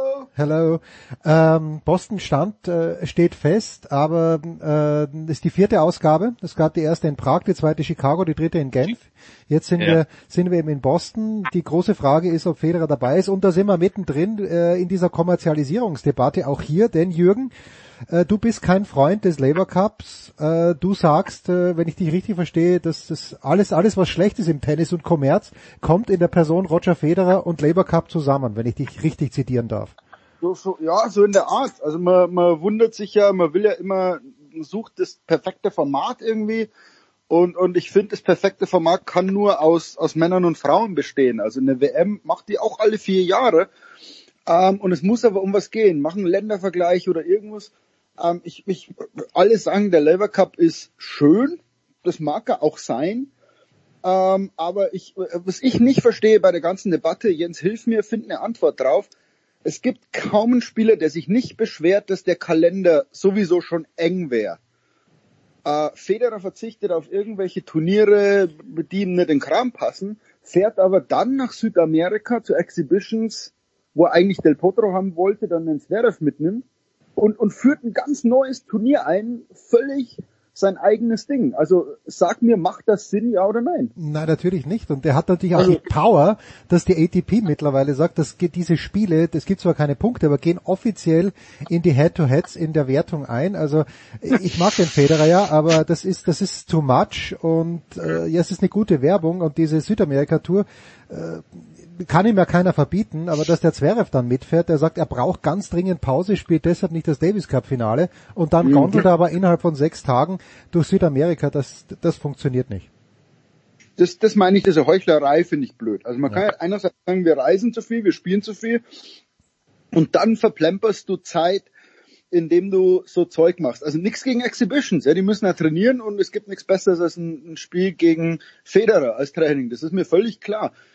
Aber diese Heuchelei, einerseits zu sagen, wir reisen zu viel und andererseits den Kalender voll zu stopfen mit, mit sportlich bedeutungslosen Quatsch, das verstehe ich nicht. Also so viel ich den letzten Lever Cup mitbekommen habe, das ist ja schon die geballte Weltelite ist da, aber irgendwie ist das hat das Ja. trotzdem. Also die versuchen ja so an den Ryder Cup ranzukommen, aber gut, natürlich fehlt da noch die Historie, aber irgendwie, weil wie ich das so aus der Ferne mitbekommen habe, also ähm, das ist halt kein Davis Cup, weil es halt wie gesagt noch wachsen muss, ähm, aber irgendwie ist das ähm, reißt das, glaube ich, selbst viele Tennisexperten nicht so recht vom Hocker. Ja, das Problem Trotz, ist trotz der Namen. Ja, trotzdem, aber das Problem ist einfach, dass Europa so gut aufgestellt ist, also wenn wirklich alle da wären, dass das Team Welt und da gibt's ja letztes Jahr, es ist natürlich immer nur ein Gerücht, aber es normalerweise kann es nicht bis zum letzten Match spannend bleiben, weil Europa in jeder Position besser aufgestellt ist, aber bis jetzt war es erstaunlicherweise immer so, dass das vorletzte oder letzte Match entschieden hat. Und ja, da, da denkt man sich dann halt schnell, er könnte auch ein kleines bisschen gecastet sein, diese Geschichte. Also, ich, was ich nicht verstehe, ist, warum arbeiten nicht, gerade im Tennis, wo es möglich ist, wo die, die Terminkalender so halb oder, oder äh, mal zu 90 Prozent aufeinander abgestimmt sind, warum man das nicht hinkriegt, ein Männer-Frauen-Turnier, vier Einzel, zwei Doppel, ein Mixed. Und, und stell dir mal diese Mannschaften vor, wenn Serena Williams mit Tennis Sangrin gegen Linda Bencic und Roger Federer und Wawrinka ist noch dabei. Und in Deutschland sagst du jetzt Kohlschreiber, Zverev, Görges, Kerber, ähm, die treffen sich zu einem richtig geilen Ländervergleich. Da würden doch die, die Spieler gern mitmachen, weil sie sagen, schau mal, also da, da ist was los. Man könnte Männer und Frauen verbinden, man könnte ein tolles Turnier machen, ähm, das sportlich relevant wäre. Du könntest, äh, du könntest das vermarkten wie eine Fußball-WM, zieh's in drei Wochen durch. Irgendwie keine 16, 16 Nationen qualifizieren sich, die spielen in Gruppen A4 äh, äh, und, und dann, keine Ahnung, Viertelfinale, Halbfinale, Endspiel. Das wäre doch eine geile Geschichte und, und such dir jetzt mal ein neues Land aus. Der- Oder mach zwei, drei Ländern, die nebeneinander liegen. Das wäre doch ein super Format, warum man an sowas wie Davis Cup festhalten muss, an sowas wie Fed Cup festhalten muss und dann noch so einen Labour Cup einführt. Und dann gibt's so den ATP Cup. Mach ein ordentliches Turnier und nicht irgendwie fünf, sechs äh, äh, schickimicki-Sachen, wirklich. Bin ich bei dir. Und, äh, Kannst du zu Hause machen. Ja, bin ich bei dir, aber ich glaube, dass sich der Labour Cup, nachdem Federer zurückgetreten sein worden wird, eh erledigen wird. Heiko, was anderes. Du nicht, meinst du nicht, dass das sein Einstieg in, als, als Funktionär ist, wo er sich jetzt schon Zverev geholt hat mit seiner Agentur? Dann macht er so einen Labour Cup. Also ob der nicht, ich, ich glaube, dass Federer in zehn Jahren ATP Präsident. Präsident ist und komplett das Tennis regiert. Ja, oder Djokovic. Das ist einer von den beiden. Der, die werden der Djokovic spielt noch ein bisschen länger, aber das ist möglich. Heiko, letzte Woche sprachen wir über ihn und er hat in Las Vegas nicht seinen hundertsten Punkt gemacht. Jetzt frage ich dich, hat denn der Dreiseitel schon 100 Punkte und du konntest, what are you talking about? What are you talking about? Du musst du, du musst du Jürgen fragen. Jürgen hat gerade einen Artikel geschrieben. Äh, Jürgen, was, was ist da mit dem Dreiseitel los? 108 Punkte brüllt mir Heiko geradezu. Na, man muss ja, also ich habe mir jetzt auch in Vorbereitung auf den Artikel äh, Highlights angeschaut, habe mir aber die letzten fünf, sechs Spiele in voller Länge angeschaut. Ähm, der Mann, also, das klingt jetzt böse, der Mann kann es einfach. Also der ist wahrscheinlich, vielleicht ist er sogar der beste Eishockeyspieler der Welt gerade. Der wertvollste, denke ich, mit Sicherheit. Ich glaube, dass er diese Hart Trophy gewinnen sollte. Ähm, und, und es kommt aber irgendwie weder in Deutschland an, also irgendwie, ich weiß nicht, ob die Einschaltquoten für NHL bei, bei den Oilers in Deutschland irgendjemanden erreichen. Ähm, es kommt aber auch in Kanada, weil die da ihre heilige Kuh Conor McDavid haben, kommt es auch noch nicht so an. Also ich glaube, dafür, was Dreiseitel leistet, ich, ich kenne keinen, der so wenig beachtet wird dafür, was er leistet. Ich glaube, das liegt an zwei Sachen. Zum einen, weil du halt im Team mit Conor McDavid spielt, mit dem Jahrhundert, mit also sogenannten Jahrhunderttalent. Und ich glaube auch, das liegt an seiner Herkunft. Der ist aus Deutschland. Wenn der Kanadier wäre oder, oder Russe oder so aus dem typischen Eishockeyland, dann wäre das vielleicht noch mehr beachtet. Aber sind wir mal ehrlich, Jens, du kannst es mir sagen. Also ich finde in Deutschland, also ich sehe es ja auch, wenn ich mal drei Seiten Geschichten anbiete. Da ist kein Interesse. Nach wie vor nicht. Und da frage ich mich, was soll der Junge eigentlich noch leisten? Der führt mit 13 Punkten die Tor, äh, die, die Scorerwertung an. Der hat ähm, die meisten äh, Tore vorbereitet. Der hat die meisten, äh, äh, die meisten Powerplay-Punkte. Der hat die meisten Game-Winning Goals. Der hat die beste Schuss-Percentage. Der hat mehr als die Hälfte der Tore von Edmonton. Daran war er beteiligt. Was soll dieser Mann im Alter von 24 Jahren bitte noch äh, äh, leisten, damit er in Deutschland Beachtung findet? Ich habe das Gefühl, wenn du in Deutschland über drei Seiten sprichst, denken die meisten noch an seinen Vater, an Peter. Ja, aber... Albert Will, der Puck blieb auf der Linie. Meribel, Meribel, genau. Ja, ja genau, wie Sache. Ja. Ja, 19, Unfassbar. 1992. Ja, aber das Problem ist ein anderes, glaube ich, weil äh, in Deutschland generell Eishockey keine Rolle spielt, außer bei Olympischen Spielen. Äh, die NHL, wenn du dich in, Dann ist doch eine Eishockey-Nation eigentlich. Also, Naja. Ich würde eher sagen, eine kleine, Jürgen.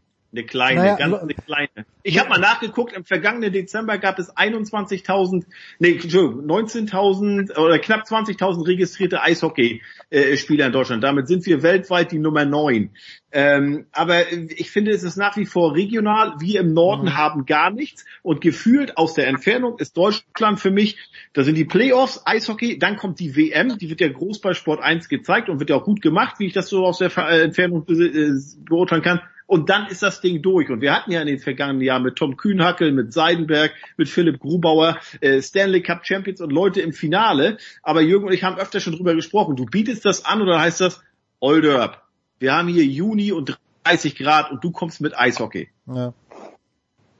Aber es ist, also es ist, es verwundert, ich verstehe jetzt, also ich verstehe, warum man manche oder warum man Eishockey-Leute, äh, Cracks nicht so beachtet hat, aber wie, wie Heiko hat ja gerade alle Statistiken aufgezählt, wo du sagst, der ist ja tatsächlich besser als Nowitzki mit 24 war. Viel besser.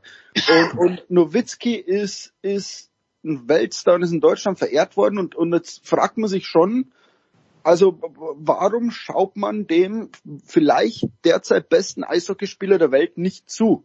Warum begeistert er nicht? Und, und jetzt haben wir ja nicht Juni. Jetzt ist ja irgendwie gerade Anfang März, jetzt ist noch kalt draußen. Jetzt, also man wundert sich so ein bisschen, dass Deutschland, Deutschland schaut normal immer auf eine Sportart, wo sie gerade den Besten haben. Also als, als Becker gut war, waren plötzlich alle äh, Tennisfans und Experten. Dann ging es zur Formel 1 mit Schumacher, äh, dann plötzlich gab es einen Basketballboom mit Nowitzki. Also so, so läuft's ja in Deutschland immer. Boxen mit Maske, keine Ahnung. Und mich wundert, warum nicht so ein Schub jetzt in Deutschland kommt zum Eishockey.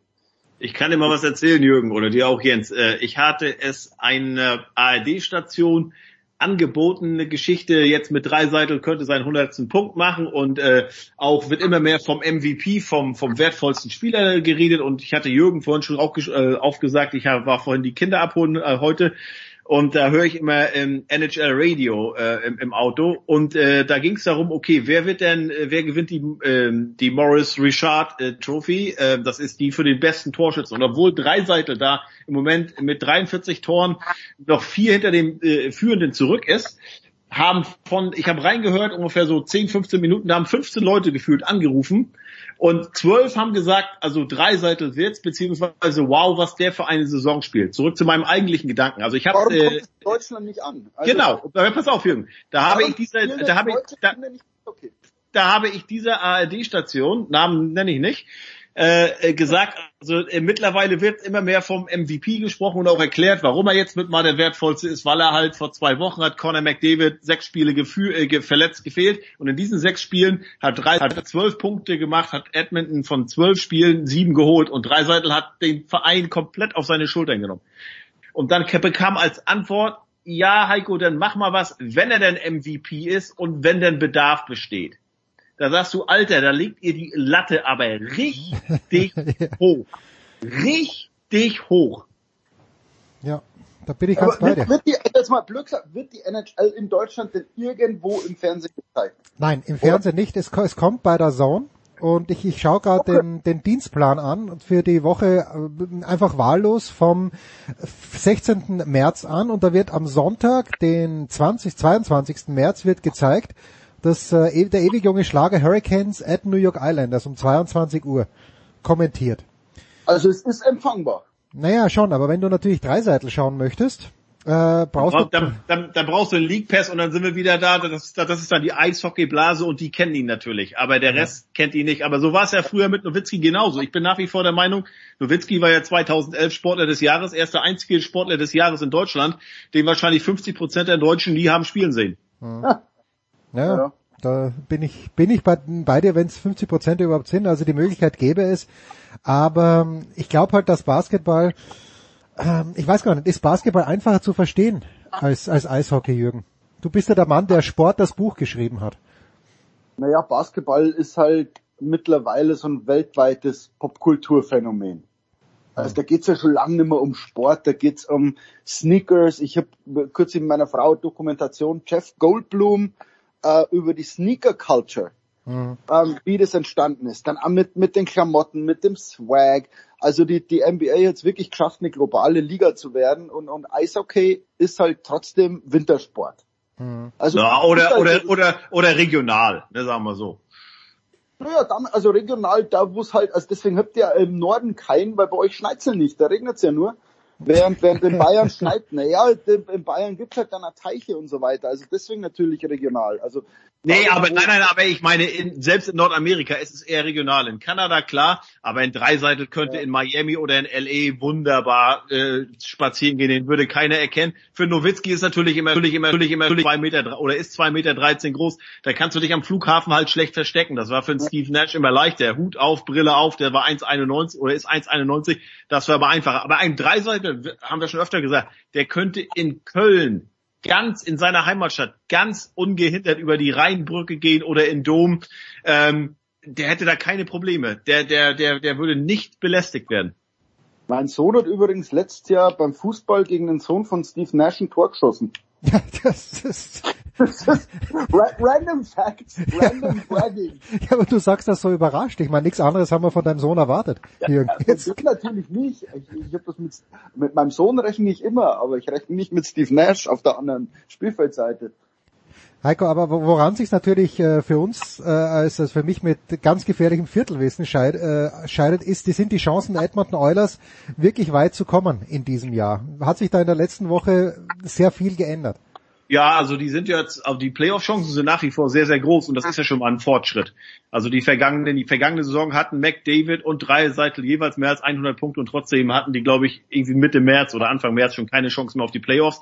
Das ist der große, der, der große Schritt, den sie gemacht haben. Und das, das Schöne ist ja auch bei drei Seitel, den interessieren ja diese ganzen Werte nicht, diese ganzen Zahlen, sondern der sagt wirklich, also lass uns einfach in die Playoffs kommen, lass uns gewinnen, das ist mir wichtiger. Natürlich will man auch mal so einen so einen Titel, äh, so einen Titel holen, da, da, da will ich gar nicht drum herum reden, aber viel wichtiger ist, ähm, ist halt, äh, äh, dass man als Mannschaft endlich mal als Mannschaft mit diesen vielen Talenten, wie gesagt, mit dem McDavid und Nugent Hopkins ist ja da auch noch ähm, äh, in die Playoffs kommt. Und äh, das, was man ja immer drei Dreisettel vorgehalten hat, ist ja, naja, der ist ja nur so gut, weil er mit McDavid spielt. Und der kann ja seine eigene Sturmreihe nicht anführen. Jetzt hat er aber seit Jahresbeginn spielt er in der zweiten Sturmreihe mit äh, Ryan, Ryan, Entschuldigung, Ryan Nugent Hopkins und Kyler Yamamoto. Und Edmonton ist seitdem wirklich ein Zwei-Reihen-Team geworden. Da gibt es qualitativ keinen Unterschied zwischen der ersten und zweiten Reihe. Und Dreiseitel hat also wirklich gezeigt, dass ja, er seine eigene Linie führen kann. Und auch wenn Conor McDavid ausfällt, dann ist da, äh, dann kann Edmonton trotzdem weiter gewinnen und dann, dann, dann legt er richtig los. Und in dieser Zeit hat er halt diese 12 Punkte, 13 Punkte hat er mittlerweile mehr als McDavid in der Scorerwertung,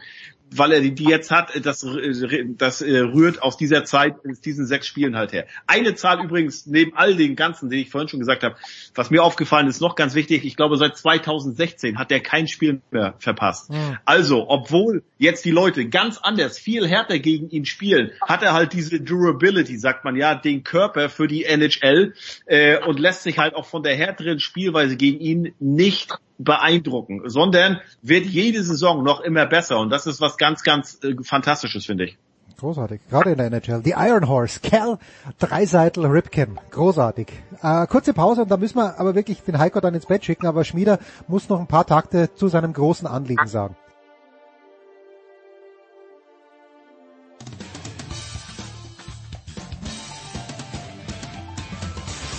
Ja, hallo aus Wolfsburg, hier ist Roy Preger und äh, ihr hört äh, Sportradio 360.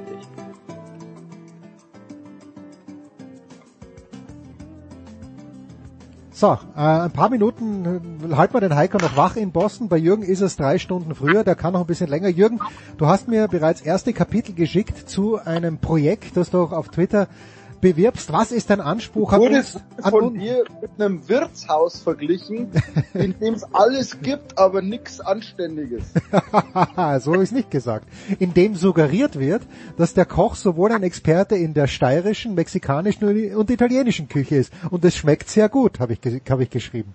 Unfassbar. ich sitze auf der Couch und heul. Ja, äh, was, was ist der Anspruch? Was brauchst du von, von deinen Querlesern?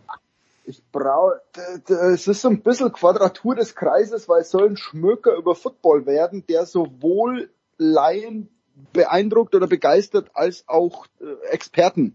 Also Experten sollen auch noch was Neues finden, was mir in der SZ ja schon immer schwerfällt, wenn es um Football geht, weil wenn du zu sehr in die Tiefe gehst, heißt, naja, wir sind aber äh, eine Zeitung, wir sind nicht das Football-Fachmagazin. Mhm. Ähm, und auf der anderen Seite, wenn du aber nicht in die Tiefe gehst, schreiben dir, schreiben dir die Football-Experten und sagen, naja, du hast ja keine Ahnung. Also wenn du hier erklärst, was ein Spielmacher ist und so weiter. Und das finde ich übrigens beim Baseball viel schlimmer als beim Football, Jürgen. Football kennen die Leute irgendwie mittlerweile, aber Baseball, wie du so ein RBI beschreiben sollst oder so, das finde ich viel schlimmer. Home Run kennen sie, aber alles andere ist super schwer zu erklären. Ja, das, das macht es halt ein bisschen schwer. Und deswegen brauche ich jetzt Leser, also Experten wie, wie Nicolas Martin oder, oder Christian Schimmel oder Heiko äh, Oldorp und, und äh, Jens Huber, Gaub natürlich, Zapf, Günni Zapf, die Legende, ja. ähm, die, die, da lesen sollen und sagen, finde ich das, finde ich das amüsant, also lerne ich da nur ein bisschen was Neues? Und ich lasse aber auch komplett Ahnungslose lesen und frag, okay, ihr habt schon mal gehört, was ein Super Bowl ist, lies mal zwei, drei Kapitel, findet ihr das auch lustig? Und das ist so der Anspruch deine Erfahrungen, Heiko? Weil du sagst, bei Football kennt man sich aus, äh, da kannst du aber auch nicht in die Tiefe gehen, weil äh, auf welcher Seite der, äh, gut, das ist dann der, der Left Defensive Tackle, äh, ist ja auch immer noch schwierig. Oder ist es im Football wirklich einfacher? Ja, also man kann ja zum Beispiel einen Sebastian Vollmer habe ich jahrelang hier als den Bodyguard von Giselle Bündchens Ehemann verkauft. Okay, ja. ähm, das geht ja noch. Aber, aber, aber wie gesagt, was ist ein, wie beschreibst du im Baseball ein RBI? Ja, klar. Ja. Da, da, da, das ist äh, für uns ist es selbsterklärend, aber für jemanden, der äh, sich mit der Fußball-Bundesliga hauptsächlich auseinandersetzt, fast unmöglich. Das ist das ist wie mit wie, wie beim Fußball. Fragt den, Fußball, den Fußball-Nerd, erklär mal abseits in einem Satz, beziehungsweise als ich beim Super Bowl war, habe ich den Marken Sotscher, den Deutschen, ähm, gefragt: Kannst du Special Teamer für den Durchschnittsdeutschen in maximal zwei Sätzen erklären? Und hm. da kam er aber ins Straucheln. Ja. ja. Das ist pervers. Ja. Ich könnte nicht beschreiben, aber ich weiß, wenn ich sehe. Ja, so ja richtig. So richtig. Also, also du musst ja schon sagen, es kommt auf die was Feldposition an, aber, aber, aber was ist ein Punt? Also da musst du ja sagen, wenn der Football vom übers Feld gedroschen, also du musst ja wirklich auch, so wie Jürgen sagt, es sind ja Leute, die haben Football, also es sollen ja auch Leute angesprochen werden von dem mit dem Buch, die haben Football noch nie gesehen, die wissen nicht, dass das, das auf dem Fußballfeld, weil, weil niemand wird ein Buch über Football kaufen, wenn es ihn überhaupt nicht interessiert. Ja, aber also, wenn der, wenn der Autor da, wenn der Autor Jürgen Schmieder heißt, das ist doch ein... ja, laut, laut Huber dann gerade extra nicht. der Gast wird Hey, soll, also der, der, der, wer komplett, wer den Sport überhaupt nicht mag, wird sich so ein Buch nicht kaufen. Also das, das ist klar. Aber es gibt jetzt in Deutschland so viele Leute, die halt einfach beim Super Bowl reingeschaut haben, das cool fanden und vielleicht sagen die, ach, jetzt will man drüber lesen, was dieser Sport eigentlich bedeutet. Und, und für die soll es natürlich gleichermaßen sein. Und, und keine Ahnung, Christian Schimmel und Nicolas Martin und Günter Zapf sollen aber auch reinschmückern und sagen, doch, finde ich jetzt, finde ich eigentlich. Aber was so machst du denn? Gehst du in die Geschichte ein oder äh, machst du eher so spezielle, spezielle Spiele, spezielle Ereignisse, spezielle Spiele? Äh, sowohl als auch. Also eigentlich Football als amerikanisches Phänomen. Und, und so ein bisschen gesellschaftlich, wie die Ausbildung funktioniert, wie ein Team aufgebaut ist, finanziell, äh, äh, was College-Sport bedeutet. Also so ein, tatsächlich so ein rundum sorglos Paket Football. Weil der Football, und das hat Heiko richtig gesagt, äh, es, Football war ja schon mal bisschen angekommen, aber jetzt ist es tatsächlich so, dass durch diese Pro7 Max Geschichte, die ja dann auf Sat 1 kommt, nicht nur Super Bowl geschaut wird, sondern auch regulär, was ja eigentlich ein geiler Termin ist, Sonntagabends die Leute doch vermehrt vom Fernseher sitzen. Also das muss man, wer auch immer dafür verantwortlich war, und ich sage, auch Buschi war dafür verantwortlich, das muss man wirklich sagen, das haben die Leute geschafft. Das jetzt ja, es zeigt halt, es zeigt halt wieder, du musst im frei empfangbaren Fernsehen zu sehen sein. Dann läuft's. Ja, auch nicht alles. Auch nicht alles. Oder Streaming-Portal, das, das halt viele Leute haben. Ja, und das dann auch funktioniert. Na gut, so, Burschen, dann dürft, dann darf sich der Heiko jetzt äh, wohlverdient zurückziehen, aber wir müssen natürlich schon noch wissen, Heiko, äh, John McEnroe wird frühestens im September in Boston aufschlagen. Das kann es für dich nicht gewesen sein. Wir haben gesehen, große Unwetter in Boston. Deine ganze Balkondekoration ist im Grunde genommen im Arsch. Was gibt's für dich in diesen Tagen sportlich gesehen? Ähm, am Sonnabend Doppelpack. Erst äh, Major League Soccer hat ja wieder angefangen. Nein. Chicago Fire kommt hier mit Raphael Vicky, ähm, mit dem äh, äh, ehemaligen Werderaner und HSVer. Äh, der ist Trainer jetzt bei Chicago Fire und Chicago hat auch einige Deutsche äh, noch. Ähm, da werde ich hingehen und abends bin ich dann beim Topspiel Tampa Bay. Lightning ist hier zu Gast bei den Bruins und am Sonntag bin ich dann hier im Garden bei Basketball. Daniel Theiss gegen Dennis Schröder, Boston Celtics gegen Oklahoma City. Also gibt einiges zu tun. Darf ich kurz fragen, dieses Inter Miami von David Beckham, ist das äh, eine Totgeburt oder ist da was ganz Großes im Entstehen? Jürgen. Fragst du. Boah, schwer zu sagen. Also es ist schon mal, es, ist, es war eine schwere Geburt. Ja, okay, okay gut. Der, der Masken ist seit 2000, also seit seinem Wechsel wollte er ja schon immer Eigentümer werden. Dann hat er seine Karriere beendet 2013, dann hat er gedacht, irgendwie, okay, 2015 spielen wir. Jetzt ist es 2020, die spielen immer noch nicht im eigenen Stadion. Mhm. Das ähm, aber noch keine Superstars. Keine also, Stars, es geht jetzt erstmal los. Okay, das Kind ist jetzt auf der Welt. Er ist in einer tollen Stadt. Er ist, Miami ist jetzt nicht unbedingt die, die sportbegeistertste Stadt.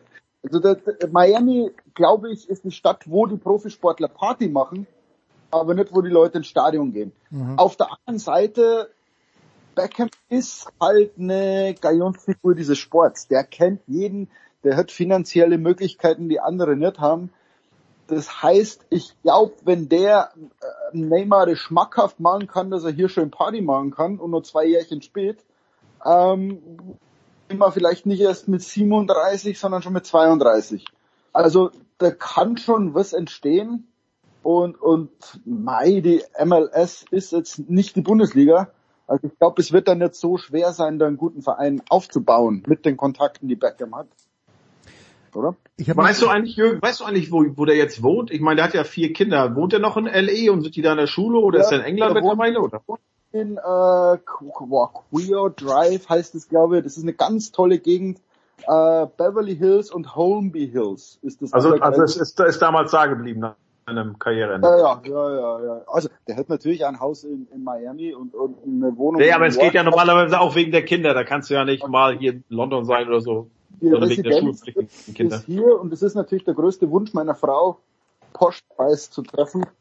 Das schaffen wir schon mal irgendwann. Ich glaube, sie hat herzlich wenig zu sagen, aber Hanni wird, äh, wird sie sehr eloquent machen. Jetzt, ich habe mir nur jetzt äh, Hanni nicht reden, entschuldige mal. ja, okay. Äh, äh, sage mal, jetzt, du hast Neymar genannt, aber ich wüsste außer Messi und Ronaldo, Neymar, das, das sind wir schon fertig dann. Weil welcher globale Star, den die Amerikaner auch kennen, könnte nach Miami oder generell in die MLS kommen? Weil ein Kylian Mbappé, erstens wird das nicht machen, aber wegen dem gehen die Amis nicht ins Stadion. Es gibt gar nicht, finde ich, im Moment so viele globale Fußballstars, Heiko, oder wenn, ja. wenn, wenn übersehe ich da? Das ist richtig. Bin also, genauso. Wo man wirklich sagen kann. Es gibt ein paar Südamerikaner, die sie jetzt geholt haben, also den, den Pizarro aus Mexiko, der spielt jetzt bei, bei Miami oder in LA spielt Vega. Also oder oder Chicharito, ne, bei Galaxy. Das, das, das meine ich, also es ist nicht mehr, dass der, dass der talentierte Mexikaner oder auch Brasilianer unbedingt nach Europa gehen muss, sondern Chicharito verdient hier auch schon vier Millionen. Also das, glaube ich, ist die Chance der MLS tatsächlich auf diesem Kontinent mhm, okay.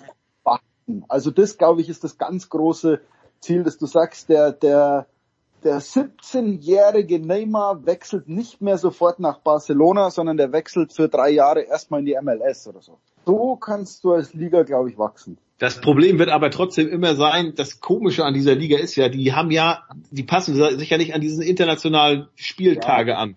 Sprich, wenn die WM ist, oder auch wenn hier dieser CONCACAF, also dieser, wie sagt man, ja, dieser, dieser Gold Cup ist, quasi die Europameisterschaft für Nord- und Zentralamerika, dann läuft die Liga weiter. Da sind die ganzen Nationalspieler nicht dabei.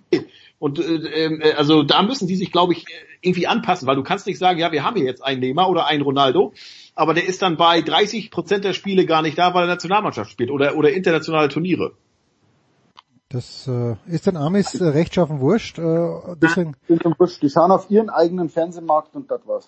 Das war's. Wie groß da die MLS ist, das weiß man nicht. Schmidi, danke dir. Wir, ich habe schon gelesen, es liest sich sehr, sehr gut. Natürlich, was der Jürgen gemacht hat. Das ist eine Freude. Äh, wer sich, wer auch Schmidi lesen möchte, folgt ihm auf Twitter und äh, gebt ihm ein Handzeichen. Er schickt euch dann das Exzerpt zu. Danke Jürgen, danke Heiko. Pause. Big Show 446.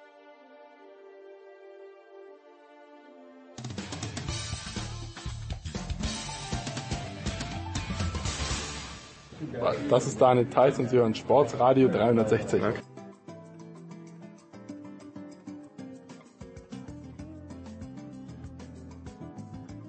Es geht weiter und es geht zu Ende in der Big Show 446 mit Tennis und die letzten beiden Wochen hat er in Dubai verbracht. Immer wieder schön. Jörg Almroth ist Stammgast. Jörg, ich grüße dich. Hallo Jens. Jörg, ich glaube, die große Preisfrage ist, äh, und ich glaube, du hast sie auch selbst gestellt und vielleicht sogar beantwortet. Kann Novak Djokovic in diesem Jahr erstmals den Kalender Grand Slam gewinnen nach den Eindrücken, die du gewonnen hast? Naja, die Frage hätte ich wahrscheinlich anders beantwortet, wenn Gael Morphees einen seiner drei Matchbälle ja. äh, gegen Djokovic äh, ja zu diesem Zeitpunkt hochverdient auch äh, verwandelt hätte. Äh, andererseits sagt man dann natürlich, wenn, wenn, wenn, wenn ein Spieler solche Situationen übersteht, was ist dann dann unmöglich? Ähm, naja, wie gesagt, das, ähm, dieses Gespräch, was sich auf dem Center Court später auch nochmal im Pressezentrum da äh, entsponnen hat, ja, muss man nicht, muss man nicht hundertprozentig ernst nehmen. Äh, wenn man sich allerdings jetzt, also das Thema war ja, kann er eigentlich alles gewinnen, also kann er ungeschlagen bleiben. Das ist natürlich ziemlich verwegen, vermessen und so weiter. Ähm, konzentriert man sich jetzt nur auf die Grand Slam Turniere, würde ich das auf keinen Fall ausschließen.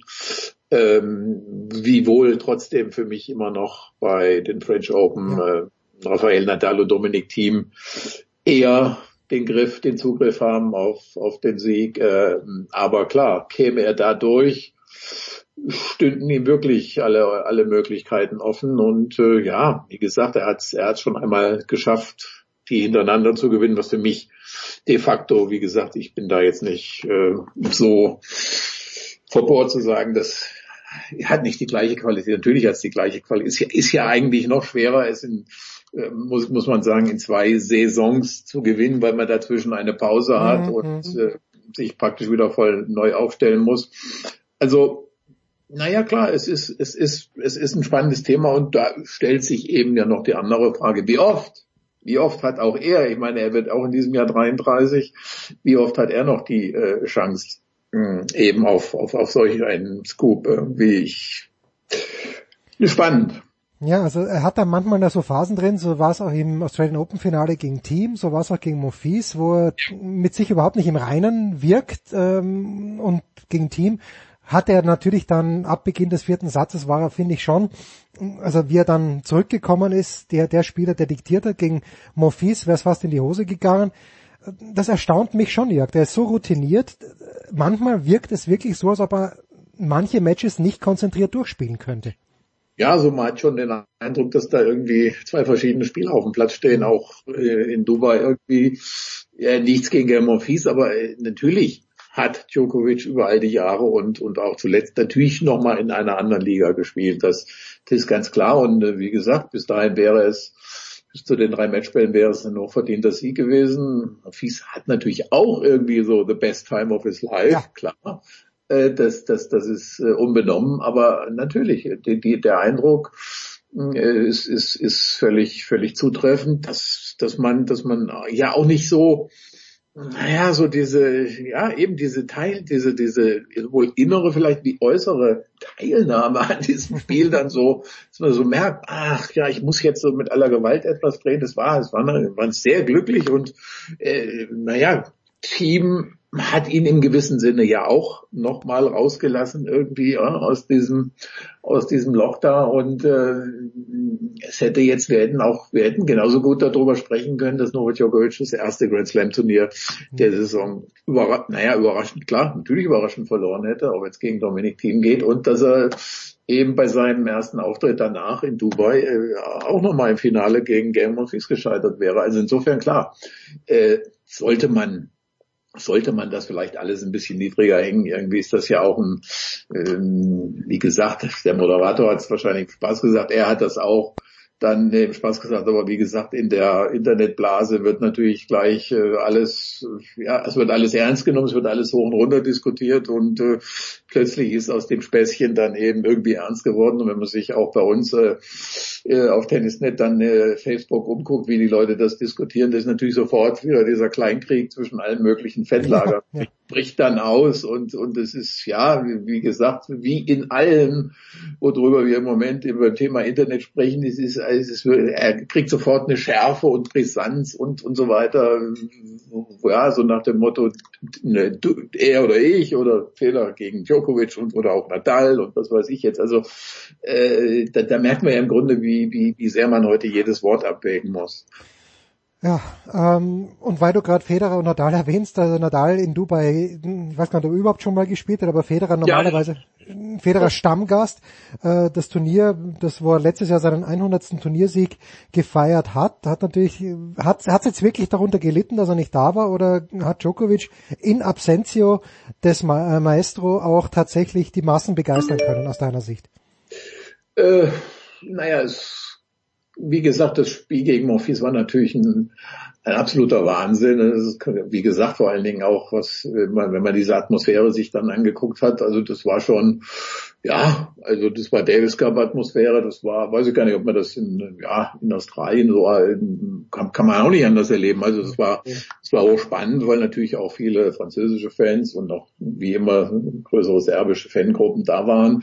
Ähm, natürlich hat das Turnier das wäre ja, wäre ja eine Farce jetzt zu behaupten, dass es nicht unter Federers Absage gelitten hätte. Man hat natürlich gedacht, es gibt äh, in Federer Djokovic äh, Endspiel und naja gut, äh, andererseits muss man natürlich auch sagen, es haben sich in diesem Endspiel der die Sieger der beiden letzten großen Turniere, der ATP-Weltmeister und der Australian Open sind gegenübergestanden. Das ist ja für einen Turnierveranstalter eins gegen zwei ist von der Setzliste her nun auch nicht das Schlechteste. Also nein, also das äh, zwei Spiele, sage ich aus den 14, 14 Turniertagen sind natürlich äh, in Erinnerung geblieben. Das ist zum einen das, das Djokovic-Monfils-Spiel und zum anderen das Spiel von Ange Jabeur gegen Simona Halep. ja. Durch der regionalen äh, Komponente bei Ange Jabeur eben auch wahnsinnig, wahnsinnig dramatisch war und eben auch den größten Zuschauerzuspruch in der ersten, der ersten der beiden Turnierwochen hatte. Und die eigentlich ein sehr, sehr lässiges Tennis spielt. Also, sie hat natürlich auch eine unglaubliche Beschleunigungskraft, äh, wenn sie, wenn sie, äh, ja, sie spielt natürlich eben auch unberechenbar und, und, und man, man, man, man, das Gute, wie bei so vielen anderen Spielerinnen, äh, ähnliches, ich meine, ähnlicher Couleur oder so ist, man weiß eben nicht, was im nächsten Moment passiert und, und, und sie spielt eben auch nicht dieses, ja, doch vielfach zu beobachtende, übrigens jetzt wirklich nicht nur Frauen, sondern auch im Herren-Tennis einfach eben von der Grundlinie das Ding runterspielen. Nein, also da passiert schon einiges bei ihr und äh, ja, auch sie war nah dran und und und und das wäre natürlich ein echter, ein echter Hammer gewesen, da jetzt auch fürs Turnier, wenn sie noch ein Stück weiter gekommen wäre. Ja. Dieses Wochenende, Jörg, da steht der Davis Cup an oder das, was von ihm übrig blieb. Und da müssen wir es dann doch nochmal zurück zu Novak Djokovic, der äh, wieder, ich glaube, das war sogar schon vor Turnierbeginn, angemahnt hat, Burschen, passt mal auf, auf Dauer wird es nicht funktionieren, dass wir das gleiche Turnier zweimal spielen, nämlich in Madrid und dann in Australien. Wer wird aus deiner Sicht eher zucken, die ITF oder die ATP? Oder wird's, äh, werden dann halt Leute verzichten, wenn es beide Wettbewerbe weiterhin gibt? Tja, das ist eine Millionen-Dollar-Frage. Ja, also ähm, zum einen äh, kann ich mich nicht entsinnen, dass Novak Djokovic sich so dezidiert zu dem Thema ansonsten schon mal geäußert hätte, wie er das tatsächlich in, in Dubai getan hatte. Ich darf sogar sagen, das ist auf mehrfaches Insistieren meiner Person, äh, was äh, auch tatsächlich irgendwo die, die Frage gestellt ihm habe, die du mir jetzt gestellt hast, äh, wer und was muss oder was muss da passieren ne? und äh, dann damit diese unbefriedigende Situation sich irgendwie auflöst und äh, dann kam es eben auch dazu, dass er sagte, ja, also ich, ich für, für mich ist völlig klar, dass ich das natürlich nicht viele Jahre äh, so spielen werde und kann, ne? also einfach aus den persönlichen Gründen des Zunehmen des, des Alters und so weiter und und und ja eigentlich des, des Widersinns der ganzen Situation und äh, jetzt äh, die Frage, wer zuckt zuerst? Naja, also wenn wir uns äh, alle die Machtverhältnisse im Moment angucken, ist, ist die ITF natürlich ist jetzt ist jetzt da ja eher würde ich eher als Juniorpartner hm. oder als Junior-Verhandlungspartner jetzt äh, betrachten, äh, weil sie einfach die schlechtere Ausgangsposition hat, ne? weil also alle erstmal per se jetzt kein so großes Problem haben, Anfang des Jahres diesen Teamwettbewerb als Warmer für die Australian Open zu spielen.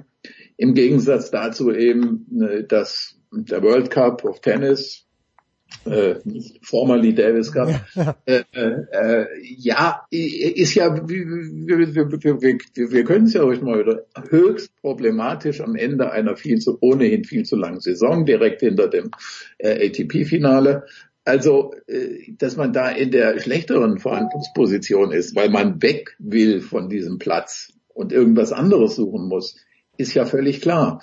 Und ähm, wie gesagt, das, äh, wir wissen selbst, wie die äh, vor allen Dingen Vermarktungssituation auch in Madrid im ersten Jahr war. Es, es gab keinen so richtig großen TV-Partner, auch die anderen äh, Werbepartner, das waren so teilweise ja auch so Dinge, wo man, wo man in der Branche sagt, das sind so Gegengeschäfte, also wo fließt, da fließt nicht wirklich viel Geld oder sowas. Also da schwingt ja im Hintergrund die Sorge mit, die viele Funktionäre auch äh, von, die, die dagegen waren bei der Abstimmung, äh, wie, wie steht es eigentlich langfristig um ein tragfähiges finanziell, finanzielles Konzept der Gegenfinanzierung einfach diese, dieser ganzen Ausschüttungen, die da versprochen worden sind.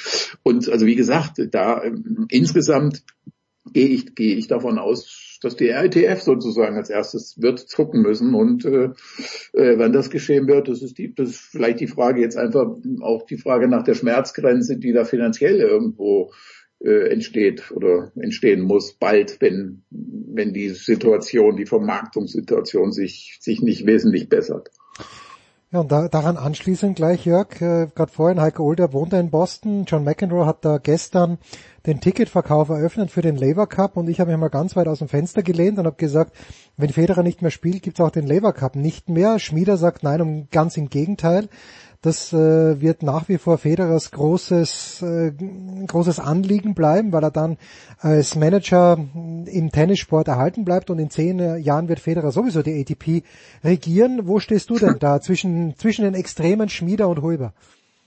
Naja, also ich glaube, ich glaube, also ich glaube, ich glaube schon, dass man einen, also differenzieren muss zwischen dem Spieler Federer, der tatsächlich auf dem Platz stehen wird, äh, also nicht nur im Übrigen beim Labour Cup äh, und dem Akteur im Hintergrund Federer, ob als Teammanager, als als ja wie auch immer man ihn dann beim Labour Cup bezeichnen wird später als ja Mastermind und und frag mich irgendwas.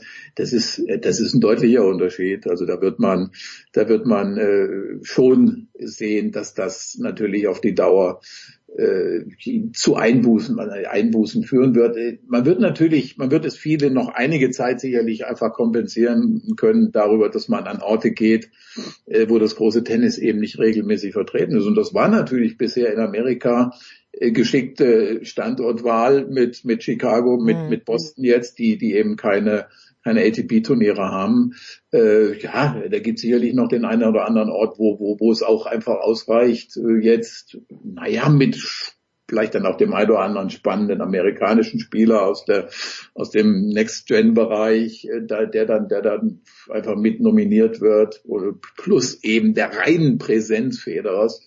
Äh, das, das wird noch reichen, aber natürlich perspektivisch also das wäre jetzt, das wäre jetzt genauso, wenn man für jedes andere Turnier behaupten würde, es, es, es gibt keinen Unterschied, wenn Federer und Nadal nicht mehr spielen. Mhm. Also das ist das das das das das das, das glaube ich nicht. Ähm, trotz allem Engagement, dass er natürlich weiterhin äh, hier investieren wird, aber ja, also das, das, das wir, wir reden natürlich über andere Zeiträume jetzt, das ist klar. Äh, zehn Jahren, in denen es vielleicht dich und mich dann nicht mehr so interessiert, vielleicht andere dann. Äh, da wird man sehen, da wird man sehen, da wird vielleicht hat sich da alles äh, sowieso anders aufgestellt äh, im Tennis, was es ja auch müsste, aber ja, also Federer für sich genommen ist ja ist ja sowieso schon wir werden es in dieser und der nächsten Saison wird man wird man sehen, wie sich wie sich jetzt vieles natürlich bei ihm da auch schon entwickelt und ich bin ehrlich gespannt auch wie wie das wie dieses letzte Comeback jetzt aussehen wird. Ach, der große Meister. Ja, es gab mal Zeiten, wo ich mich wirklich nicht wahnsinnig für Tennis interessiert habe und ich mache das am Wimbledon-Sieg von Leighton Hewitt fest im Jahre 2002. Gegen, gegen Malavia Washington. Äh, nein, nein, nein, stimmt gar nicht. Gegen oh, David, David Nalbandian, gegen David Nalbandian, weil Washington hat ja damals gegen Richard Krajicek 1995, was, 96, 96 verloren, ja. 96. Ja, und da, da war ich so ein, ich war tatsächlich Fan von Pete Sampras, obwohl alle immer gesagt haben, der ist so langweilig, aber ich fand's so geschmeidig und so natürlich. Aber also Hewitt. Ja, aber apropos Krajicek und Krajicek und Washington, ich meine, wenn, wenn von einem Wimbledon-Finale der Auftritt einer Flitzerin am meisten in Erinnerung bleibt. Dann das, ja, also Krajcek hat, äh, na, bei aller Liebe, das Turnier hat er verdient gewonnen, meinetwegen, aber, ah, na, das ist, war schon, war schon schwierig zu ertragen, dass er den großen Pete vom Sockel gestoßen hat. Jörg, ich danke dir ganz, ganz herzlich. Das war die Big Show 446. Wir machen uns auf. Kommst du zum Davis Cup, Jörg? Ist noch ein bisschen unsicher, hängt von anderen Dingen ab, aber ich, es, es ist noch möglich. Wunderbar. Dann danke ich, äh, bedanke ich mich herzlich. Bis dann. Big Show 446. Danke, lieber Jörg. Und du? Ich fahr hin. Okay. Ja, es hängt, hängt ein bisschen, hängt ein bisschen Das war die Big Show auf sportradio360.de. Folgen Sie uns auf Twitter, klicken Sie den Gefällt mir-Button auf unserer Facebook-Seite und abonnieren Sie uns via RSS-Feed oder auf iTunes. Die nächste Ausgabe der Big Show gibt es am kommenden Donnerstag. Bis dahin sollten Sie die Zeit nutzen und die weiteren Angebote auf sportradio360.de wahrnehmen. Play Ball! Da ist gar nichts toll.